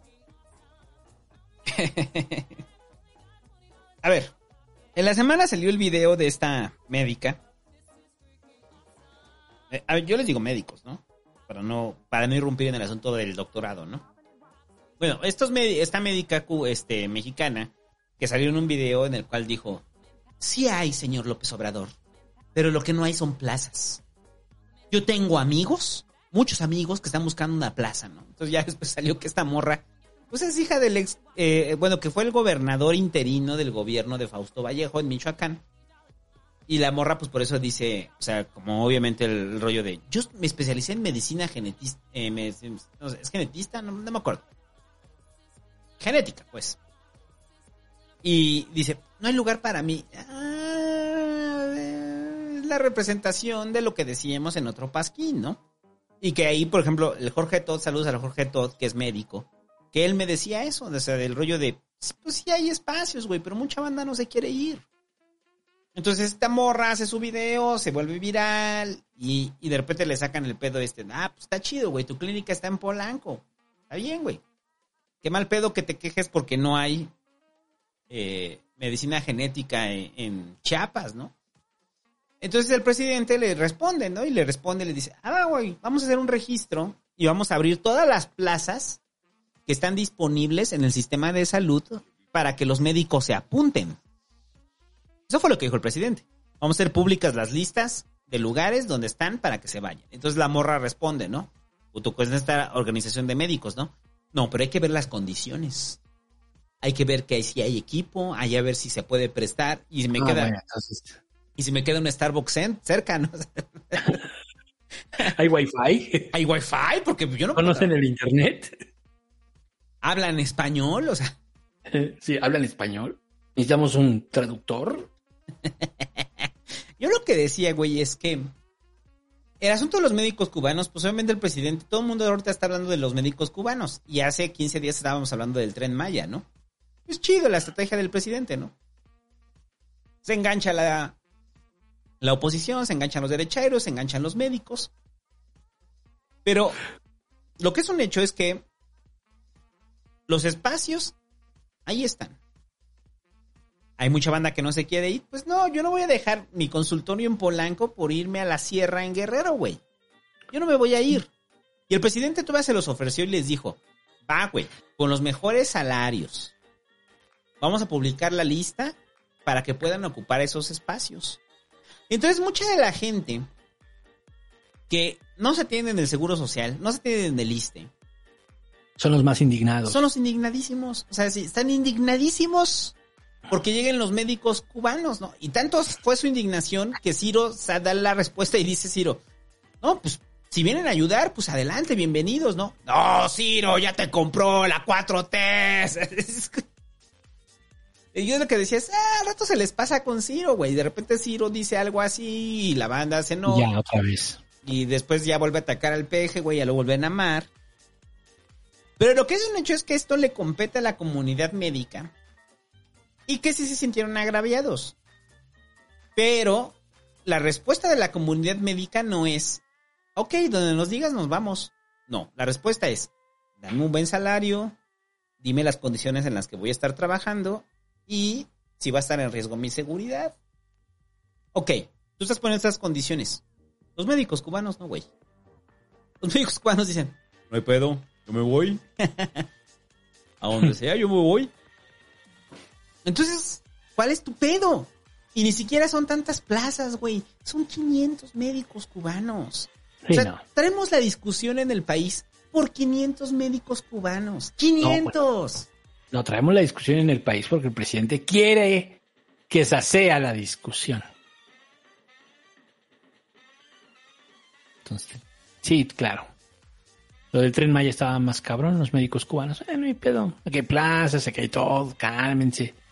¿No? Pues sí. A mí se me hizo la chava esta así como, lo vi el video y dije, es que tú no trabajarías en el ISTE. O sea, luego, luego así lo pensé, tú no trabajarías en el ISTE. No creo, no creo que tú trabajarías en, en el IMSS, ¿o sí? Es como la pregunta, ¿no? Eh, no, es que estaba a dos de decir, yo espero que tengamos un sistema de salud como Suecia que me ofrezca oportunidades laborales a mí. Como, como Dinamarca, como me lo prometió Andrés Manuel. No, güey, o sea. Y, y yo creo que los médicos, o sea, o sea, yo lo he dicho varias veces, lo hicimos en el pasquín pasado. O sea, el rollo de que los médicos, si los íbamos a revalo, eh, íbamos a tener una revalorización de ellos después de la pandemia. Creo que este era el momento adecuado, ¿no? Y creo que también es una oportunidad que deja pasar la 4T. Mejorar salarios, darles mejores condiciones de vida a los médicos. Pero no lo hacen. No, no lo hacen. Y dentro del romanticismo del peje es, pues ellos tienen que, eh, que, que preservar su juramento, ¿no? Sí. No, pues está chido, güey. Del juramento no van a vivir los médicos. Pero es grilla, ¿no? O sea, al final todo esto fue grilla, o sea, quedó claro, ¿no? Esta chava es hija de un este político más o menos importante allí en Michoacán del PRI y pues obviamente hay un sesgo, ¿no? Vamos a partir de que hay un sesgo, ya no ya hablemos de intereses o de que la mandaron, etcétera. Como yo creo que muchos chairos creen. Yo creo que yo creo auténticamente dio su opinión pero si te das cuenta de que, güey, tu papá es un político del PRI, te dio buena educación, trabajas en un lugar fifí, eres white chican, o sea, creo yo. Y también creo que hay un, o sea, que si los médicos vinieran de Dinamarca y fueran güeros, sí creo que no diríamos nada.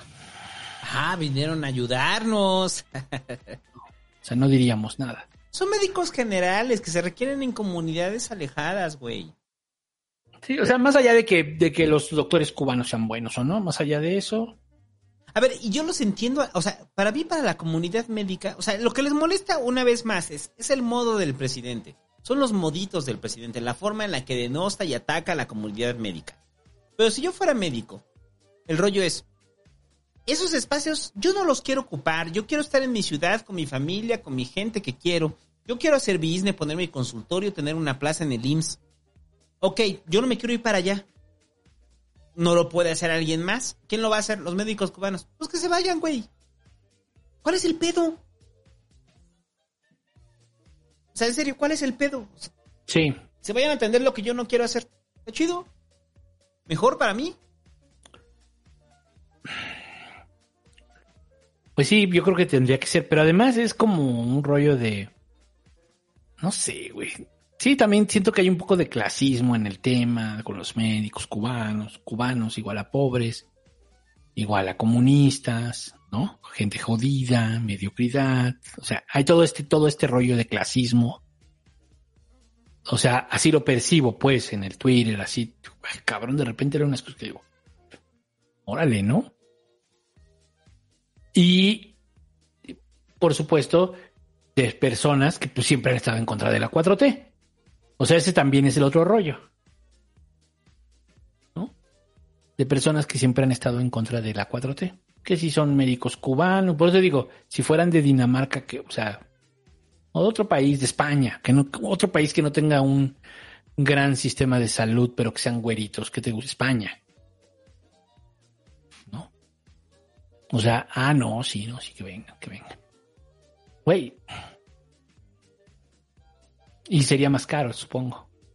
Entonces, pues es una forma de que le das chamba al gobierno de Cuba, le das una lanita, lo alivianas. Y lo dijimos la semana pasada. Dijimos que el presidente está haciendo esto no por un rollo que crea que los, los médicos cubanos van a resolver los problemas de salud en el país, sino por su enamoramiento de Cuba. Y lo dijimos de que cuánto va a negociar esto y cuánto de ese dinero que van a negociar con los médicos cubanos va para el gobierno de Díaz Canel y cuánto va para los médicos cubanos. Es el presidente siendo fan de Cuba. O sea, Sí. es que tampoco compren la chaqueta mental de que el presidente, o sea, considera que los médicos cubanos son buenísimos. No. Está haciendo un acuerdo con Díaz Canel de forma legal. Para salvaguardar la diplomacia que tanto le interesa con Cuba. Sí, claro. Y por ahí tiene que ir la crítica. Por ahí tiene que ir. O sea, el rollo de, a ver, señor presidente, usted está tratando de cumplir sus fantasías con Cuba y quedando bien con Díaz Canel. ¿Cuánto nos va a costar? ¿Cuánto nos va a costar el rollo de que esos médicos cubanos vengan acá? ¿Y cuánto se le queda al régimen de Díaz Canel? Eh, Sí, por- porque claro, porque lo, lo personalizan hacia el médico cubano, ¿no? Hacia Ajá, el médico exacto, hacia cubano. él. Se personaliza en lugar de politizarlo, ¿no? Así de jodida está la oposición. En general, entonces. Se personaliza hacia el médico cubano y hacia el agravio hacia los médicos nacionales, cuando la realidad es una decisión política Sí. para apoyar a Díaz Canel. Es eso. Sí, pero bueno, es más difícil de vender. Ah, sí, no lo puedes explicar así, ¿no? No lo puedes explicar a la gente eso y de decirle, están trayendo médicos cubanos para quitarle empleos a los mexicanos. Eso sí lo puedes hacer. ¿Se parece mucho al discurso de Trump? Sí, sí se parece. Los mexicanos le están quitando los empleos a los americanos. Los cubanos nos están quitando los empleos a los médicos mexicanos. Sí. Se parece, ¿eh? Se parece, cuidado. Lo que hablábamos hace rato. Pero bueno, este... Pero bueno, es una decisión política. O sea, neta, no- o sea, no partan de la decisión personal. Es una decisión política. Sí. Y ya, bueno, algo más. No, pues ya vamos a lo de... A ver, la UIF investiga a Mier.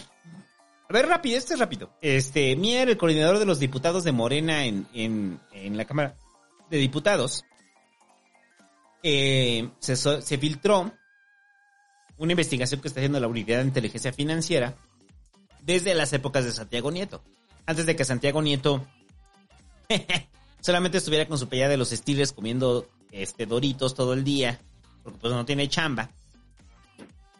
Pero ya estaba esta investigación. Entonces, en, en el grupo parlamentario de Morena salen y dicen que no hay ninguna investigación, pero después Barbosa, el gobernador Barbosa, dice que, que él ya sabía de esta investigación desde hace un tiempo, ¿no? O sea, ya sabía que estaban investigando a Mier, ¿no?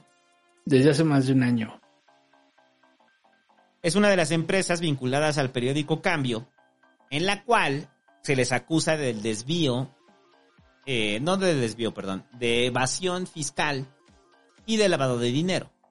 En una de esas empresas de grupo Cambio, bueno, de Cambio, uno de los socios es Mier. Pero en los hechos, Mier lo único que ha recibido de varo de eso es un cheque por 300 mil pesos. Es lo Eso dijo la UIF. Ajá, es lo que tienen de, o sea, ni siquiera lo señalan a él como parte principal, sino como un socio de, de cambio. Entonces, ¿no es ilegal que Mier reciba un cheque de 300 mil pesos por parte de un periódico? No, no lo es. Que el esquema de lavado de dinero y de recursos de procedencia ilícita está ahí, pues sí. pero no es precisamente sobre Mier, ¿no? Ahora, ¿usted duda que Mier pueda estar metido en cosas así? No, bueno, yo no. Ese es el rollo. O sea, yo no, o sea, yo creo que puede estar metido en eso o, o cosas peores, pero esa es una creencia. En los hechos, lo que se le puede comprobar a Mier solamente es que recibió un cheque por 300 mil pesos. Ya. Entonces, ahora el, el director de cambio, pues tendrá que explicar frente a la unidad de inteligencia financiera qué onda con los otros millones de pesos que recibieron y que no están registrados. Es lo que tienen que hacer. Pero el rollo es, Mier como tal, mm, no dudo de que tenga, que haya recibido ese varo, pero es difícilmente comprobable. Sí, no. no lo- bueno, pero la WIF cuando te investiga, te investiga a ti y a tus, a tus familiares cercanos. La WIF parte de cambio y de las empresas vinculadas a cambio. Y en eso descubrió que estaba metido Mier. Sí, pero si tú mueves el dinero a otra cuenta con prestanombres y, y este o, y te dan una parte en efectivo y otra parte en propiedades con prestanombres, pues eso no va a salir nunca. La unidad de inteligencia financiera no tiene ese alcance. O sea, es básicamente hacer una revisión de tus cuentas bancarias. Eso es lo que hace la unidad de inteligencia financiera. No crean que hace más. No crean que es la fiscalía, que era algo que decíamos. Entonces, pues no, o sea, se vendió como algo muy cabrón, pero básicamente era, te vamos a investigar tu cuenta, tus cuentas, es todo. Las tuyas y la de tus familiares más cercanos. Nada más. Ajá. Si tienes prestanombres, si tienes gente que fue a tu secretario particular, no tengo por qué investigarlo. Así, así. O sea, así. Bueno, no estoy diciendo. no estoy diciendo que el secretario particular de Mier sea quien tenga. Ajá. No estoy diciendo eso para nada. Simple y sencillamente, porque te puede interpretar así, pero no. Pero, o sea, me refiero de lo absurdo que es a cualquiera que investigues. Entonces, no, o sea, pues no. Pero todo esto se da en un escenario donde, pues, Mier es como el candidato más fuerte de Morena en Puebla. Y Barbosa no quiere que sea Mier. Barbosa, pues dice que estos priistas que se cambiaron de última hora, pero que tienen una historia y una cola larga y retorcida. Pero Mier, pues, más cercano a Bartlett. Ajá. Entonces aquí, pues el presidente, pues Barbosa no le cae bien. Bartlett es su cuate. Entonces, puede ser que tengamos un cambio de gobierno en Puebla que no sea terso. Que no sea terso. ¿Y qué más? Y ya, bueno, vamos a ver qué pasa con lo de Mier. Eh, a ver, eso es rápido, lo de la alerta máxima contra los vapers. la COFEPRIS mandó una alerta máxima. O sea, está cabrón, o sea, es una alerta máxima contra los vapeadores. Recuerde que ya se aprobó eh, la import- se aprobó la, la La importación. la importación, no, La- no se la aprobó. prohibición de la importación. La- se aprobó la prohibición de la importación de vapeadores al, al país. Y la COFEPRIS, pues lo que está diciendo es que obviamente son un riesgo sanitario enorme y que si usted quiere denunciar a, a- a que alguien que venda vapers, ya abrieron un canal para que usted lo pueda hacer. O sea, para denunciar a alguien que venda vapers. Porque, pues la COFEPRIS va con todo, güey, contra los vapers. Entonces, lo, escuche el pasquín cuando hablamos del asunto de los vapers con el chocoflan. Pero pareciera que sí es como la cruzada en contra de los vapers, ¿no? Ah, pero el cigarro. Ni siquiera se ha pensado graba- grabarlo, ¿no? Un poco más. Pues yo creo que es eso. No sé si has escuchado los comerciales de la Secretaría de Salud sobre algunas drogas. No. Este. El noticiero de Carmen Aristegui tienen lleno de publicidad de la Secretaría de Salud. Es el que paga ese programa prácticamente. Y tienen una serie de comerciales donde, por ejemplo, hablan de las metanfetaminas y terminan diciendo que, eh, o en el proceso de lo que dicen, es que las metanfetaminas fueron creadas por los nazis, quienes después crearon el holocausto. ¿En serio? Sí. A ver, déjalo busco. A ver. Espera poquito. Metanfetamina, Secretaría de Salud. Es una cosa que, güey, pues, yo... ah,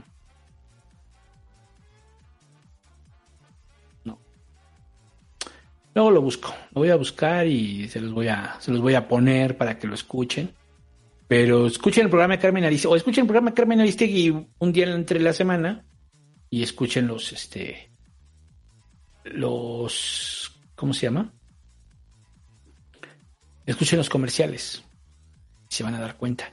Entonces, hay una política muy, muy, muy, este, eh, moralina, muy, muy conservadora, muy de viejitos por parte de la Secretaría de Salud respecto a todos estos temas.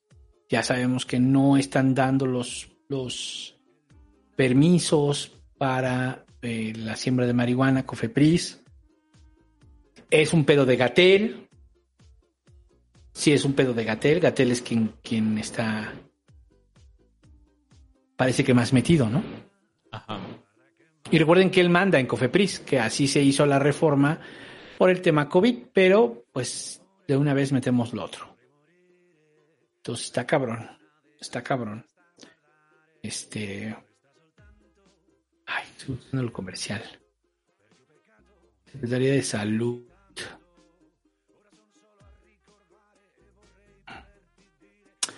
Bueno, ahorita a ver si lo encuentro. Este. Y... ¿Qué más? Ah, lo de la NOM 236. Ah, ese pedo, cabrón. Explícalo rápido. ¿Qué es la NOM 236? Bueno, que Pues ya no existe, o sea, ya es letra muerta. Ya, no, pues sí, pero ahora resulta que no se va a pagar. Conclusión, pues no se va a hacer. La NOM 236 básicamente era parte del reglamento de tránsito nacional. Y en la NOM 236 lo que, lo que marcaba ya era la entrada en vigor de una verificación de emisiones de contaminantes de todos los autos a nivel nacional. Es decir, era huevo en todos los estados. Incluso en los lugares donde pues, no hay contaminación, tenían que verificar. Al parecer Tatiana no lo platicó con el presidente. Al parecer Tatiana se brincó al presidente. Hasta lo asumió ella, ¿no? Sí, al parecer Tatiana... Sí, ¿verdad? Sí lo asumió, ¿verdad? No, dijo ella que recibían como el jalón de orejas. Sí. Así lo dijo. O sea, entendemos el jalón de orejas del presidente. Sí.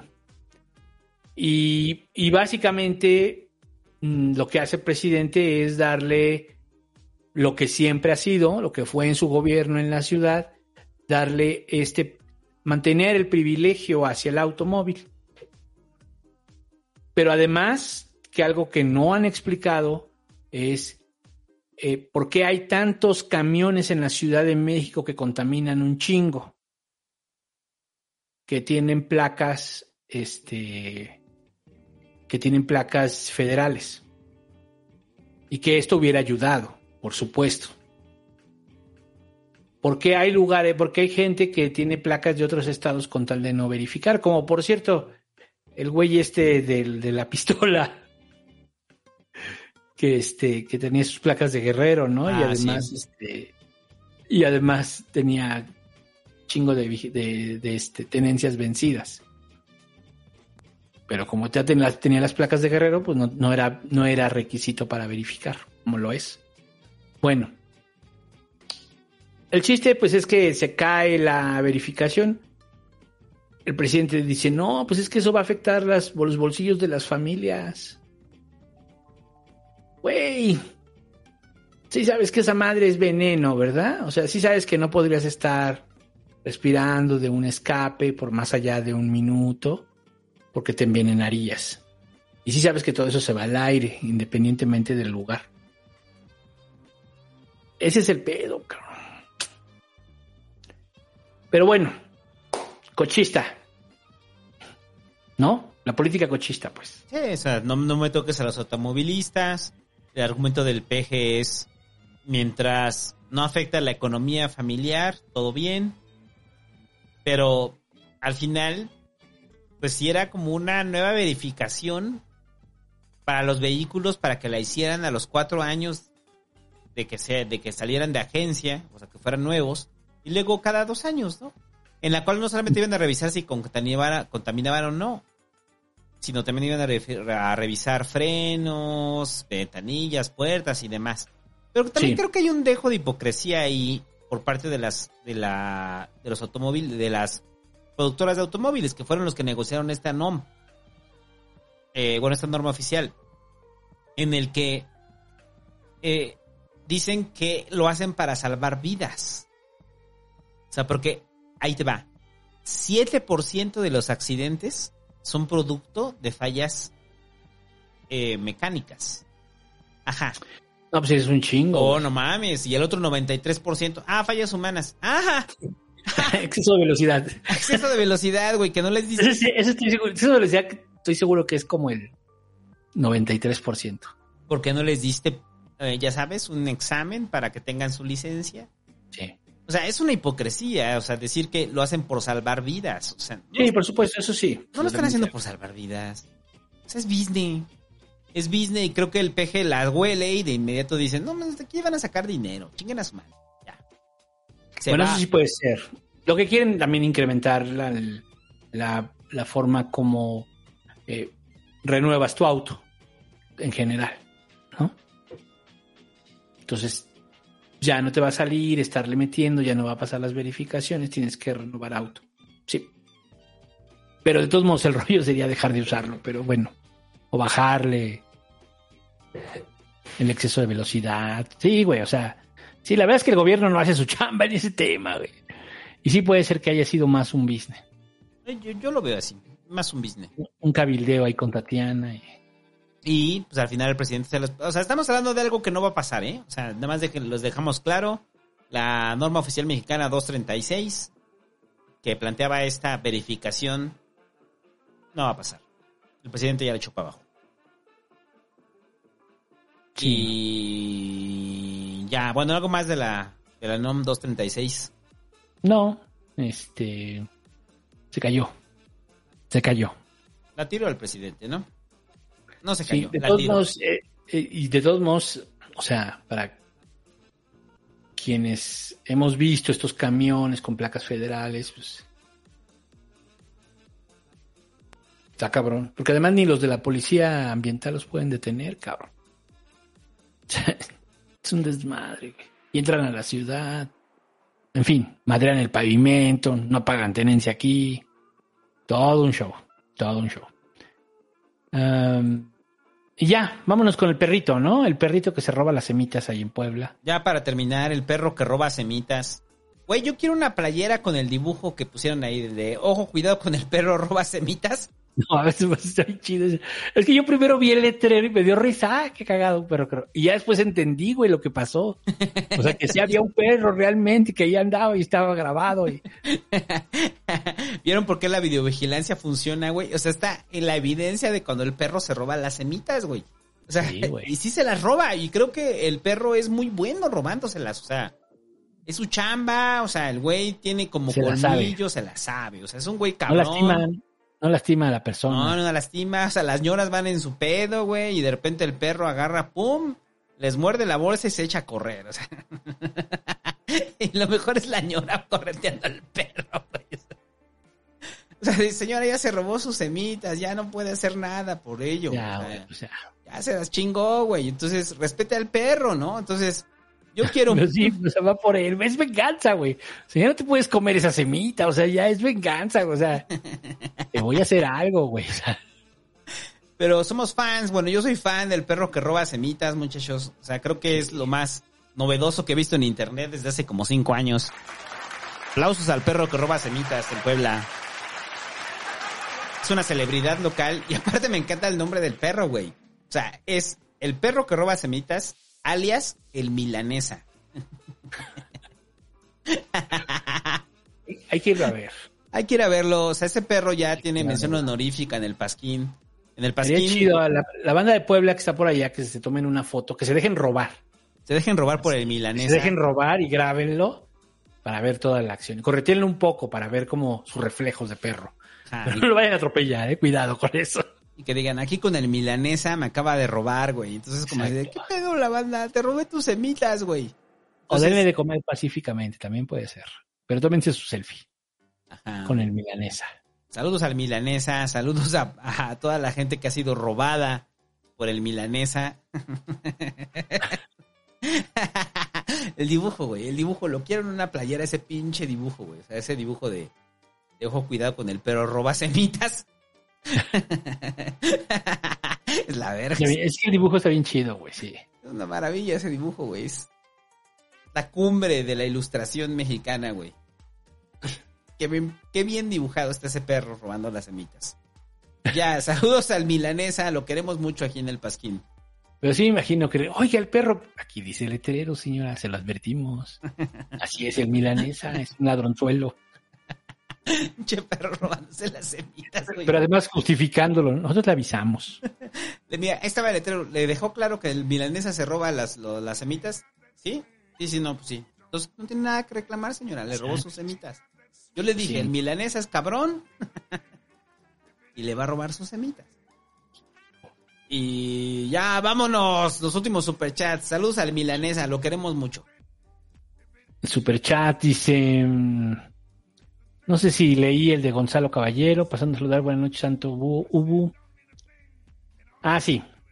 Eh, el último que leí fue el de Plasma Onio, ¿no? El del peje tiene un bote de ajolotes con tajín vivos. Ajá. Luego Diego Rivera deja su superchat, pero no dice nada, nada más deja su superchat. ¿No te dijo algo por allá? No, saludos al Diego Rivera. Y luego dice Héctor dice, hola, muy buen programa. Les mando saludos, por favor, que el bombos del peje saluden a Dafne y que ya no lo critique al cabecita de algodón. Saludos a Dafne. Ya no me critiques. Ángel Alberto Ornelas Pérez dice, buenas, últimamente los he escuchado mientras desayuno con mi mamá, mientras siempre les da la razón y le gusta su programa. Un saludo porque les dice Don Paquín. Saludos a Saludos a su- de Ángel Alberto. Y luego dice, y luego pregunta, entonces si existe el mercado libre del municipio libre. Sí, sí existe. Bueno, si existen mercados del municipio libre, sí, pero no sé si es el mercado libre. Jesús Pérez dice, recomendación tacos Metro Constitución. Ay, en Metro Constitución hay unos de bistec con papas. No mames, son buenísimos. No sé si todavía existan. Eh, están en el. En el andén que va hacia. El mercado. Ay, ¿cómo se llama el mercado donde tú chambeabas, güey? El de. De la Miscoatl. La, no, la era. La era. Ah, la era. En el andén que va al mercado de la era, no sé si todavía existan, pero había unos de papas con chorizo y bistec. Uf. Muy buenos. Supongo que te van de existir. Quiero pensar. Ahora entienden todo esto de la hernia yatal y todas estas cosas. que. Me siento mal, tengo acidez. Ahora entienden por qué tiene acidez. Güey, pues esos, de- esos de Consti eran muy buenos. También había unos de carnitas ahí en Consti muy buenos. Yo nunca probé esos pinches tacos que dices. Ninguno de los dos. Chidos. Eh, los chidos esos de bistec con chorizos que te los daban en papel de estraza, güey. Y lo chido es de las papas, es que son de esas papas que están fritas con manteca. O sea, no son, no es aceite, es manteca. Chiste chido. Entonces, mientras están haciendo los tacos, echan las papas en la manteca, te sale, sale tu taco con papas de manteca. Bueno, vamos a apurarnos porque ya me dio hambre. Luego dice eh, Jesús Eduardo Guerra Viveros, dice que AMLO le diga a Shanat que el One Piece es la 4T.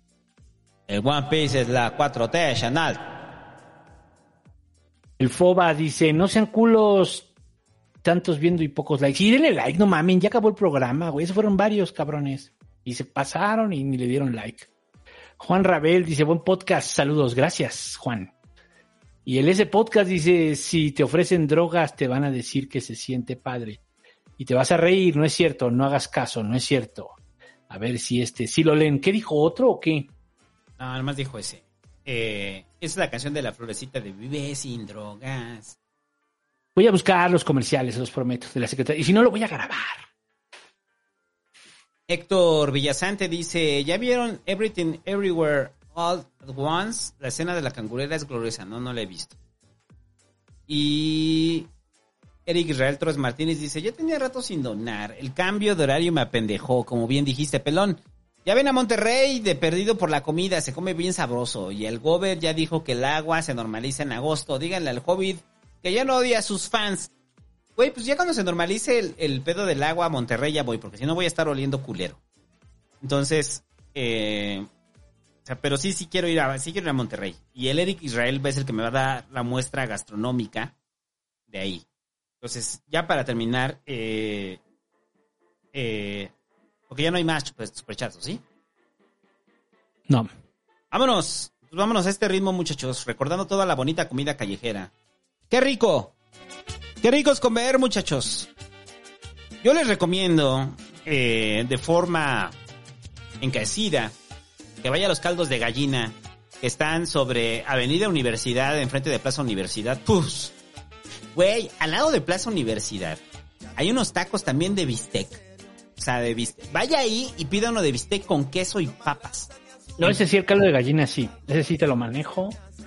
Muchas veces pasé por ahí porque salía yo de la, de la UNAM y me iba en metro me bajaba en Metro Zapata para alcanzar a mi padre en el Moledama Coyoacán.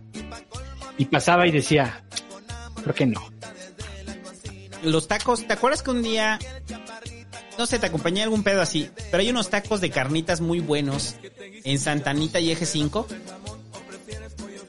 ¿Santanita? Santanita y Eje 5, o sea, si es, no, no es Santanita, La Viga, La Viga y Eje 5. Ah, sí, claro. ¿Tú ubicas esos tacos de carnitas? Sí. Uy, los mejores tacos de carnitas que usted va a probar. Bueno, es antes, es antes de la viga. Es antes de la Del lado viga. izquierdo. Viene sobre eje 5 antes del lado izquierdo. No tienen la corchalatota de Pepsi. Vaya también a los tacos de carnitas que están enfrente de Tlatelolco. Puta, esos pinches tacos de carnitas, güey. Uf. Y no olvide, tacos de tripa Ron Lauro. Bolívar. No, no es Bolívar. Isabela Católica y Eje 3. Y apoye el comercio local, muchachos, ¿cómo no? Y tómese un tepache. Tacos de tripa fuera del metro aeropuerto. Tienes que ir a esos, güey. Sí, güey. Está gacho. Es en la calle. Pero tienes que ir a comer de esos. Y ahí está. Tacos de tripa metro aeropuerto. Tienes que ir, Santo. Aquí te reto, frente a todos, que vayas a esos tacos de tripa que están sobre el camellón. Ahí en Zaragoza, ¿no? Zaragoza.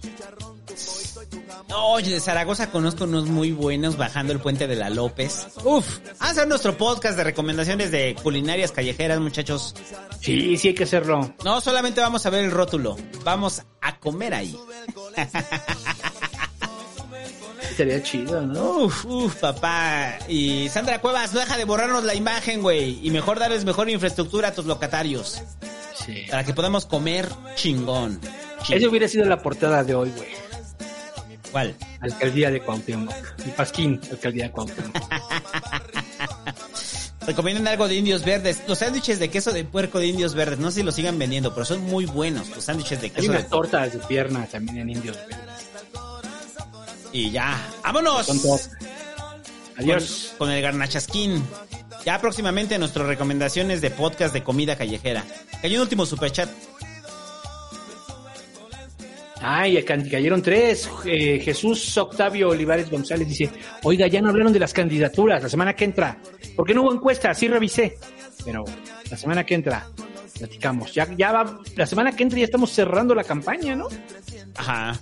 La 15 días. elección, no, todavía, faltan 15 días. La elección es el 5 de, de junio. Pues todavía tenemos dos semanas para hablar de la elección de las seis entidades donde hay elección de gobernador. Y dice... mm, Ay, se me fue, se me fue, perdón. Diego Rivera dice, ¿cuándo habrá Pasquín Gigante Internacional? Ya hace falta con lo que está pasando en el mundo. Y hay que hacerlo. Hay que invitar al Rusarrín ahora sí. Ajá, el Pasquín Gigante Internacional. Hay que invitar al Rusarrín y este que se venga el Pasquín Gigante. hay que hablar de Colombia, güey. Ándale, después de lo de Petro hay que invitar al Rosarín. Ahí viene ya la elección, güey. Hay que hablar de lo de Colombia. Luego, Eliu David Nava dice, Santo, ¿qué opinión te merece la opinión periodística de los inmigrantes de tercer grado? Denise Merker, Sergio Sarmiento, Genaro, etcétera. Pues uno por uno no, pero Denise la respeto mucho. A Denise le respeto mucho. Sergio Sarmiento está loco, güey. De repente saca unos argumentos y Genaro le gana su militancia. Es mi opinión. Y ya. ¡Vámonos! Y Riva Palacio da hueva, ¿no? ¿Y el otro señor cómo se llama? ¿Quién? El otro señor que está en tercer grado. Ah, Zuckerman. ah, no, Zuckerman me cae bien. Zuckerman me cae bien. O sea, no, no, no comparto con él su rollo, pero, pero me cae bien, pues. En general me cae bien. No, el otro. El que dirige el programa. René. René. René me cae bien. No, René es chido. René es la onda. Lo siento bien equilibrado. Y Ya, vámonos. ¡Vámonos! Vayas a echar mañana unos tacos a nuestro nombre y arróbenos ahí, arroba pasquinmx. Y les vamos a poner con el hashtag de yo apoyo los locales. Y le vamos a dar retweet y lo vamos a compartir en Instagram. Pues arróbenos ahí, arroba pasquinmx. Yo apoyo el negocio local.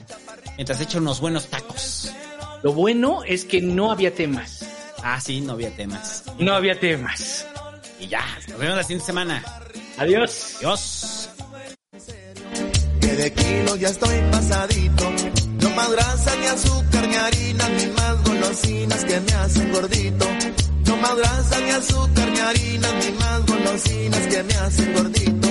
Con mi colesterol en 300, el antojo casi me domina. Y pa' colmo mi piel chaparrita con amor me grita desde la cocina. Y pa' colmo mi piel chaparrita con amor me grita desde la cocina. ¿Quieres que te guise un chicharrón, un pedazo de jamón o prefieres pollo frito, mi amorcito? No, muy sabroso chicharrón, tu pollito y tu jamón, pero ahorita nada de eso, cariñito. ¿Qué es lo que te pasa, corazón? Siempre has sido comelón y hoy te me pones tus moños, mi gordito. No, muchas gracias, pero no, que el doctor ya me ordenó que me faje el cinturón. Es que me sube el colesterol, mi amorcito. Me sube el colesterol, Es que me sube el colesterol, mamacita. me sube el colesterol, Es que me sube el colesterol, mi chaparrita. me sube el colesterol.